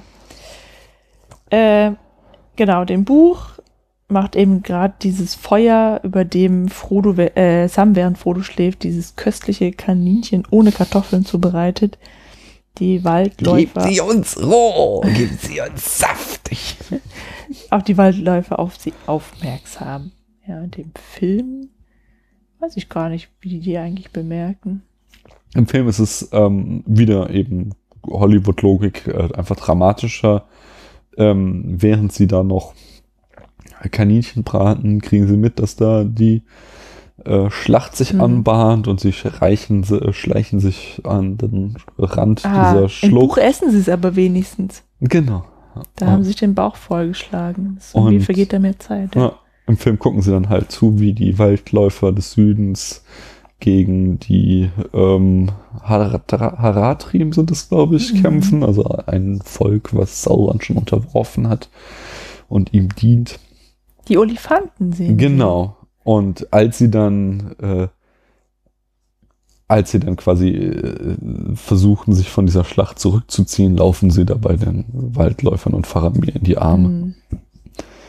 Das ist aber auch eine schöne Szene, wie doch dieser eine Elefantenführer oder Kämpfer irgendwie äh, weggeschleudert wird im Laufe der Schlacht und dann direkt neben den landet. Hm. Dann holt Faramir sie ab und sagt doch irgendwie so, der arme Kerl kann im Grunde auch nichts dafür und war nur zufällig auf der falschen Seite oder Ja. sowas sagt er auch, das ist auch nur ein Opfer des Krieges. Sagt er es im. Buch eigentlich auch?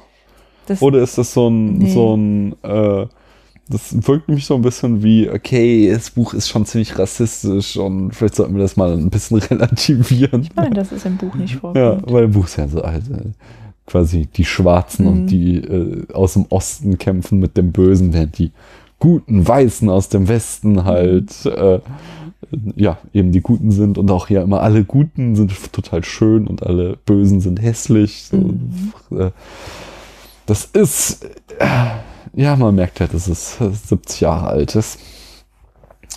Und So alt. äh, 1950 sind die, glaube Ah. ich. Also ich, der hat sie schon so während des Krieges geschrieben, aber ist erst nach dem Krieg veröffentlicht worden. Der Hobbit ist aus den 30ern vor dem Krieg. Okay. Und Äh, aber immerhin deutet er es nur an, ja? Was er, ja, ja, er hatte, also Tolkien war jetzt, also es ist halt einfach ein Kind seiner Zeit so. Der, Mhm. der war kein Rassist, hat sich zum Beispiel, äh, die Nazis haben damals von ihm gefordert, dass er seinen Stammbaum offenlegt, äh, damit der Hobbit auch in Deutsch erscheinen darf. Und da hat er ihnen einen bitterbösen Brief geschrieben, dass sie, dass sie ihn mal können und äh, er wird ja nichts dergleichen machen. Äh, aber das ist halt, so, wenn du halt so H.G. Wells oder sowas liest, halt einfach diese Science Fiction oder Fantasy von der Jahrhundertwende, da steckt halt eben noch dieses Rassendenken viel mehr drinne, als wir das heute haben. Und Äh, deswegen, das, der ganze Herr der Ringe ist damit auch voll durchzogen, auch wenn das auf einer bewussten Ebene Tolkien nicht äh, unterstützt hat. So. Hm. Das würd, würden wir ja auch unseren Kindern heute nicht mehr erzählen, mit was für Begriffen und Spielen wir noch aufgewachsen sind.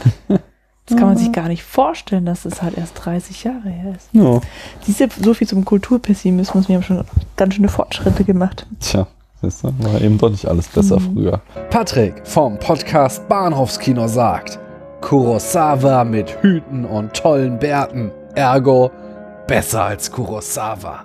Genau, jetzt kommt im Film eine gewaltige Änderung, weil jetzt kommt wieder mal so ein ganz großer Expositionsteil, wo einerseits ähm, Arwen und Elrond und dann Elrond und Galadriel äh, quasi Zwiegespräche führen, äh, um nochmal das, das Bigger Picture zu liefern Mhm. und äh, dass dieser ganze Teil irgendwie so eine Sequenz von 10, 15 Minuten, sage ich mal, endet dann damit, dass wir auf Faramir äh, überblenden, der da mit einem Gefolgsmann sind, sitzt und eben diese berühmte Mittelerde-Karte vor sich hat Mhm. und uns, äh, der Gefolgsmann ist sowas wie ein Spion oder so, der erklärt Faramir, was wo vorgeht. Mhm. Gerade, ähm, Ein Speer vielleicht. genau, Kundschafter. Ja, dergleichen äh, gibt es halt im Film nicht. Ähm, das wird Teile davon immer mal in irgendwelchen Dialogen angedeutet. Aber das ist einfach eben, wenn wir jetzt die gesamte Laufzeit nehmen, sind wir jetzt halt irgendwie schon, was weiß ich, fünf Stunden in diesem Epos drinne. Und es geht da, glaube ich, einfach mal aus äh, filmischer Logik darum, den Zuschauern wieder einen Überblick zu Mhm. ver, äh, verpassen, was geht eigentlich gerade vor, die Karte zu zeigen, wer befindet sich wo und äh, so, damit wir dann quasi die nächsten Actionsequenzen angehen können. Im Film dürfte jetzt, also im Film ist ja auch nicht, wie wir es jetzt erzählen, sondern das passiert halt vor der großen Schlacht von Helms Klamm, um einfach nochmal so, so einen Überblick zu geben. So sieht's aus. Das ist unser aktueller Stand. Jetzt können wir weitermachen. Ich finde halt einfach nur, dass diese, diese Schwenks über die Karte und der, dieser Finger, der ab und zu irgendwie auf so ein Wort tippt, Ja. ja, ähm, das sieht so albern aus, als hätten sie die Szene zum 30. Mal gedreht, Hm. weil das Fingertippen Tolkien noch nicht natürlich genug rüberkam. Hm. Äh, Du meinst jetzt Peter Jackson in dem Fall. Oh, Entschuldigung. Aber okay, im Gegensatz, also du hast halt auch hier die Karte an der Wand hängen. Aber ich weiß halt auch ähm, von Leuten, erinnere ich mich noch, die damals aus dem Film kamen und meinten, so, "Ah, ich habe es irgendwie nicht verstanden, wo die jetzt wie lang gelaufen sind und äh, war das alles verwirrend. Ich hätte das irgendwie mal ganz cool gefunden, wenn man mal zwischendurch mal eine Landkarte oder sowas gesehen hätte. Also beim, beim ersten Teil jetzt vor allem. Mhm. Und von daher, wenn du halt jetzt nicht so der Super-Nerd bist und weißt, wo sich alles da abspielt, dann ist es, glaube ich, so, um die Orientierung zu geben, äh, gar nicht, gar nicht so verkehrt. Aber ich hatte das Gefühl auch so, dass er ein bisschen zu oft so, da ist Osgiliath. Und dann tippt er noch tipp. dreimal drauf. So. Mhm. Aber da oben, guck, da, da sind jetzt unsere Truppen und die haben aber hier Orks gesehen und da hinten ist Rohan und die werden jetzt gerade von Man Isengard hätte, genau das, man hätte genau das gleiche ohne diesen Finger machen können. Ja. Weil ja immer genau der geografische Teil äh, im Fokus der Kamera war, um den es ging. Ja, Das ist, glaube ich, der Knackpunkt. stimmt. Es war also, tatsächlich ein bisschen clumsy Ja. inszeniert. Machen wir weiter, ja. Auf jeden. Wir sind jetzt im Film bei der Rückblende äh, zwischen Boromir und Faramir. Boromir ist ja eigentlich schon tot Genau. in der Chronologie des, äh, der Geschichte. Aber wir lernen ihn jetzt ein bisschen besser kennen und ähm, stellen jetzt fest, dass es echt eigentlich ein sympathischer Typ war. Auf jeden ne? Fall. Das haben wir im ersten Teil jetzt nicht so empfunden. Im Film äh, mehr als im Buch. Im Buch weiß ich noch, dass wir uns wunderten, wie unsympathisch er beschrieben wird, aber im Film ähm, einfach Sean Bean ist halt auch ein charismatischer Schauspieler, Mhm, ja. aber er ist auch ähm, wird insgesamt auch sympathischer dargestellt hatten wir damals auch besprochen, dass eben mehr hervorkommt, dass er auch verzweifelt ist und Mhm. was er tut aus Verzweiflung tut und nicht, weil er irgendwie ein Arschloch ist. Ja, und plus, also äh, ich, da kommt natürlich auch irgendwie Denethor wieder, den Mhm. ich, oder zum ersten Mal, den ich vielleicht am schwächsten finde in, in der ganzen Trilogie.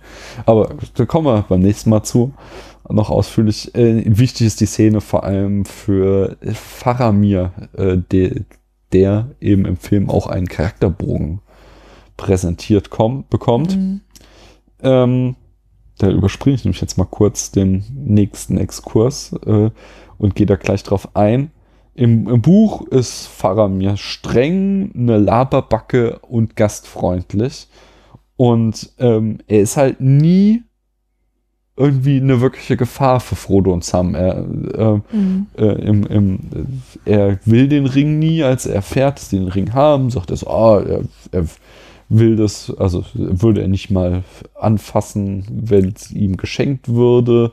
Aber er Ähm. kapiert jetzt endlich, worum es geht. Genau. Das wäre durch die Genau. Erleuchtung, ja, immerhin. Das ist dann auch nochmal so ein kleiner Moment, wo äh, äh, halt wieder dieser Unterschied, dass halt Sam so ein bisschen trottelig ist. Da ist nämlich im Film ist ja so, dass äh, Gollum sich quasi verplappert, Mhm. äh, weil er so ein Zwiegespräch mit sich selbst führt, was äh, Faramir hört und aus dem er dann schließen kann, dass Frodo den Ring hat. Im Buch ist es halt, dass Sam sich da, was ihm öfter mal passiert, einfach verplappert und äh, dadurch klar wird, dass Frodo den Ring hat. Ähm, und äh, dann, genau, im Film ist ja auch so ein wichtiges Ding, dass die Gesetze von Gondor verlangen, dass sie äh, dem Truchsess vorgeführt werden, äh, weil sie sich da illegal in den Grenzen bewegen und deswegen ähm, äh, nimmt er sie ja dann auch mit, ja, um auch den Ring, den Tor zu bringen. Und im Film, im Buch wird halt das erwähnt, so, ja, eigentlich müsste ich euch ja jetzt zu meinem Vater bringen, so verlangen es unsere Gesetze. Ach, egal. Ähm, mit anderen Worten, Faramir ist halt im Buch einfach nur ein Plotpunkt, der uns ähm, quasi nochmal eine kleine Verschnaufpause bringt vor dem nächsten dramatischen Teil und es ja auch so ist, dass es ja tendenziell immer schlimmer wird für Frodo Mhm. und wir dann einfach nochmal so ein kleines Luftholen haben. Das ist wie eine ähm, Oase. Genau, und äh, er aber selbst als Charakter in keinster Form irgendwie relevant oder interessant wäre. Mhm. Und im Film hat er eben einen Charakterbogen präsentiert bekommen. Und dafür ist diese Rückblende sehr wichtig, dass wir eben gezeigt bekommen, dass er halt immer der ungeliebte Sohn war. Mhm. Und jetzt wird er eben mit diesem Ring konfrontiert, der für ihn die Gelegenheit darstellt, zu zeigen, was er wert ist. Mhm. Ähm, und daraus entsteht dann eben so eine Charakterentwicklung, die ich tatsächlich sehr schön finde. Ich verstehe nicht ganz, warum es am Ende Klick macht bei Faramir, dass er sie doch Mhm. gehen lässt, weil der, so, so, er sieht glaub, halt, das dass. äh, Ja, er sieht halt irgendwie die Gefahr, wie kaputt es, Mhm. wie kaputt Frodo ist und ich glaube, dass Sam ihm das auch nochmal klar macht und wie er das meint, wieso seht ihr nicht, wie er leidet? Mhm. Das ist der Ring, er macht ihn kaputt. Andererseits verstehe ich im Film wiederum nicht, warum Boromir, äh, warum Faramir den Ring zu seinem Vater bringen will, weil grundsätzlich kann ich das schon verstehen, dass ein Sohn die Anerkennung seines, oder ein, ein Kind die Anerkennung seines Mhm. Vaters haben möchte. Aber ja, ähm, also was ich nicht verstehe, ist, dass, genau, weil ähm, Faramir ja seinen, seinen zuverlässigen Beschützer oder die, die Person, auf die er sich verlassen konnte, hat er ja in, in Boromir gefunden. Ja. Und dann weiß, verstehe ich halt nicht ganz, warum er diesem Vater gegenüber noch irgendwie loyal ist, so. Einerseits ist Boromir tot und andererseits ist es ja, spielt es ja in einer Welt, in der eben die Fortsetzung der Linie und so sehr wichtig ist. Das heißt, er ist ja jetzt einfach der rechtmäßige Truchsess-Erbe von Hm. ähm, Gondor und zugleich glaubt sein Vater, er wäre ein absoluter Nix, Nichtsnutz und könnte nichts und ähm, das will er halt beweisen Hm. dass er. Plus er ist ja halt einfach, er ist halt auch so Feldhauptmann. Äh, das heißt irgendwie. Heerführer heißt Ja, der, sowas ne? genau. Mhm. Also hat einfach eine hohe militärische Position Und ich nehme mal an, seine Soldaten kriegen ja auch irgendwie mit, dass es da immer Stress mit dem Vater gibt Mhm. und der ihm nicht hundertprozentig Ja, vertraut. der hält ja das nicht heißt, damit hinter den Berg. genau, dass er da irgendwie versucht, sein Standing zurückzukriegen, indem er halt seinem Vater mal beweist, äh, dass er doch wohl was kann. Mhm. So hatte ich das verstanden. Also, aber alles in allem, ich muss ganz ehrlich sagen, ähm, ich finde so diese, die Plot, diesen Plot, da finde das ist schon so problematisch auch so ein bisschen, dieser Weg nach Osgiliath und da dieser, äh, diese Schlacht, dieser Höhepunkt nochmal, finde ich äh, nicht in äh, hundertprozentig gut gelungen. Aber insgesamt finde ich es besser, dass Faramir im Film einfach so eine Charakterwandel hat, weil er nimmt einfach viel Zeit ein, sowohl im Buch als auch im Film dieser Episode, dass die Hobbits auf Faramir treffen. Und da ist es einfach spannend, wenn du nicht das nächste distinguierte Gespräch zwischen britischen Gentlemen hast über diesen Ring und dass wir ihn nun wirklich nicht ähm, anrühren sollten, während sie Tee trinken, sondern wenn du halt da jemand hast, der ähnliche Kämpfe auszustehen hat und du nochmal auch verstehst, dass dieser Ring halt einfach irgendwie Verführerisch. genau und schon irgendwie ein Problem darstellt. Ja. Ähm, haben sie schon gut gemacht. Twitter-User Bob. Selten schlafe ich derart zügig und fest bei Filmen ein. Ein mühseliger Pathos-Porno der Spitzenklasse. Da dann die Frage, wer ist denn der unsympathischste Typ im Film? Grima Schlangenzunge. Hä? Mhm. Schlimmer als Denethor? Das, die, ja, die sind schon beide sehr eklig, Hm. aber ähm, ich finde Grima in seiner Geilheit auf Eowyn halt einfach nochmal super widerlich. Ja. Diese Szene, wo sie halt um ihren, ist doch ihr Bruder, ne?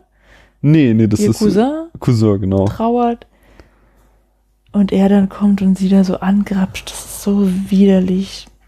Hm. Nee, nee, Kann ich nachvollziehen, finden. Hm. Gut, Denethor hat natürlich auch seine Momente, ne? Klar. Diese, aber die sind beide zusammen die unsympathischsten Typen. Ja, können wir uns drauf einigen. Mhm. Ähm, und gleich nächste Abschweifung hinten dran. Was denken Sie, Frau Literaturwissenschaftlerin, denn über das Buch, den zweiten Teil vom Herr der Ringe? Hm. Wie hat er Ihnen zugesagt? Was würden Sie Mhm, mhm. kritisieren? Äh, Das ist auch schwierig, weil ähm, das so, so, so viel Zeit verstrichen ist mit viel Pausen, in dem ich das gelesen und vorgelesen bekommen habe. hm. Ich finde es halt nicht gut geschrieben. Ich mag, Entschuldigung, Tolkiens Sprache nicht. Die ist irgendwie so ausladend und überhaupt gar nicht irgendwie elegant, sondern so, ja, der Gewollt episch. beschreibt halt viel, ja, und es ist, also, ja, ist halt nochmal so mein Ding, aber da ist halt irgendwie wenig Kunst in dieser Sprache drin, Hm. ja, und, und es ist langatmig und so viel beschreibend. Ist das so schön? Ja, das Willst du nicht ich halt deinen nicht. Wanderstopp schnappen und mit dem Wanderstock Nö, loswandern? tatsächlich nicht so gerne. Also jetzt das Also- Ende des zweiten Teils hat mir besser gefallen als der Anfang des zweiten Teils und auch als der erste Teil. Da gibt es den, also das finde ich jetzt wiederum auch literarisch ein, den Höhepunkt und eine, also insgesamt sehe ich das auch schon so, er, konnte nicht schreiben, er, hat, Mhm. er hatte was zu sagen, aber er konnte nicht gut schreiben. Ähm, so, die Geschichte ist einfach sehr stark, aber die äh, Performance der Mhm. Geschichte nicht. Ähm, aber eben gerade, womit ja auch der Film endet, allerdings finde ich es im Buch tatsächlich auch sehr viel schöner, dieser Metageschichten-Aspekt. Ähm, also im, im Film haben wir ja diese pathetische Rede von Sam in Osgiliath Mhm. äh, über die Geschichten und die Helden in den Geschichten und das wird dann, als sie dann aus Osgiliath wieder raus sind und dann da durch den Wald laufen, nochmal ein bisschen fortgeführt. Äh, und im Buch haben wir tatsächlich auch so eine so eine sehr, also das Buch geht weiter als der Film, ist noch eine Änderung, also der Film endet ja, ähm, so sind sie noch in, äh, wie, wie heißt das Landstrich? Ithilien, oder? Der, ja, Ithilien. Äh, da sind sie noch, ich habe eben mich umgedreht und auf unsere Karte an der Wand geguckt. Das Ähm, ist aber nur einmal mit dem Finger drauf getippt und nicht, zweimal. fünfmal. äh, so endet der Film und im Buch äh, endet er, nachdem Frodo, also er endet mit einem Cliffhanger, nicht? Mhm. Nachdem Frodo äh, gefangen genommen wurde von den Orks und in den Turm geschleppt und Sam sich jetzt überlegt, was er machen soll. Ähm, und äh, genau, und dann sitzen sie da halt auf der Treppe und Frodo und Sam haben halt so einen sehr ruhigen und wieder so sehr hoffnungslosen Moment von, äh, das kann doch alles nicht gut gehen, was wir hier machen. Und da kommt dann eben dieser Metageschichten-Aspekt, wo halt Sam eben darüber zu erzählen beginnt, äh, äh, wie das denn, also dass sie ja jetzt quasi in einer Geschichte sind äh, und Mhm. äh, wie das damals war, immer mit den Geschichten und dass er langsam begreift, dass das Besondere ist an Geschichten, dass man weitergeht und nicht umdreht und man immer die Chance hat umzudrehen, aber man eben weitermachen muss und äh, dann, und das finde ich tatsächlich einen auch literarisch schönen Teil. Ja, Ich- das ist ziemlich niedlich. Aber wie wäre das rübergekommen, wenn der Herr der Ringe nicht so ein Erfolg geworden wäre? Weiß man nicht. Aber das, also ich stehe insgesamt halt auf sowas. Ähm, aber natürlich kennst du nur die Geschichten, die du kennst. Mhm. Es gibt da draußen bestimmt auch viele Geschichten mit metafiktionalen Anteilen in sich, die nicht erfolgreich wurden und deswegen Mhm. Vergessenheit geraten. Also möchte ich aber auch noch mal kurz eine Lanze brechen für Tolkien, Ja. weil ähm, auch wenn ich seine, seine Sprache nicht so toll finde, ist es auch nicht schlecht. Also es gibt auch Bücher, die ich echt weglegen muss, Ja. weil es mich so ankotzt, weil die so plump sind, Hm, sprachlich. okay. Ja, und das ist da nicht der Fall. Es ist nur sehr lang Ah. erzählt. Mhm. Äh, So, jetzt haben wir auch fast alles schon angerissen. Ich möchte nochmal betonen, äh, dass Faramir im Film nicht nur einen Charakterbogen, sondern eine wirklich große Nase hat. Entschuldigung, aber Da das kann er auch dafür. kann er nichts, aber gerade eben die schon mehrfach betonten äh, geliebten äh, Super Close-Ups Mhm. von Peter Jackson kommen irgendwie nicht, also die setzen diese Nase immer so, so prominent in Szene. Und Ja, aber mir fallen auch immer seine sehr traurigen Augen Ja, auf. aber darunter Wie so, wie so eine diesen- Haschpapi. Weißt darunter du, diese Hunde mit diesen langen Ohren. dicken Nasen Ja, und und traurigen Augen. okay, ja, das passt. Ich finde Faramir super. übrigens. er hat eine große Nase. aber er ist, er ist schon, okay. Ich finde es auch voll schön, dass er und Eowyn sich finden. Ah, kommen wir. Beide second komm, best. Auf jeden Fall. Kommen wir erst in zwei Jahren zu, Paula, zu dem Aspekt. Achso, Entschuldigung. Genau, also wir hatten schon erwähnt, dass äh, halt im Film Frodo nach Osgiliath gebracht wird, was im Buch nicht der Fall ist. Es ist Hm. ähm, und dort hat Frodo nochmal eine Begegnung mit den Nazgul und die Frage, warum Faramir ihn freilässt, haben wir auch schon geklärt. Warum haben sie das gemacht? Ist einfach nur, wir brauchen noch einen Höhepunkt, einen Action-Höhepunkt am Ende des Films. Das will Hollywood so, wir können die nicht jetzt Mhm. einfach weiterlaufen lassen. Und genau, also sie wollten, sie, hatten wir ganz am Anfang schon beschrieben, dass sie ja immer hin und her springen und nicht nacheinander erzählen. Und deswegen wollten sie natürlich nicht so weit im Film erzählen, wie es im Buch der Fall ist, weil das ja äh, chronologisch betrachtet in einem Zeitpunkt ist, wo der andere Erzählstrang noch lange nicht ist, weil Mhm. ja, sie kommen an Minas Morgul vorbei, als da gerade das Heer schon aufbricht Richtung äh, Gondor, also der äh, die, die letzte große Schlacht losgeht und äh, das ist ja erst der Höhepunkt des dritten Films und da wollten sie natürlich noch nicht den Erzählstrang so weit weiterführen, wenn sie das immer so parallel halten. Ja. Das ist schon nachvollziehbar. Plus, ich habe es eben noch kritisiert beim Hobbit, dass es mit dem Cliffhanger endet. Ein Film, der erst in einem Jahr fortgesetzt wird, willst du nicht auf dem Cliffhanger enden lassen. Ja, wobei ich dann mir schon die ganze Zeit, äh, mich, doch mir, die ganze Zeit schon die Frage stelle, äh, wie das eigentlich weitergeht. Weil, wenn ich mal kurz spoilern darf, Ja. das Buch, im Buch werden sie ja von, äh, das ist ja auch im Film so, aber im Buch bringt sie Gollum direkt in die Höhle von Kankra. Ja. Und das wissen sie. Ja. Sie erfahren, dass der, dass Gollum sie in diesen Hinterhalt geführt hat. Wie schafft Tolkien das dann im Buch, das glaubhaft rüberzubringen, dass Frodo sich von Sam trennt. Achso, das kommt nicht mehr. Ah, Wir sind ja jetzt im Buch schon, Frodo ist ja schon gefangen genommen worden. Es wird einfach, natürlich. das greifen wir ist ja natürlich grad- vor, aber das, Hm, diese, das stimmt, diese, das ist ja genau andersrum. Da im, im Film müssen die sich trennen, damit Sam später kommt, mhm. um Frodo zu retten. Und im Buch verlieren die sich quasi Und, und im Buch. in der Höhle. nee, da finden die sich nicht in der Höhle, sondern Sam lässt Frodo zurück und geht weiter. Nee, nee, Weil er aber ja, ja, aber vorher, nee, das ist ja schon, ich meinte jetzt, äh, der Kampf zwischen Kankra und ähm, Frodo kann stattfinden, weil Frodo vorgerannt ist und in einem Wahn quasi, als sie angegriffen Mhm. werden von Kankra und er halt mit Galadriels Fiole irgendwie Mhm. neuen Wut äh, bekommen hat und Frodo halt zurückbleibt, äh, Sam, Entschuldigung, Mhm. zurückbleibt. Dann deswegen kommt halt Sam zu spät, Mhm. äh, hat aber das Schwert gefunden und kann Kankra niederstrecken, während äh, Frodo schon gestochen am Boden liegt. Mhm. Äh, und dann, aber wie gesagt, eigentlich greifen wir viel zu viel vor. Das kommt ja, Ja, dann nee, das kommt gerade, weil ich im Buch die Treppe verpasst habe. Ich habe das irgendwie nicht mitgekriegt, dass sie auf der Treppe ja schon waren, aber Doch, auf der Treppe ist ja die, was sie eben sagte, diese Metageschichte. Also im Buch ist es halt einfach wieder mal nicht so dramatisch. Also das ist Mhm. auch, schauen wir mal, ähm, wie meine Meinung ist, wenn wir jetzt den dritten Teil das nächste Mal sehen, aber ähm, ich mochte diese Soap-Opera-Nummer nie, dass sich dann Frodo für äh, Gollum entscheidet und Sam wegschickt und so.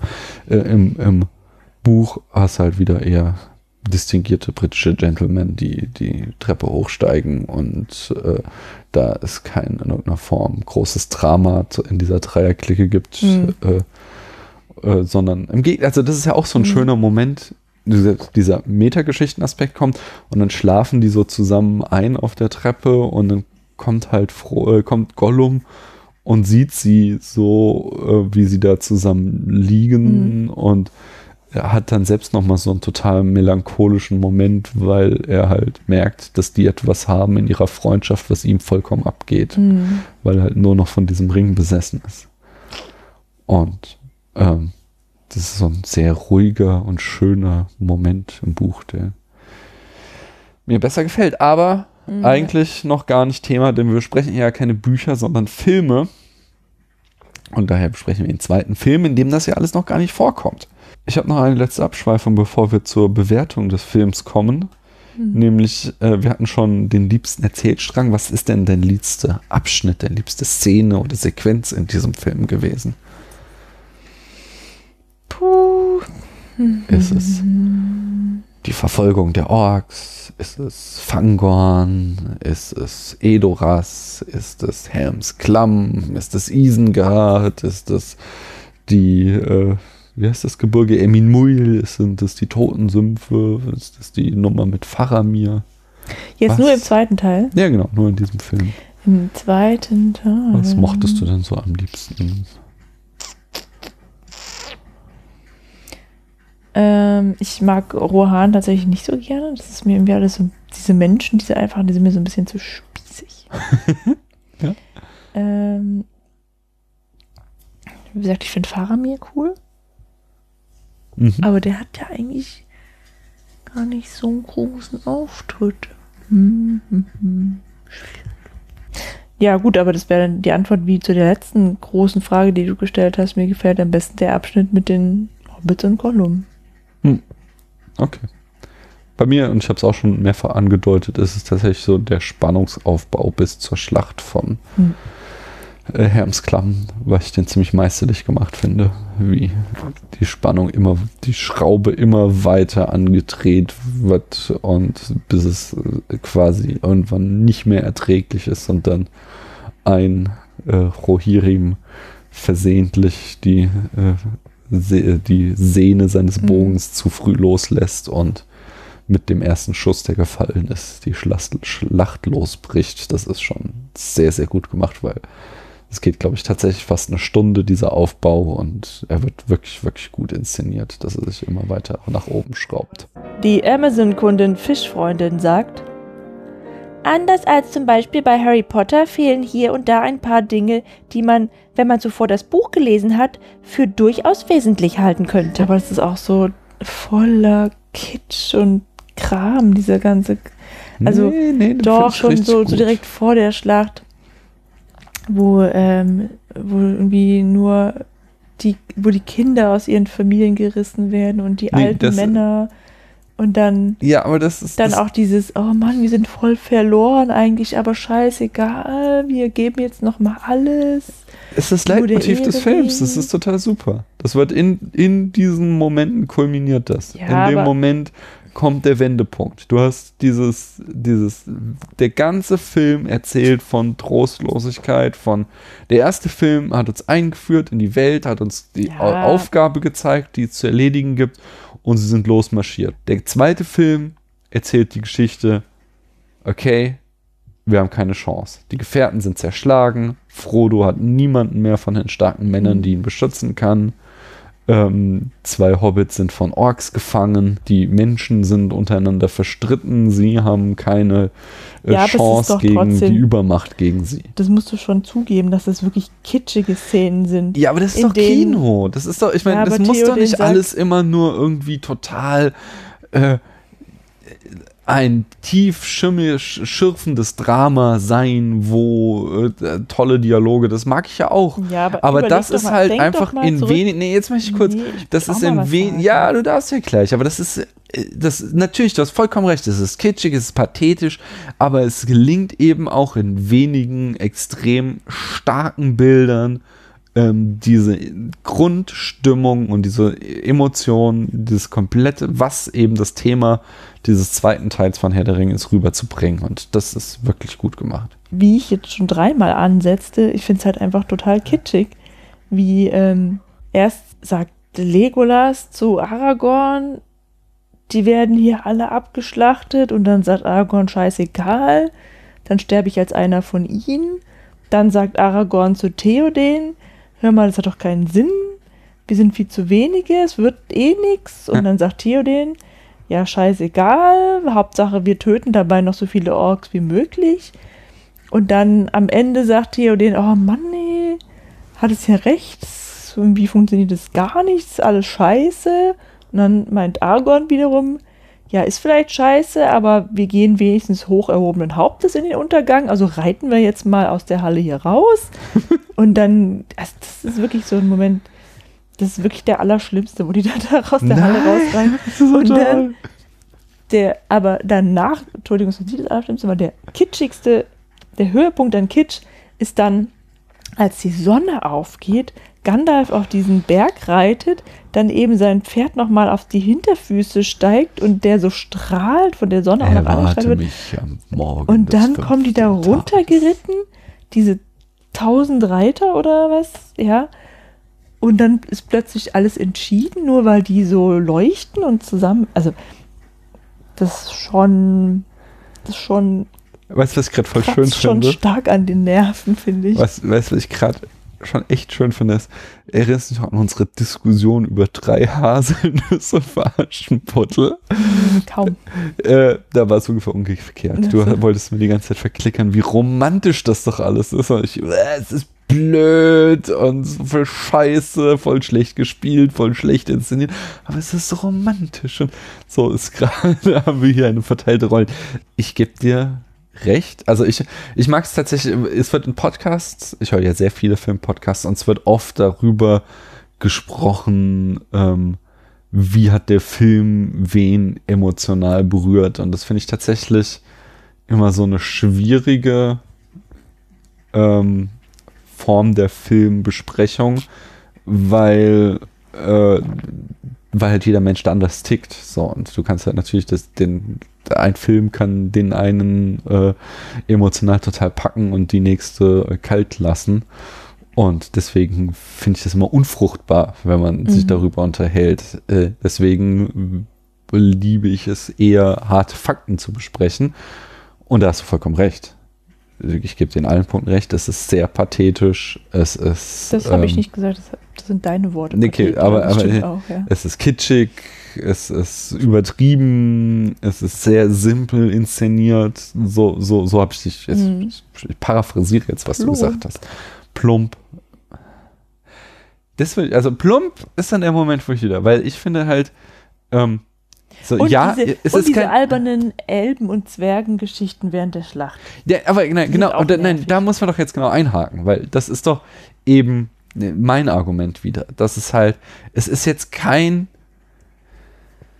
was weiß ich, wenn wir zum Beispiel den letzten Film, den wir besprochen haben, war Mustang, was halt irgendwie ein sehr intelligentes Sozialdrama war, wo halt einfach menschliche Konflikte auf einer ähm, nachvollziehbaren Ebene verhandelt wurden, äh, wo du halt wahrscheinlich nie gesagt hast, dass es jetzt plump ist. Oder ja, wir Mhm. hatten so ein paar Sachen, wo wir sagten, auch es ist ein bisschen zu direkt inszeniert, aber äh, spielt auf einer ganz anderen Linie. Dieser Film macht aber was anderes. Und was ich eben auch für eine filmische Qualität halte. Ja, äh, das kann man alles dezenter und eleganter vielleicht machen, aber ähm, ja, vielleicht eben nicht eleganter, sondern er, er weiß genau, welche Töne er spielen muss, um am Ende eine stimmige Melodie zu bringen.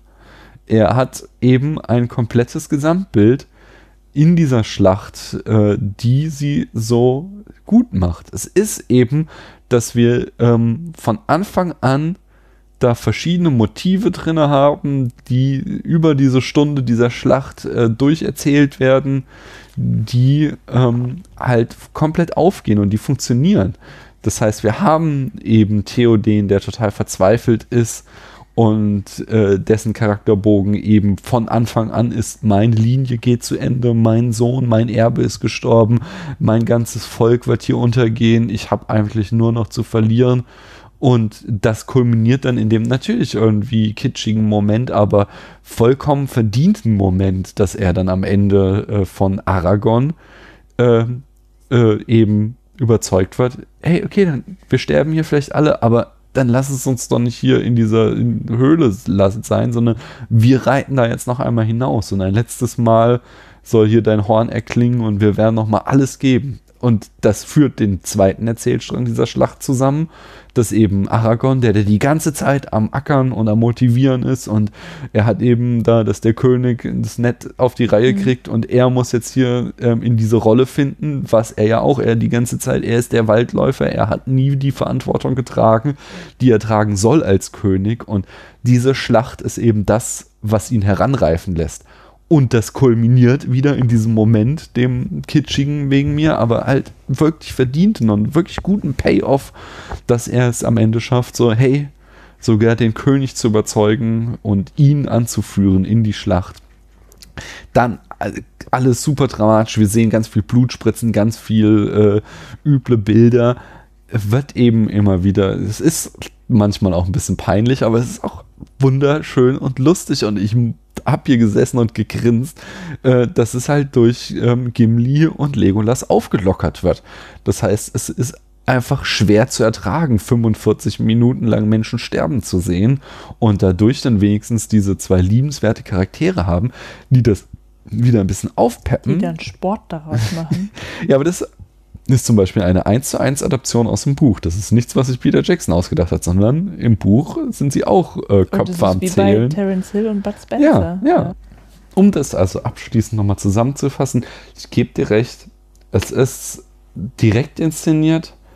Die Dialoge könnten manchmal vielleicht ein Ticken intelligenter sein, aber in der Gesamtkonstruktion der Sequenz äh, ist sie einfach wirklich, wirklich gut durchkomponiert und ähm, es gibt keine unverdienten Momente in dieser äh, großen Schlachtsequenz mit dem vorherigen Aufbau und das macht sie schon sehr, sehr brillant. Und jetzt stecken wir schon mittendrin in der großen, alles entscheidenden Frage zum Abschluss eines jeden Spätfilms. Paula, auf einer Skala von 1 bis 100 Punkten, wie viele Punkte bekommt denn der Herr der Ringe die zwei Türme von dir? Mm, 85.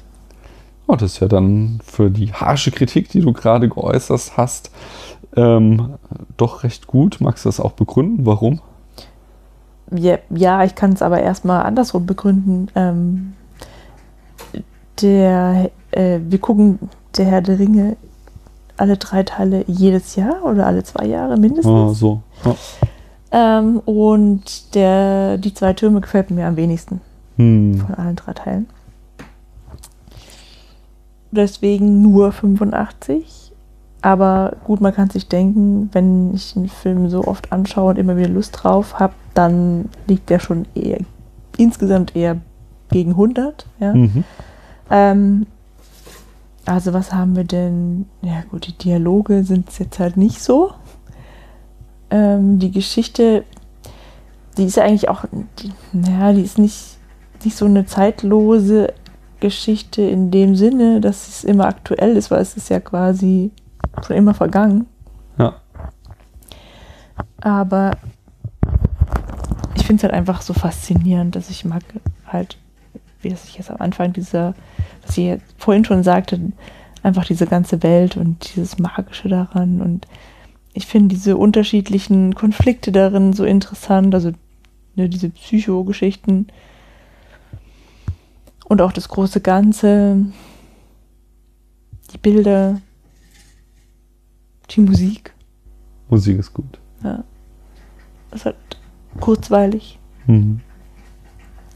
Also, der Herr der Ringe 1, 2, 3 gehört zu meinen Lieblingsfilmen, obwohl ich weiß, dass es nicht der beste Film der Welt ist.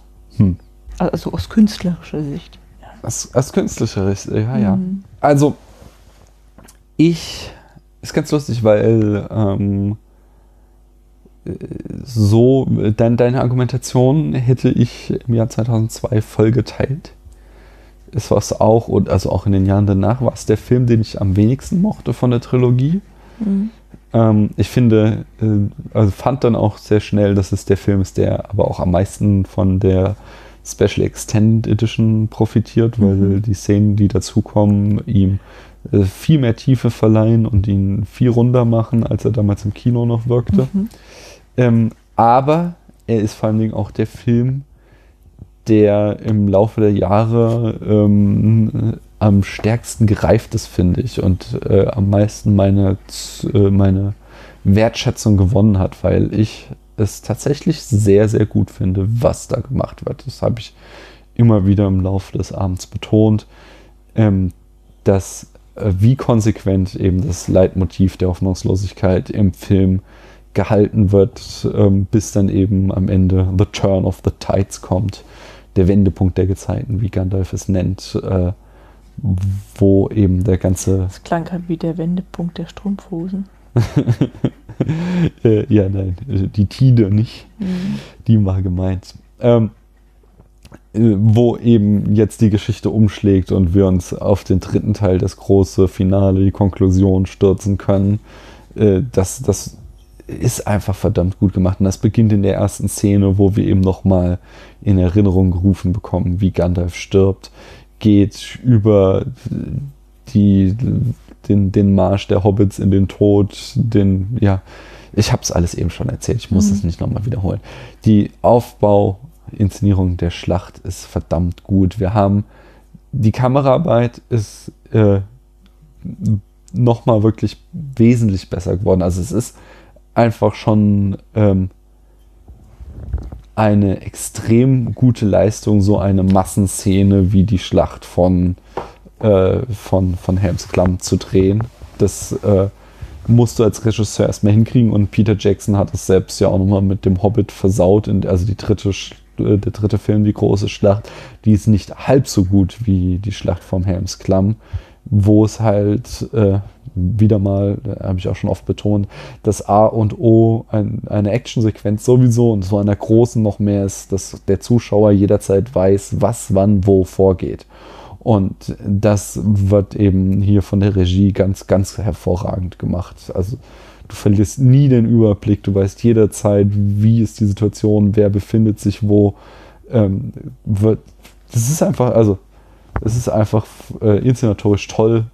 Plus kommen dann eben noch so ein paar Schmankerl, wie die Szene, wo Gollum das Selbstgespräch führt oder die äh, Szene, wo hin und her geschnitten wird zwischen den Hobbits und ähm, Aragorn, der eh auf ihrer Spur ist, wo eben ja, die Kamera und die Regie einfach nochmal und der Schnitt nochmal spannendere Sachen machen als im ersten Teil. Äh, von daher, ähm, der erste Teil hat bei mir immer den Bonus, dass er mich halt eben in diese Welt reinholt und äh, so, so diese, diese, ich in der filmischen Illusion versinke quasi. Also Mhm. der hat einfach ein unglaublich schönes Feeling und ich äh, bin da sehr, sehr gerne. Aber der zweite Teil ähm, ist inszenatorisch tatsächlich, finde ich, der spannendere Film und der bessere Film. Weswegen ähm, ich mich da jetzt auch nicht entscheiden will. Ich habe dem ersten Teil 89 Punkte gegeben und ich werde dem zweiten Teil auch wieder 89 Punkte geben. Und denke, äh, aus anderen Gründen. Der erste hat einfach ein wunderschönes Worldbuilding, wunderschöne Bilder im Sinne von Landschaftsaufnahmen, wunderschöne äh, Geschichte, in die er mich reinlockt. Und der zweite ist inszenatorisch einfach sehr spannend und sehr gut gemacht.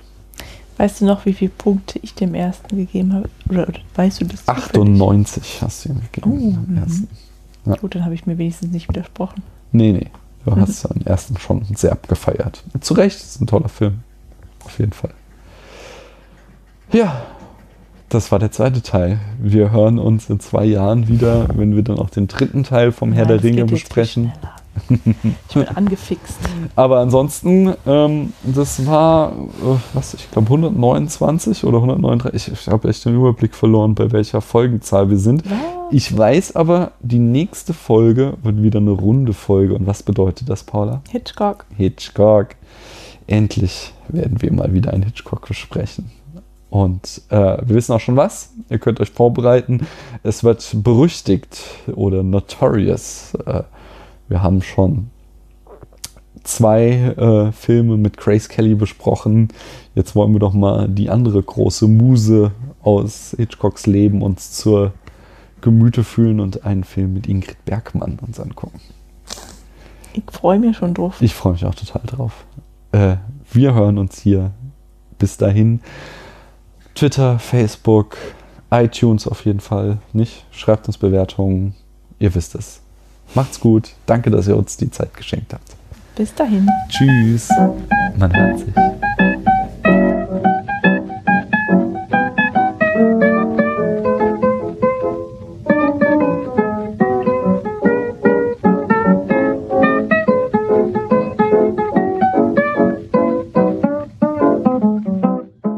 Ein Amazon-Kunde sagt, also Gollum ist ja wirklich das Blödeste vom Film.